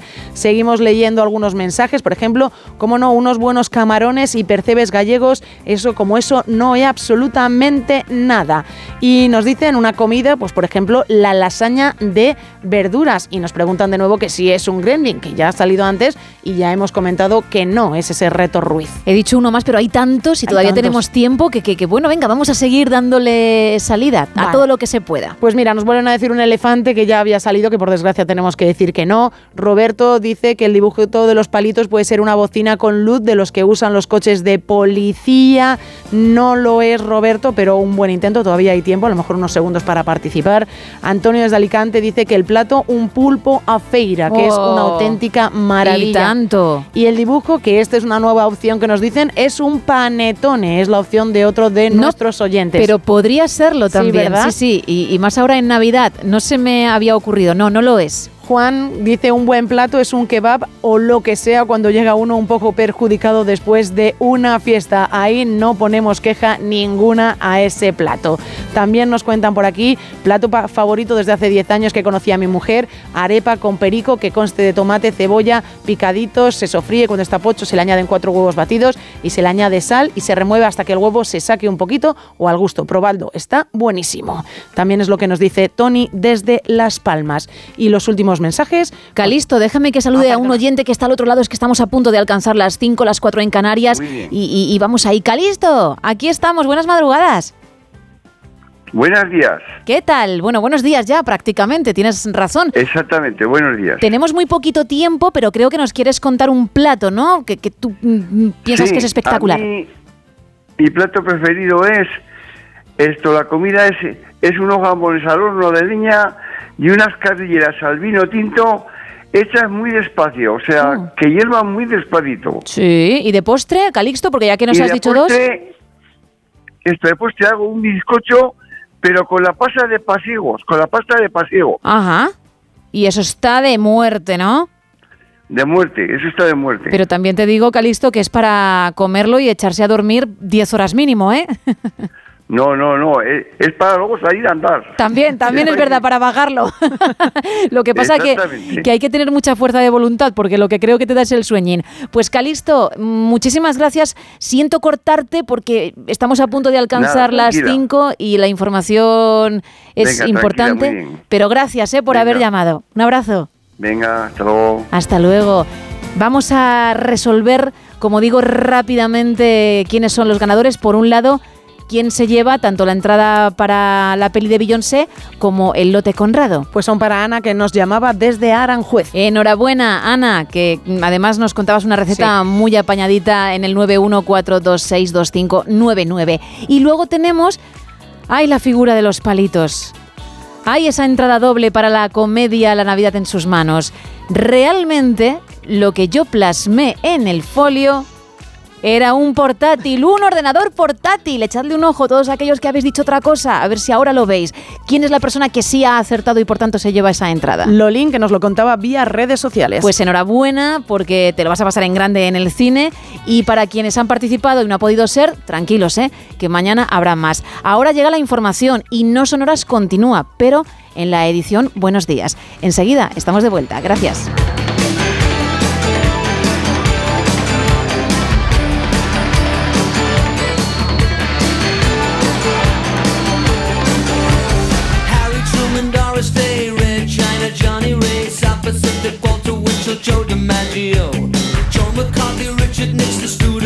Studebaker, Television, North Korea, South Korea, Marilyn Monroe.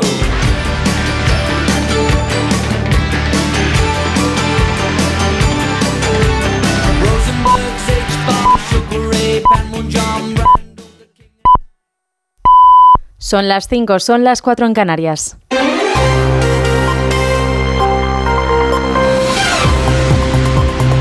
Noticias en Onda Cero.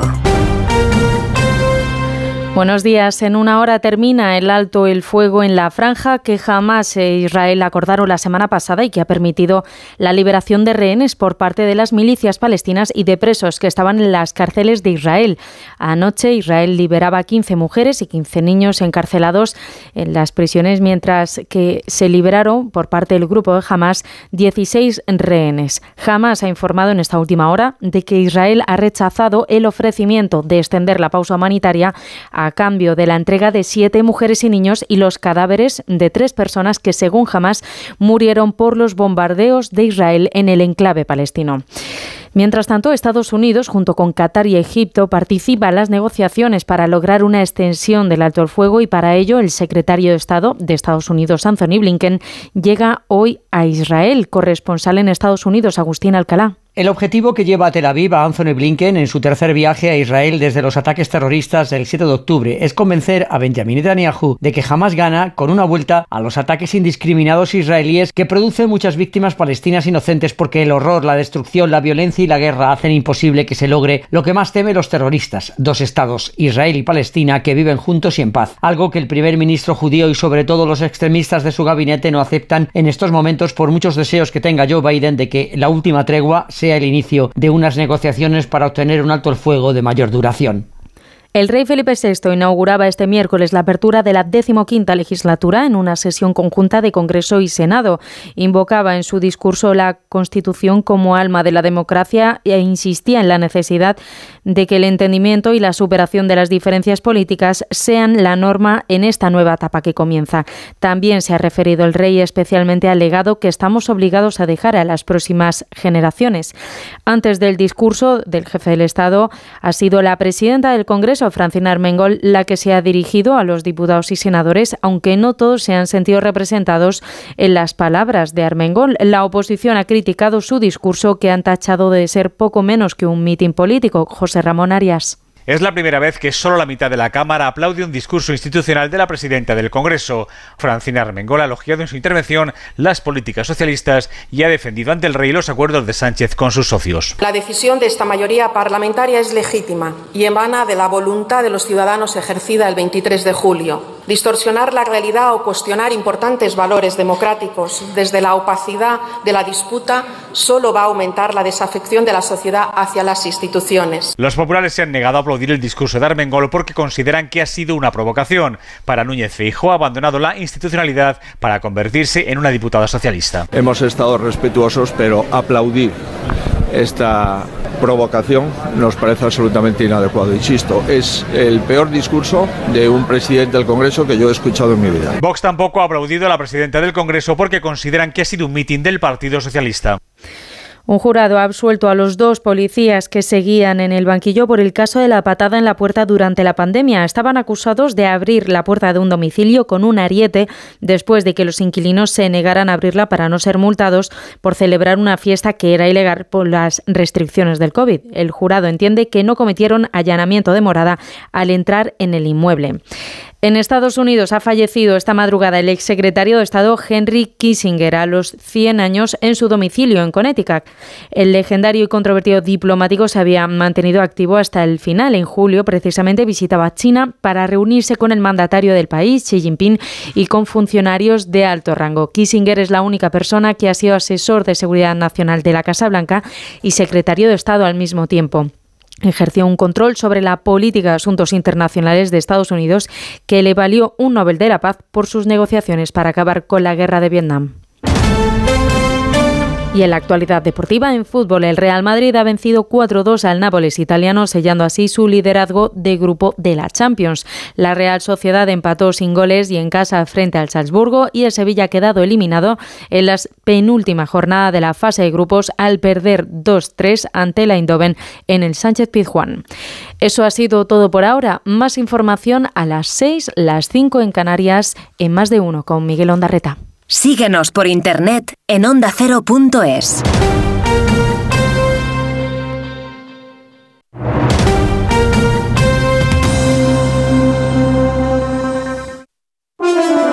Carlos Alsina, Premio Francisco Cerecedo de Periodismo. El director y presentador de Más de Uno ha recibido de manos del rey uno de los reconocimientos más prestigiosos. Esta edición reconoce la trayectoria y el trabajo de Carlos Alsina, una referencia del periodismo radiofónico.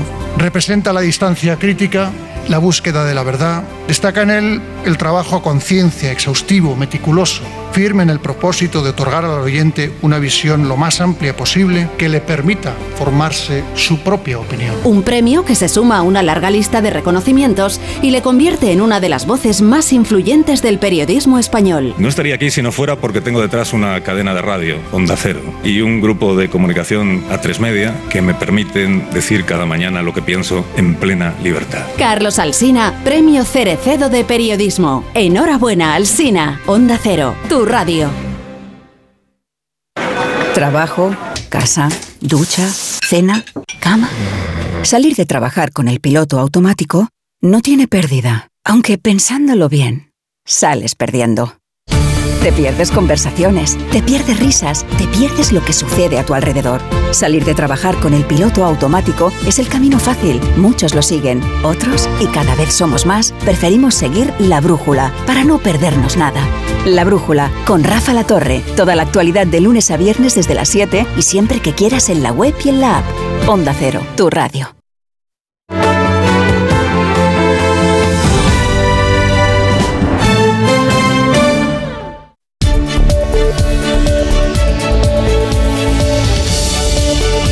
No son horas. Gemma Ruiz.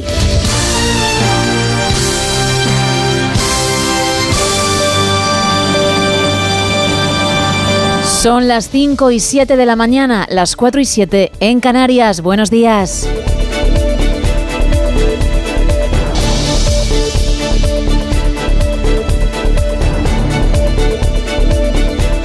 Hoy pasaremos miedo, sí, con Juan Gómez, pero también hablaremos de historia, de espías y de espejos y del Palacio de Versalles. ¿Qué tendrá que ver todo esto? Nos lo contará nuestro profesor de Historia de la Medicina, Juste, y además vendrá nuestra nutricionista Lara Marín para hablarnos de los batidos energéticos.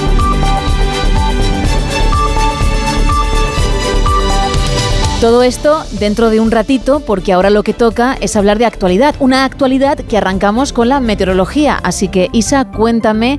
Me ha dicho un pajarito que vamos a necesitar el paraguas en buena parte de España, pero quiero más detalles. Pues efectivamente, el paraguas lo, lo, vamos a necesitar, pero voy a comenzar con los avisos que podemos encontrar a esta hora en la web de la Agencia Estatal de Meteorología. Hay avisos amarillos activados en el Pirineo Ostense por lluvias, unas precipitaciones que también han hecho que se activen avisos en el norte de Cáceres, en el sur de Salamanca y en Ávila. Y en el archipiélago canario, a partir de las 12 del mediodía, se activarán los avisos por tormentas y también por lluvia. Va a llover mucho en la jornada de hoy en Canarias. Canarias. Y es que hoy ella, la lluvia, será la protagonista de la jornada, pero hay que tener muy presente también al viento, porque será un jueves con rachas muy fuertes en el área del Cantábrico, también del Mediterráneo y en las zonas montañosas de la zona centro.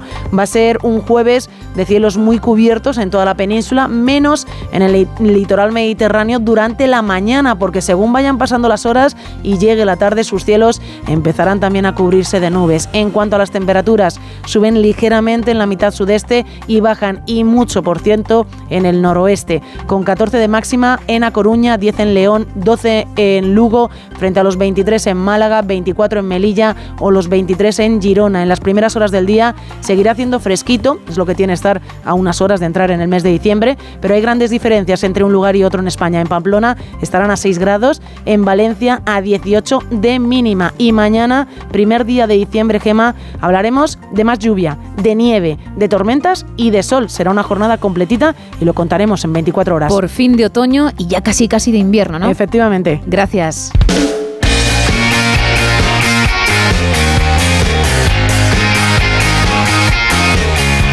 Y en deportes, ¿qué me cuentas, Paco Reyes? Buenos días. ¿Qué tal, Gema? Muy buenos días. El Real Madrid se ha convertido en el primer equipo español en lograr la primera plaza ya de manera definitiva para el sorteo de los octavos de final después de ganarle ayer 4-2 al Nápoles. Y eso que empezó el conjunto italiano marcando con gol del hijo de Simeone, el técnico rojiblanco. Gio marcó el 0-1, pero después ya remontó el partido el conjunto de Ancelotti, con grandes protagonistas, entre ellos Jude Bellingham, el inglés, autor de un gol y asistencia en otro, y otro gran protagonista, el canterano Nico Paz, que marcó el tercero, el cuarto lo hizo José Lu. Felicidad de la Casa Blanca, en otra Casa Blanca, en este caso la del Sevilla, totalmente pesimismo y muchísimo cabreo. El Sevilla ha quedado apeado de manera matemática de los octavos de final. Falta una jornada, pero ya es imposible que puedan lograr la clasificación. Y eso que se le pusieron muy bien las cosas ayer en el Pizjuán ante el PSV, ganaba 2-0,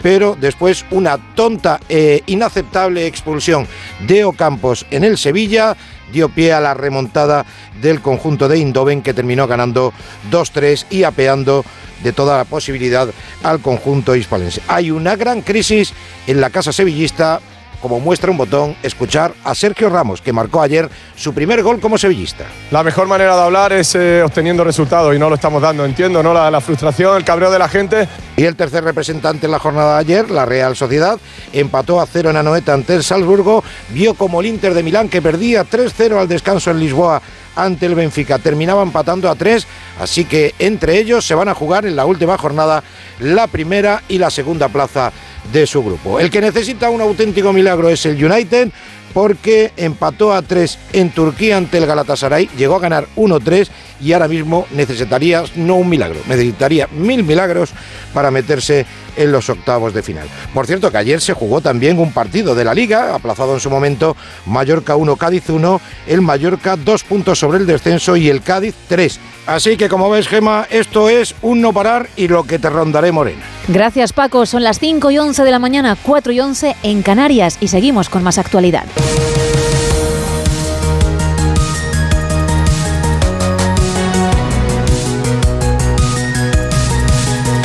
El exsecretario de Estados Unidos, Henry Kissinger, ha muerto a los 100 años en su casa de Connecticut. Conocíamos la noticia hace poco menos de dos horas. Corresponsal en el país, Agustín Alcalá.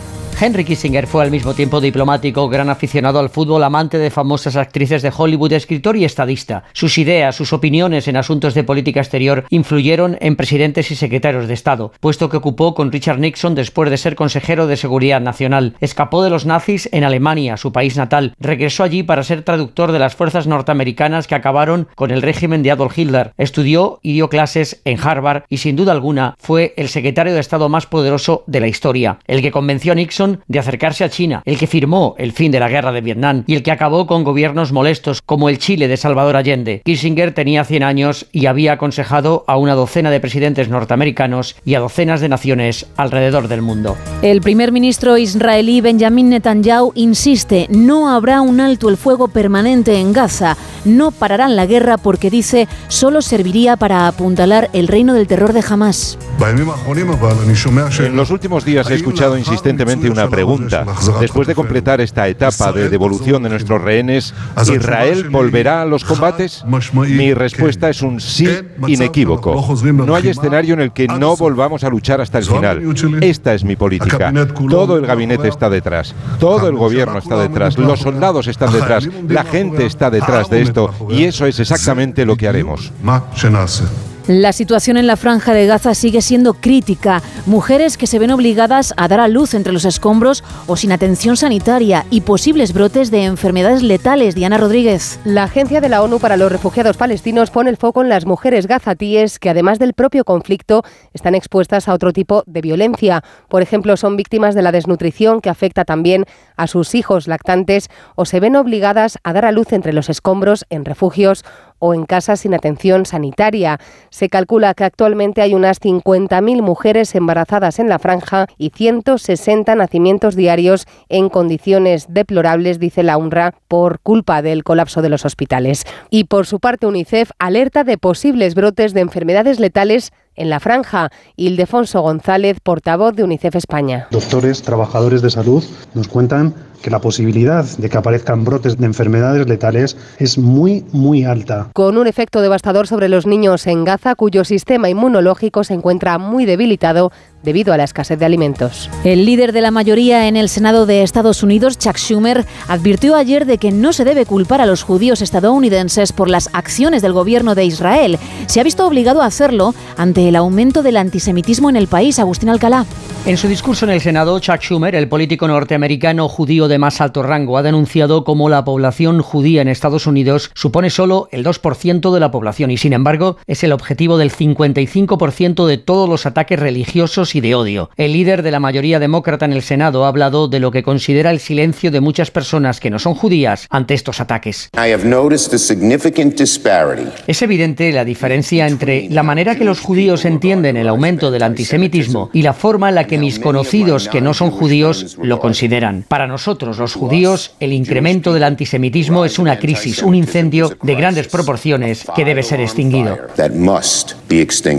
Schumer ha reconocido las aspiraciones de los palestinos y la obligación de Benjamin Netanyahu a evitar el mayor número de muertos inocentes en la franja de Gaza durante su persecución y eliminación de los terroristas. En clave nacional, cuatro migrantes han muerto tras ser obligados a arrojarse al mar desde una embarcación en Cádiz. El piloto de la lancha arrojó a todos los ocupantes, 27 en total, entre las playas de San Fernando y Chiclana. 23 han sido rescatados con vida.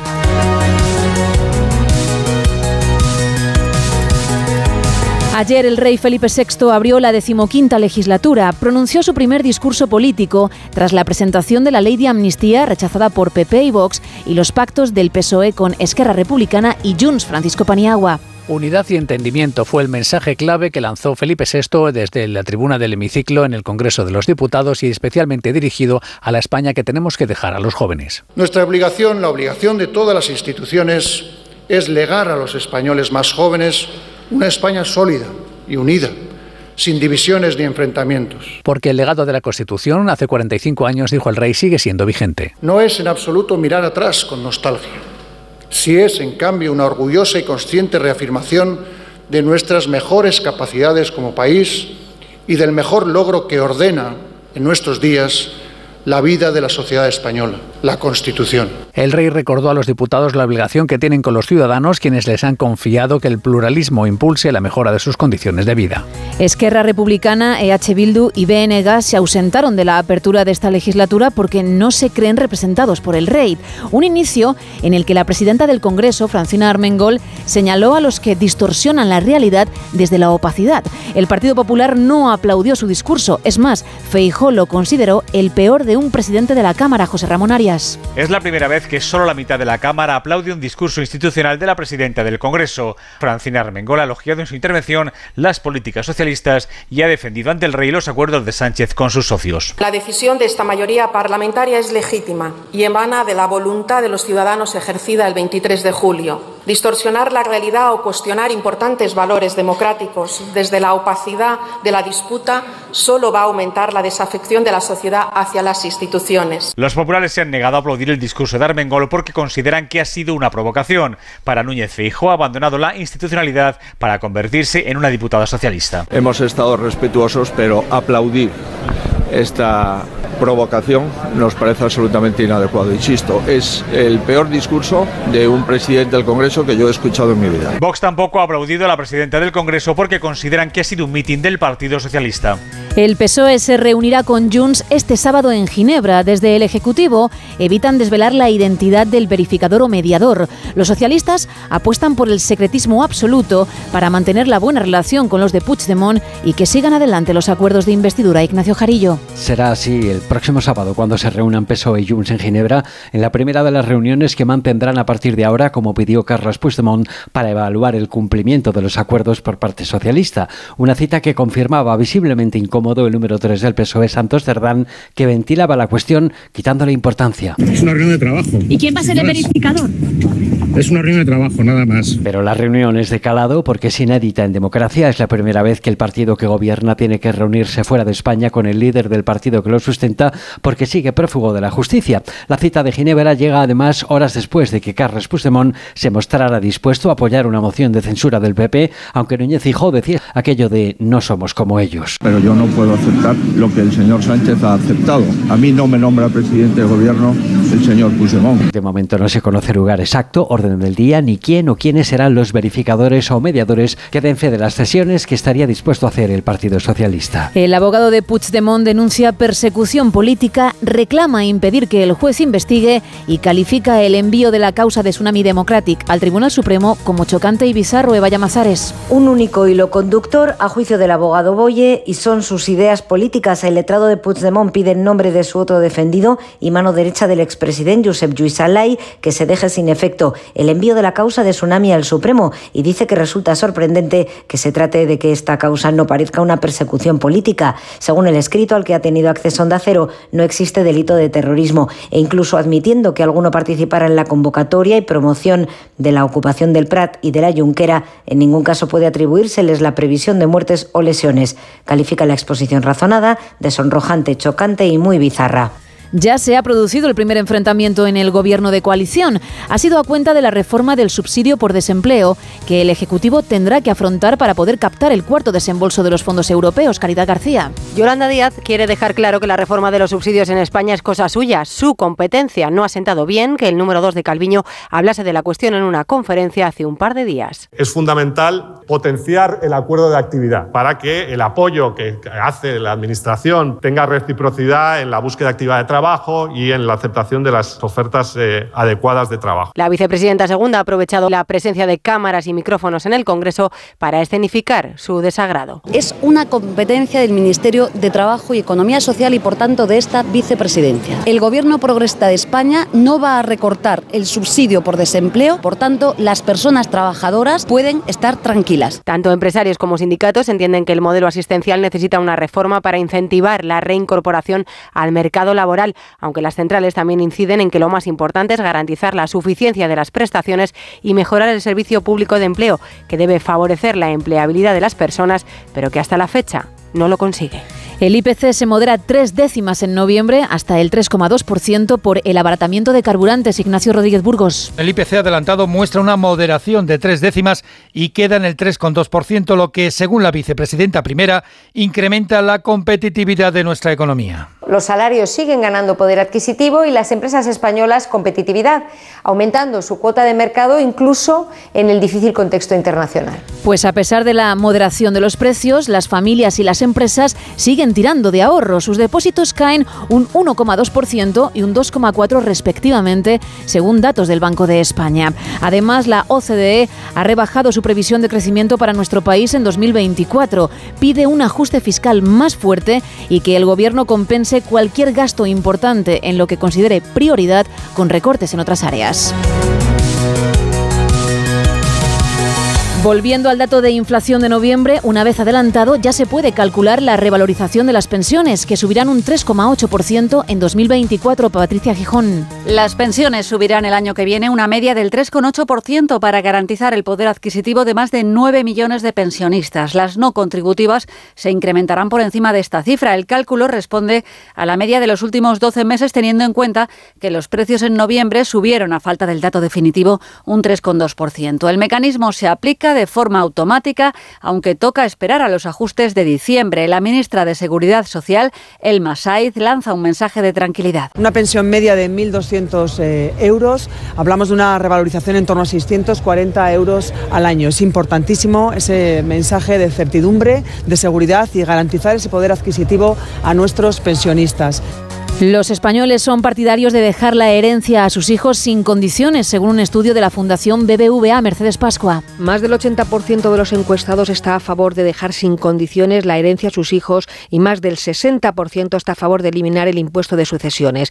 La herencia se entiende en España como un bien familiar comunitario que no debe salir del entorno, incluso para los que no tienen hijos. Luis Ayuso es uno de los autores de este estudio. La herencia se interpreta como algo comunitario es el esfuerzo de muchas generaciones. Y por tanto, ese esfuerzo tú prefieres que vaya a, tu línea familiar directa antes que a la familia política, que es la que representa a tu pareja. Cada vez se invierte más dinero en vida. El 51% de los padres asegura haber ayudado a sus hijos a irse de casa y el 72% les ha dado dinero para formación. Las ayudas de padres a hijos están muy presentes en lo cotidiano. El 37% ha pagado recibos esenciales y prácticamente uno de cada dos abuelos ha cuidado a sus nietos para que los padres puedan ir a trabajar.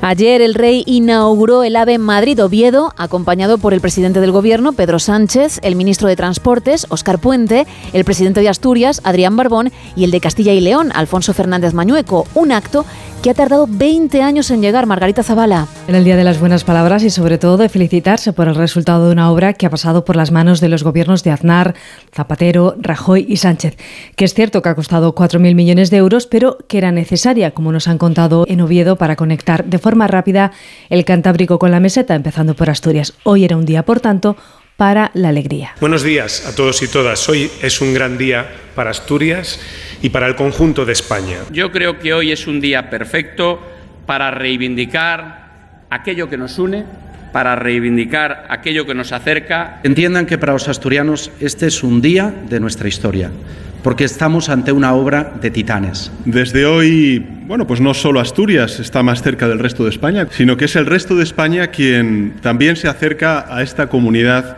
autónoma bendecida por una belleza y por una geografía única. Partirán a primera hora de la mañana los primeros trenes con pasajeros que tardarán poco más de una hora en hacer el trayecto. Y vamos a terminar con una nueva historia de Javier Cancho para más de uno en la que habla del paciente que no podía recordar. La historia de la medicina es una constante cura de humildad. La destreza de dudar no se adquiere en cuestión de días o semanas. En ocasiones hacen falta varios siglos para encontrar una respuesta. Henry Mollison fue atropellado por un ciclista cuando era niño. Poco después empezó a sufrir convulsiones epilépticas. Según crecía, esas convulsiones fueron más frecuentes y más intensas. Su calidad de vida se deterioró tanto que aceptó operarse.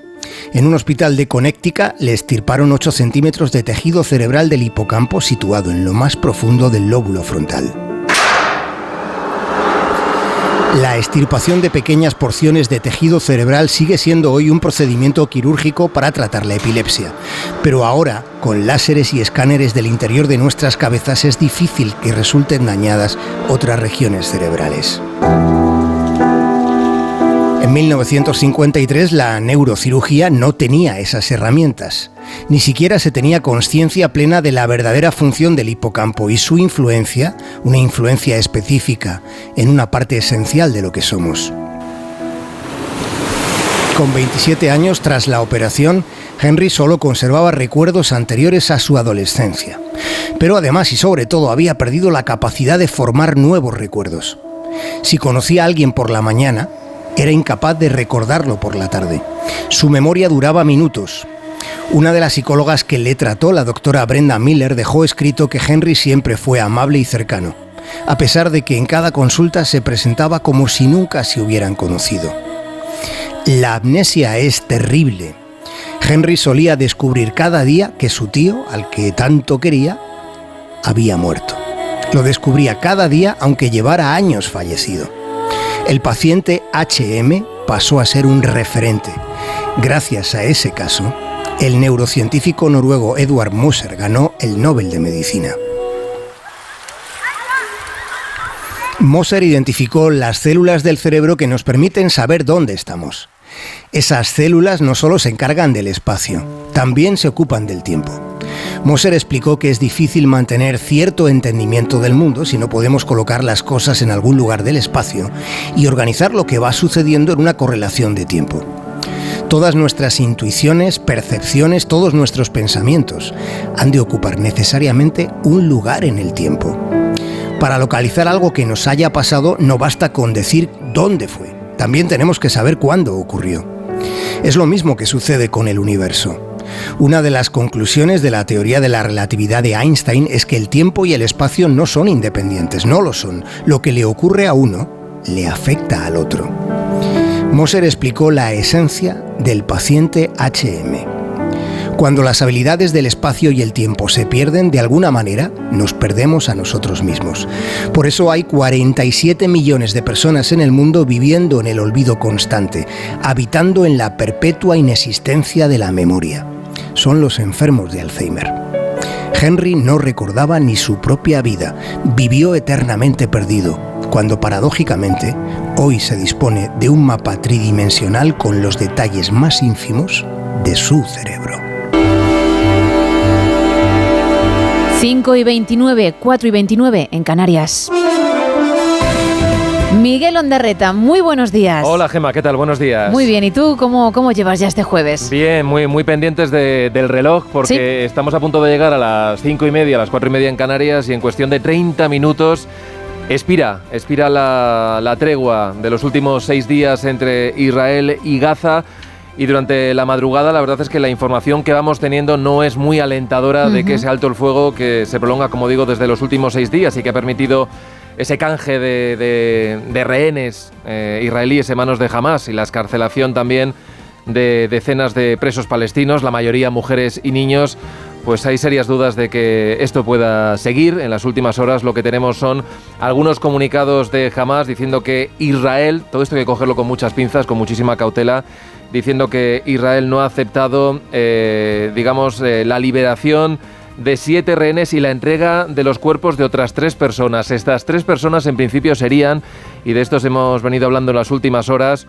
un bebé de 10 meses que secuestraron, su hermano de 4 años y su madre. Todos ellos habrían muerto, según Hamas, por los bombardeos de Israel. Y lo que Hamas está diciendo es que ese canje es el que no accede ahora a, llevar a cabo eh, el gobierno de Benjamín Netanyahu. Por parte del ejército israelí y del gobierno israelí, en las últimas horas hay bastante contención. Lo que están diciendo es que están preparados para retomar su ofensiva si no es posible ese acuerdo. Hemos escuchado incluso al propio primer ministro y también al ministro de Defensa en esa línea. en las últimas horas ha llegado también a, Tel Aviv el jefe de la diplomacia de Estados Unidos, Anthony Blinken, para intentar en estas horas, últimas horas, lograr que se amplíe esa tregua. Se sigue negociando también en Qatar, ya sabemos que es el país mediador, ahí estaban citados también eh, en los últimos días y en las últimas horas. Eh, no solamente los servicios de inteligencia de Israel, también estaban los de Egipto y de Estados Unidos, la CIA intentando eh, hacer permanente la tregua. Como digo, quedan 30 minutos, la información todavía es bastante confusa, pero no hay señales de que se pueda prorrogar. Vamos a ver qué es lo que pasa. Hablaremos a partir de las 6 de la mañana con nuestra corresponsal, con, con Hanna Beris, para que nos dé la, última hora. Bueno, información también de, esta madrugada, lo habéis venido contando también, la muerte de uno de estos personajes que ocuparon muchísimas líneas eh, a lo largo del siglo XX. Digo siglo XX porque ha muerto Henry Kissinger, el que fue secretario de Estado de Estados Unidos, además de otras muchísimas cosas, porque también combinó ese otro cargo, el de Seguridad Nacional, consejero de Seguridad de la Casa Blanca. Además, lo hizo con dos presidentes de Estados Unidos. Eh, en fin, su política exterior fue la que marcó eh, durante muchos años la política de la primera potencia mundial eh, en cuanto a la relación con China, la apertura de relaciones con China, también con la URSS. También tuvo un papel eh, bastante singular Kissinger con el final de la guerra de Vietnam. De hecho, ganó ya sabes que en esto de los premios Nobel hay, hay, siempre cierta controversia, pero ganó el premio Nobel de la Paz y también fue muy discutida después, digamos, la, el apoyo ¿no? que dio Kissinger a, ciertos golpes de Estado, entre otros el que llevó al poder a Augusto Pinochet en el año 73 en Chile. Hasta hace muy poquito ha seguido publicando, ha seguido participando en, conferencias este personaje, Henry Kissinger, que hoy, esta noche, ha muerto a los 100 años de edad. Así que hoy también hablaremos de, su figura. Y en el plano nacional, por resumirlo mucho, eh, tenemos una confirmación, digamos, oficiosa de lo que va a ocurrir el próximo sábado, que va a ser ese primer encuentro en, Suiza a tres bandas entre el Partido Socialista, Junts, con Puigdemont presente en ese encuentro, y los verificadores internacionales, que seguimos sin saber quiénes son. Ese equipo eh, de más de una persona, no se ha dado ningún detalle, sabemos que va a estar allí Santos Cerdán, y ayer estaba, la verdad, bastante renuente a dar detalles de, lo que va a ocurrir en Suiza en esa reunión. Decía que es una reunión básicamente de trabajo y que bueno, que no quieren hablar mucho más. Hoy Bolaños, por cierto, también va a estar en Bruselas dando detalles al comisario de justicia, entre otros, sobre esa ley de amnistía. Y hoy contaremos la resaca de lo que fue la apertura oficial de la decimoquinta legislatura, con el discurso del rey, apelando a la unidad, y con ese otro discurso también de Francina Armengol, que no eh, concitó los aplausos de la bancada del PP y de Vox porque dijeron básicamente que no fue un discurso propio de la presidenta del Congreso, sino más bien de la presidenta de, un partido político. Vamos, Vox decía que era un meeting, en fin, tenemos la controversia eh, política y la, y la batalla eh, en el día a día ¿no? de una legislatura. Lo decíamos hace cuatro años, que iba a ser muy polarizada, de mucha crispación y tenemos prácticamente, Gema, los ingredientes para que esto siga ocurriendo en esta legislatura. Desde luego, pues mucho que contar, ¿eh? a partir de las seis, de las cinco en Canarias, con Miguel Ondarreta al frente de esa primera hora de más de uno y por supuesto con Carlos Alsina y todo el equipo. Muchas gracias, Miguel. Feliz jueves. Gracias, Gema. Buen día. Chao. Buen día. Son las 5 y 34, 4 y 34 en Canarias. ¡Paren las rotativas! Vale, ya pueden arrancar.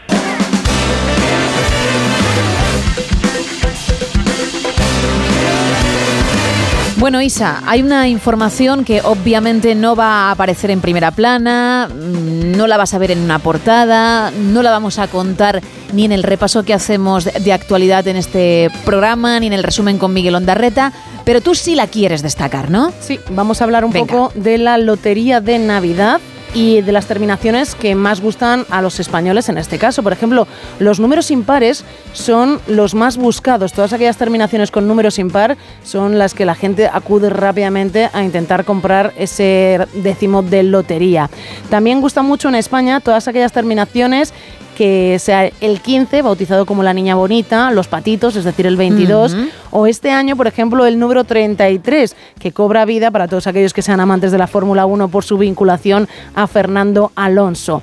Por otro lado, los décimos terminados en 0 y en 8 son los menos deseados de cara a hacerse con el gordo. ¿Ah, sí? la gente piensa que el 0 y el 8 no, no caja, no, bueno, no cuaja muy bien con el hecho de decir a continuación que ha sido el número ganador. Habrá gente que lo lleve todo muy controlado estudiado, con, con, un Excel. Efectivamente. A ver cuáles son los números que más salen, este sí, este no, eh, este es más habitual, etcétera. ¿eh? Estoy convencida. Fíjate que este año incluso se ha tirado de la inteligencia artificial, se ha hecho una pregunta a la inteligencia artificial y entonces ha dicho, ha pronosticado que el número 3695 y el 2695 son los dos números que tienen más probabilidades de salir el día 22 de diciembre. Estas cosas, estas informaciones son las que se sueltan, ahí se quedan y luego ya está uno para decir, ¿y ahora qué? ¿Y ahora qué? Efectivamente. ¿Compro esos números? ¿No los compro? Luego tocan y lo tenía en bandeja y me tengo que poner a llorar o tengo que celebrarlo porque hice lo que tenía que hacer. Qué dilema, ¿eh? Pues una vez que lo sabes. Por lo que he leído, estos dos décimos, estos dos números están agotados. Claro. Por lo que he leído. Con lo cual, la mayor parte de la gente ha optado por la segunda opción. Trae para acá. Trae para acá por si acaso, ¿verdad? que, que, bueno, si tengo que coger un número, pues me da igual uno que otro. Ya que ha dicho esa inteligencia artificial esto, pues esos mismos, vale. Por ejemplo, otros números que este año la gente también ha ido a comprar, el 28.523, en referencia al 28 de mayo de 2023, que se celebraron las elecciones municipales y las autonómicas. Ah, también. Sí, sí, pero es que también hay otro número muy político, el 23.723, en referencia al 23 de julio del 2023, que fueron las elecciones generales pero es que también tienes un número dedicado a Carlos Alcaraz cuando ganó Wimbledon, que es el 16.723. Que el pobre pues no ha ido muy bien después, ¿eh? Bueno, pero si alguien es supersticioso y piensa que eso puede ser gafe, se puede chafar ahí la idea, ¿eh? Fíjate, fíjate. Pobre, pobre. No lo había pensado. Es muy bueno, claro. y también, amantes del fútbol, la selección española femenina se alzó con la Copa del Mundo en Australia. ¿Qué día? El 20 de agosto del 2023, con lo cual otro décimo muy, muy buscado es el 20.823. O sea que hay números que se buscan. Y si no, si también te mm, quieres otros números que se han dicho, la jura de bandera de la princesa Leonor, el 71.023, 7 de octubre del 2023. Con lo cual, la gente busca muchos números y tiene sus supersticiones, pero todos los años hay fechas que a la gente le gustan más, le gusta menos y por eso buscan estos décimos. ¿Tú tienes alguna superstición a la hora de, de comprar cuando llegan fechas así? Yo siempre compro un décimo que acabe en el número 4, todos los años. ¿Pero es tu número favorito? Es mi número favorito, ah, evidentemente. Y luego, el año que nació eh, mi sobrina, compré el décimo correspondiente al día que nació mi sobrina no tocó. Ah, claro. es que, digo, la gracia está en que hayas continuado también con ese otro número, porque ya sé que ese año no cayó nada, porque estás por aquí. Claro, y si no tendría que comprar a día de hoy cuatro décimos de cada uno de mis sobrinos. Así que me voy a quedar con el cuatro por ahora. No, al final puedes tirar con la excusa de, bueno, fue la primera, tuve esa idea y, ya está. Y, ahí está. Y no tienes que gastarte tanto dinero. Efectivamente, pero esa es otra, ¿eh? Número impar, el, el, número que más gusta a los españoles para comprarse la lotería de Navidad. Bueno, pues dicho queda, luego que cada uno obviamente haga lo que desee. Gracias, Isa. Tenemos que cambiar de tema, tenemos que abrir la puerta del misterio.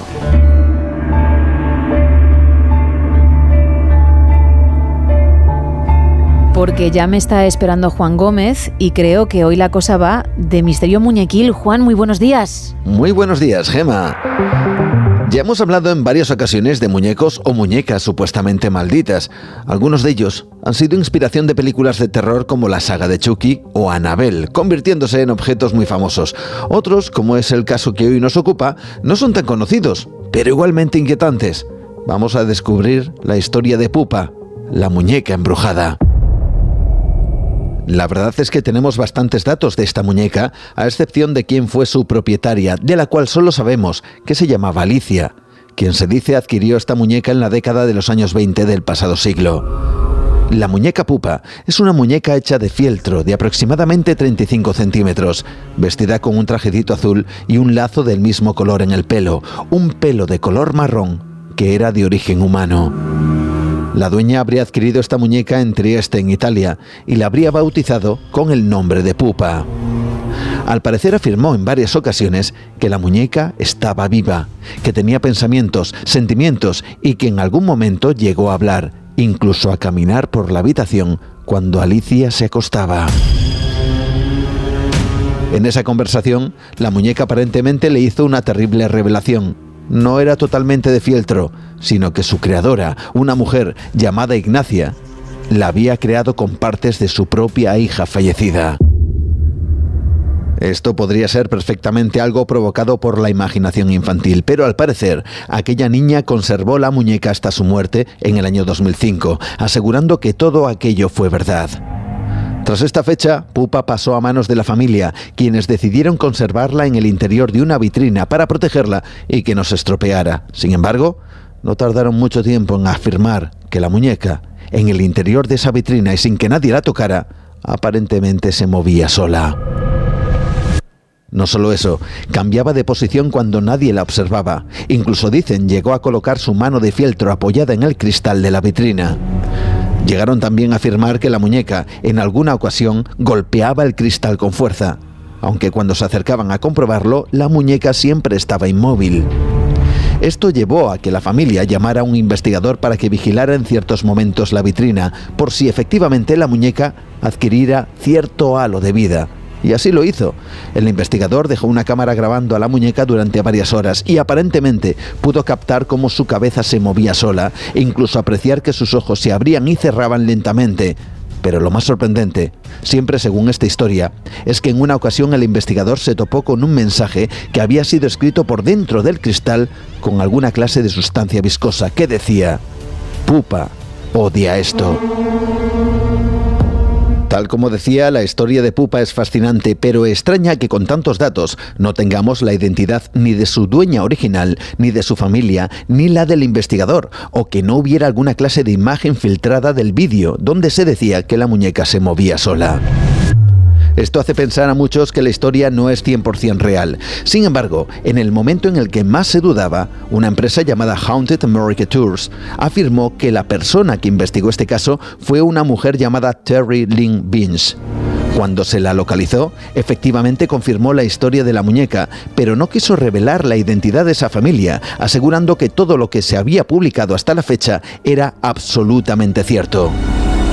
Conociendo esta historia, muchos quisieron ponerse en contacto con la web para recabar más información. Sin embargo, desde el año 2022, esta empresa ya no está activa, por lo que no sabemos qué ha sido desde entonces de la muñeca pupa y de su posible destino.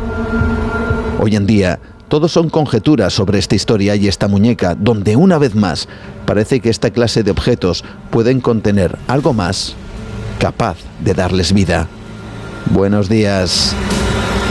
Buenos días, Juan. ¿Cómo nos dejas el cuerpo? Son las 5 y 44, 4 y 44 en Canarias. Vamos a viajar por la historia, venga.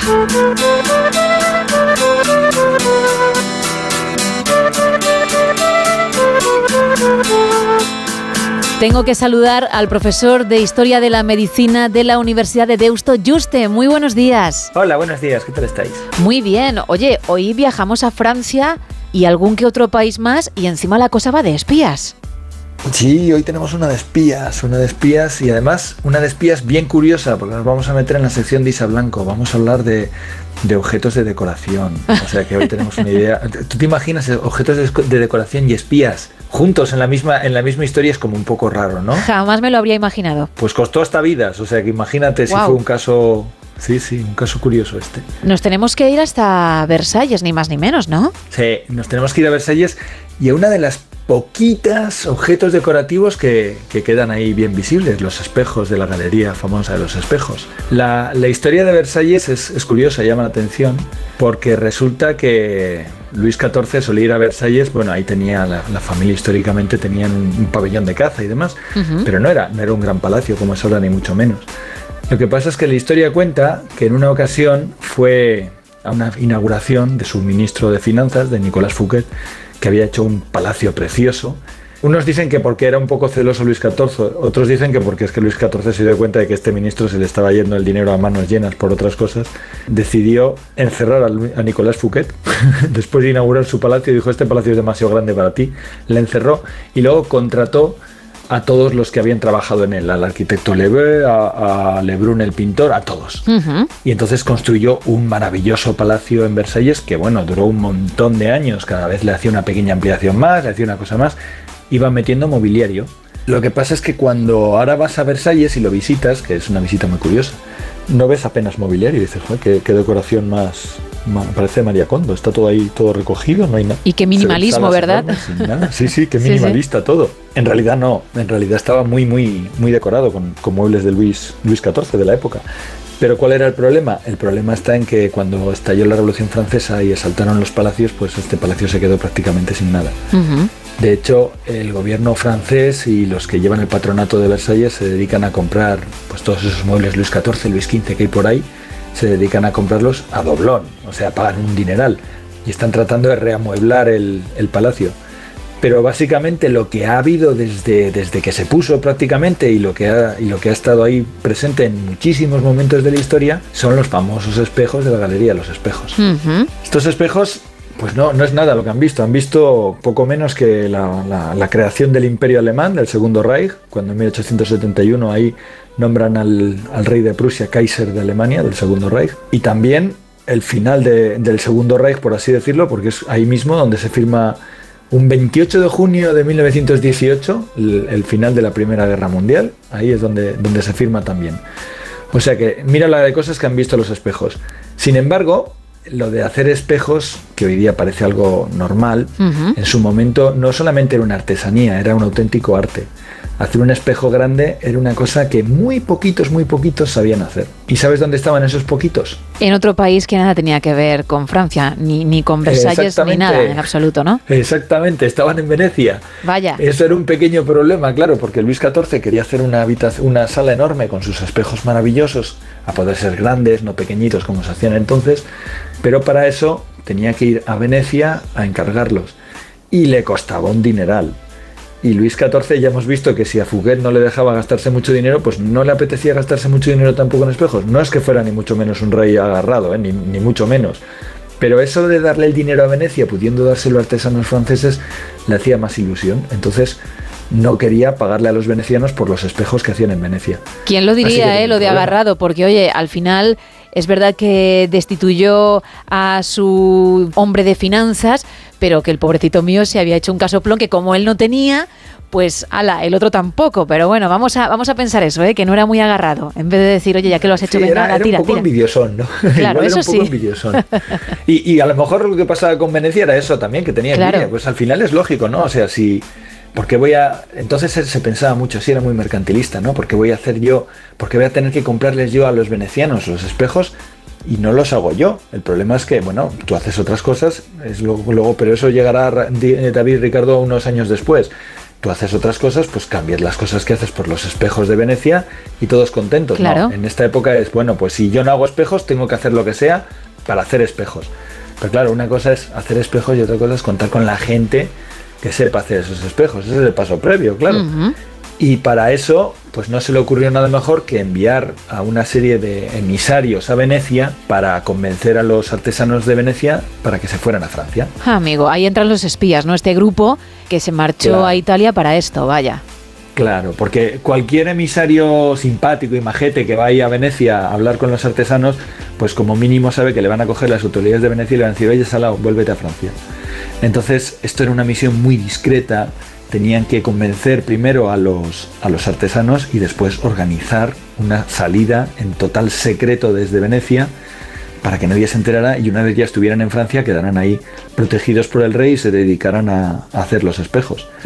Y es lo que hicieron, claro, consiguieron convencer unos cuantos y llevárselos a, a, Francia con sus familias, con un buen sueldo y no sé qué, instalarlos a todos cerca de Versalles para que pudieran empezar a hacer espejos. Pero claro, a Venecia esto no le gustaba. Se notaba, ¿no? Que de repente ya no había artesanos por ahí. ¿Dónde están los artesanos? Era difícil disimularlo, ¿no?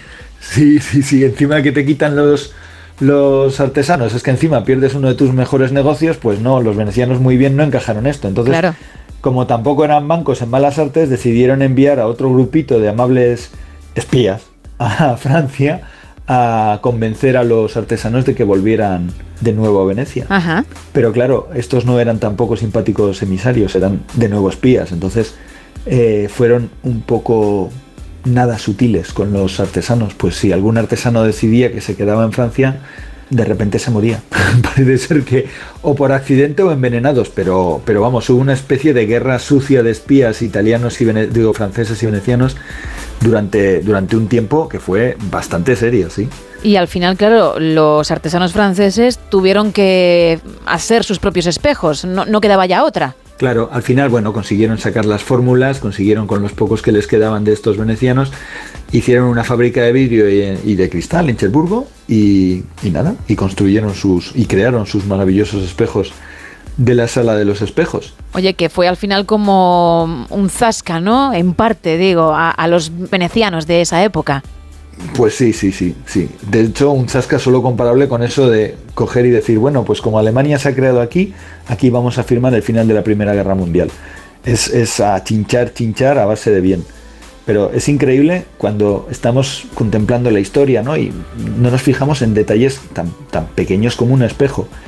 Y a nadie se le ocurre pensar que un espejo ha podido costar vidas. Es que es el valor que tienen las cosas según la época. Ahora un día tú ves un espejo en cualquier lado y los, los tienes a la venta por nada. Y sin embargo resulta que un sencillo espejo, que no era nada sencillo en su momento, podía costar vidas. Para que veas lo poco que vale la vida y lo mucho que ha podido costar un espejo. No, desde luego, espías, espejos, una guerra fría de la época, ingredientes que los que no tenemos tantos conocimientos históricos como tú jamás habríamos mezclado. Y sin embargo, ahí está, la historia para sorprendernos una vez más. Juste. Bueno, tengo que reconocer que cuando yo leí esto también me quedé muy sorprendido, ¿eh? porque dije, no puede ser. Es que a veces te encuentras con cada historia que dices, madre mía. Sí, sí, desde luego. Pues muy curiosa, ¿eh? en cualquier caso. Así que te lo agradezco. Juste, profesor de Historia de la Medicina de la Universidad de Deusto. Lo dicho, mil gracias y hablamos en unos días, ¿vale? Sí, en dos semanitas. Adiós. Adiós.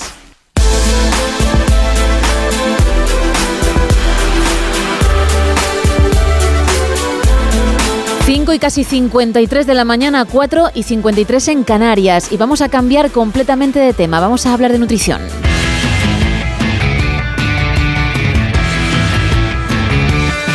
Nuestra nutricionista de cabecera, claro, con Lara Marín. Muy buenos días. Buenos días, Gemma, ¿qué tal? Muy bien, hoy vamos a hablar de algo que está muy de moda, por decirlo de alguna manera, porque mucha gente lo consume. Es el famoso batido de proteínas. Sí, esto es, bueno, está de moda desde hace ya muchísimo tiempo, pero, pero es verdad que yo creo que ahora está como muy al alcance de todo el mundo. Como que antes quizás era gente más de, pues muy de gimnasio y ahora esa gente que, pues que tampoco está haciendo grandes entrenamientos con el batido de proteínas en la mano. Sí. Entonces, bueno, aquí hay que, hay que hablar primero de, qué cantidad de ejercicio estamos haciendo, ¿no? ¿Cuánto de necesario es este batido? Porque, claro, hay que pensar que para una persona que hace un ejercicio, pues de que vayas a una horita de zumba, de body pump, de, de lo que sea, una clase normal de gimnasio, pues yo no lo veo necesario. O sea, creo que en ese caso hacer una buena ingesta proteica de proteína real, natural, va a ser mucho mejor que tomarnos un batido justo antes o después de entrenar. ¿Por qué? Primero porque el cuerpo, al final, lo que, lo que nuestro cuerpo reconoce es el alimento natural. Sí. Es verdad que las proteínas cada vez son mejores, cada vez tienen mejor calidad, pero al final la ventana de ingesta de proteína que, que se habla en el mundo del deporte que es una ventana como para recuperar esa proteína que hemos podido perder, ya se ha visto que es muy amplia, que no, son, no es justo después de entrenar, que tienes hasta 24 horas, con lo cual si hacemos una ingesta luego, imagínate vas a entrenar por la tarde y hacemos una ingesta luego en la cena, pues de unas pechugas de pollo, pavo, pescado, marisco, pues vamos a recuperar esa proteína. Y además nuestro cuerpo la, la va a reconocer mejor. ¿Qué ocurre? Que pueden darse situaciones en las que la persona no esté comiendo correctamente, pues por falta de tiempo, por, mm, pues porque no, no se encuentra muy bien a nivel digestivo, que esto también pasa, y que quiera recurrir a la proteína como para tener un extra calórico. Mi opinión, pues que si tienes falta de tiempo para cocinarte correctamente, pues deberías mirar qué está pasando en la vida. Y segundo, que si, que si no estás bien a nivel digestivo, probablemente una proteína de este tipo no la vas a digerir tampoco muy bien. Entonces sigo pensando que el alimento sería la mejor opción. La siguiente, el siguiente escenario ya es gente que está entrenando fuerte, que quiere hipertrofiar o que, o que está entrenando duro y necesita un aporte calórico más alto, y entonces yo ahí sí que lo veo apropiado. Vale, y si alguien, por ejemplo, está ingiriendo más proteína de lo habitual o de lo que realmente necesita, ¿hay algunos síntomas que te den una pista de que algo estás haciendo mal? A ver, eh, normalmente las dietas son bastante altas en proteína. También es verdad que es que nos han dado unos rangos de, lo que hay que tomar de proteína en el día bastante bajos. Entonces, del rango que nos han dicho que es a lo que se consume, pues es verdad que nos solemos pasar. Aún así es muy difícil que una persona que come más o menos normal se pase de proteína.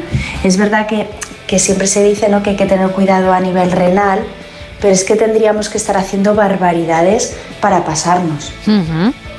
Es muy difícil y yo lo que veo también es que mucha gente cuando quiere, yo sobre todo que veo a mujeres en consulta que quieren, pues quieren muscular más o quieren estar más definidas, que dices que aumente la proteína y suele haber como también un poquito de miedo a veces, porque hombre, si quieres, si quieres muscular, ahí sí que hay que subirla bastante. Yo les digo, tenéis que comer como vikingas. Claro. Y claro, sí que es verdad que hay como un poquito de, miedo con eso. O sea que cuando ya lo usamos con fines deportivos a veces hay un poco de miedo, pero es muy difícil, Gema, es muy difícil pasarse en ese aspecto con el alimento. Piensa que para, para pasarnos de proteína con pollo, con pavo, con pescado tendríamos que comer unas cantidades pues, bastante altas. vale. Bueno, pues Lara, si te parece, vamos a recordar tu Instagram, no solo para esta consulta, sino para cualquiera que los oyentes quieran realizarte, porque tienes tu perfil en esa red social. Sí, es Lara-Marín-López. Perfecto, pues ahí te pueden encontrar también si alguien quiere mandarnos la consulta a través del WhatsApp del programa, el 682-472-555, lo puede hacer. Lara Marín, muchísimas gracias. Gracias, Gemma, buen día. Igualmente, chao. Chao. Dos minutos para terminar el programa. Vamos bajando el teléfono.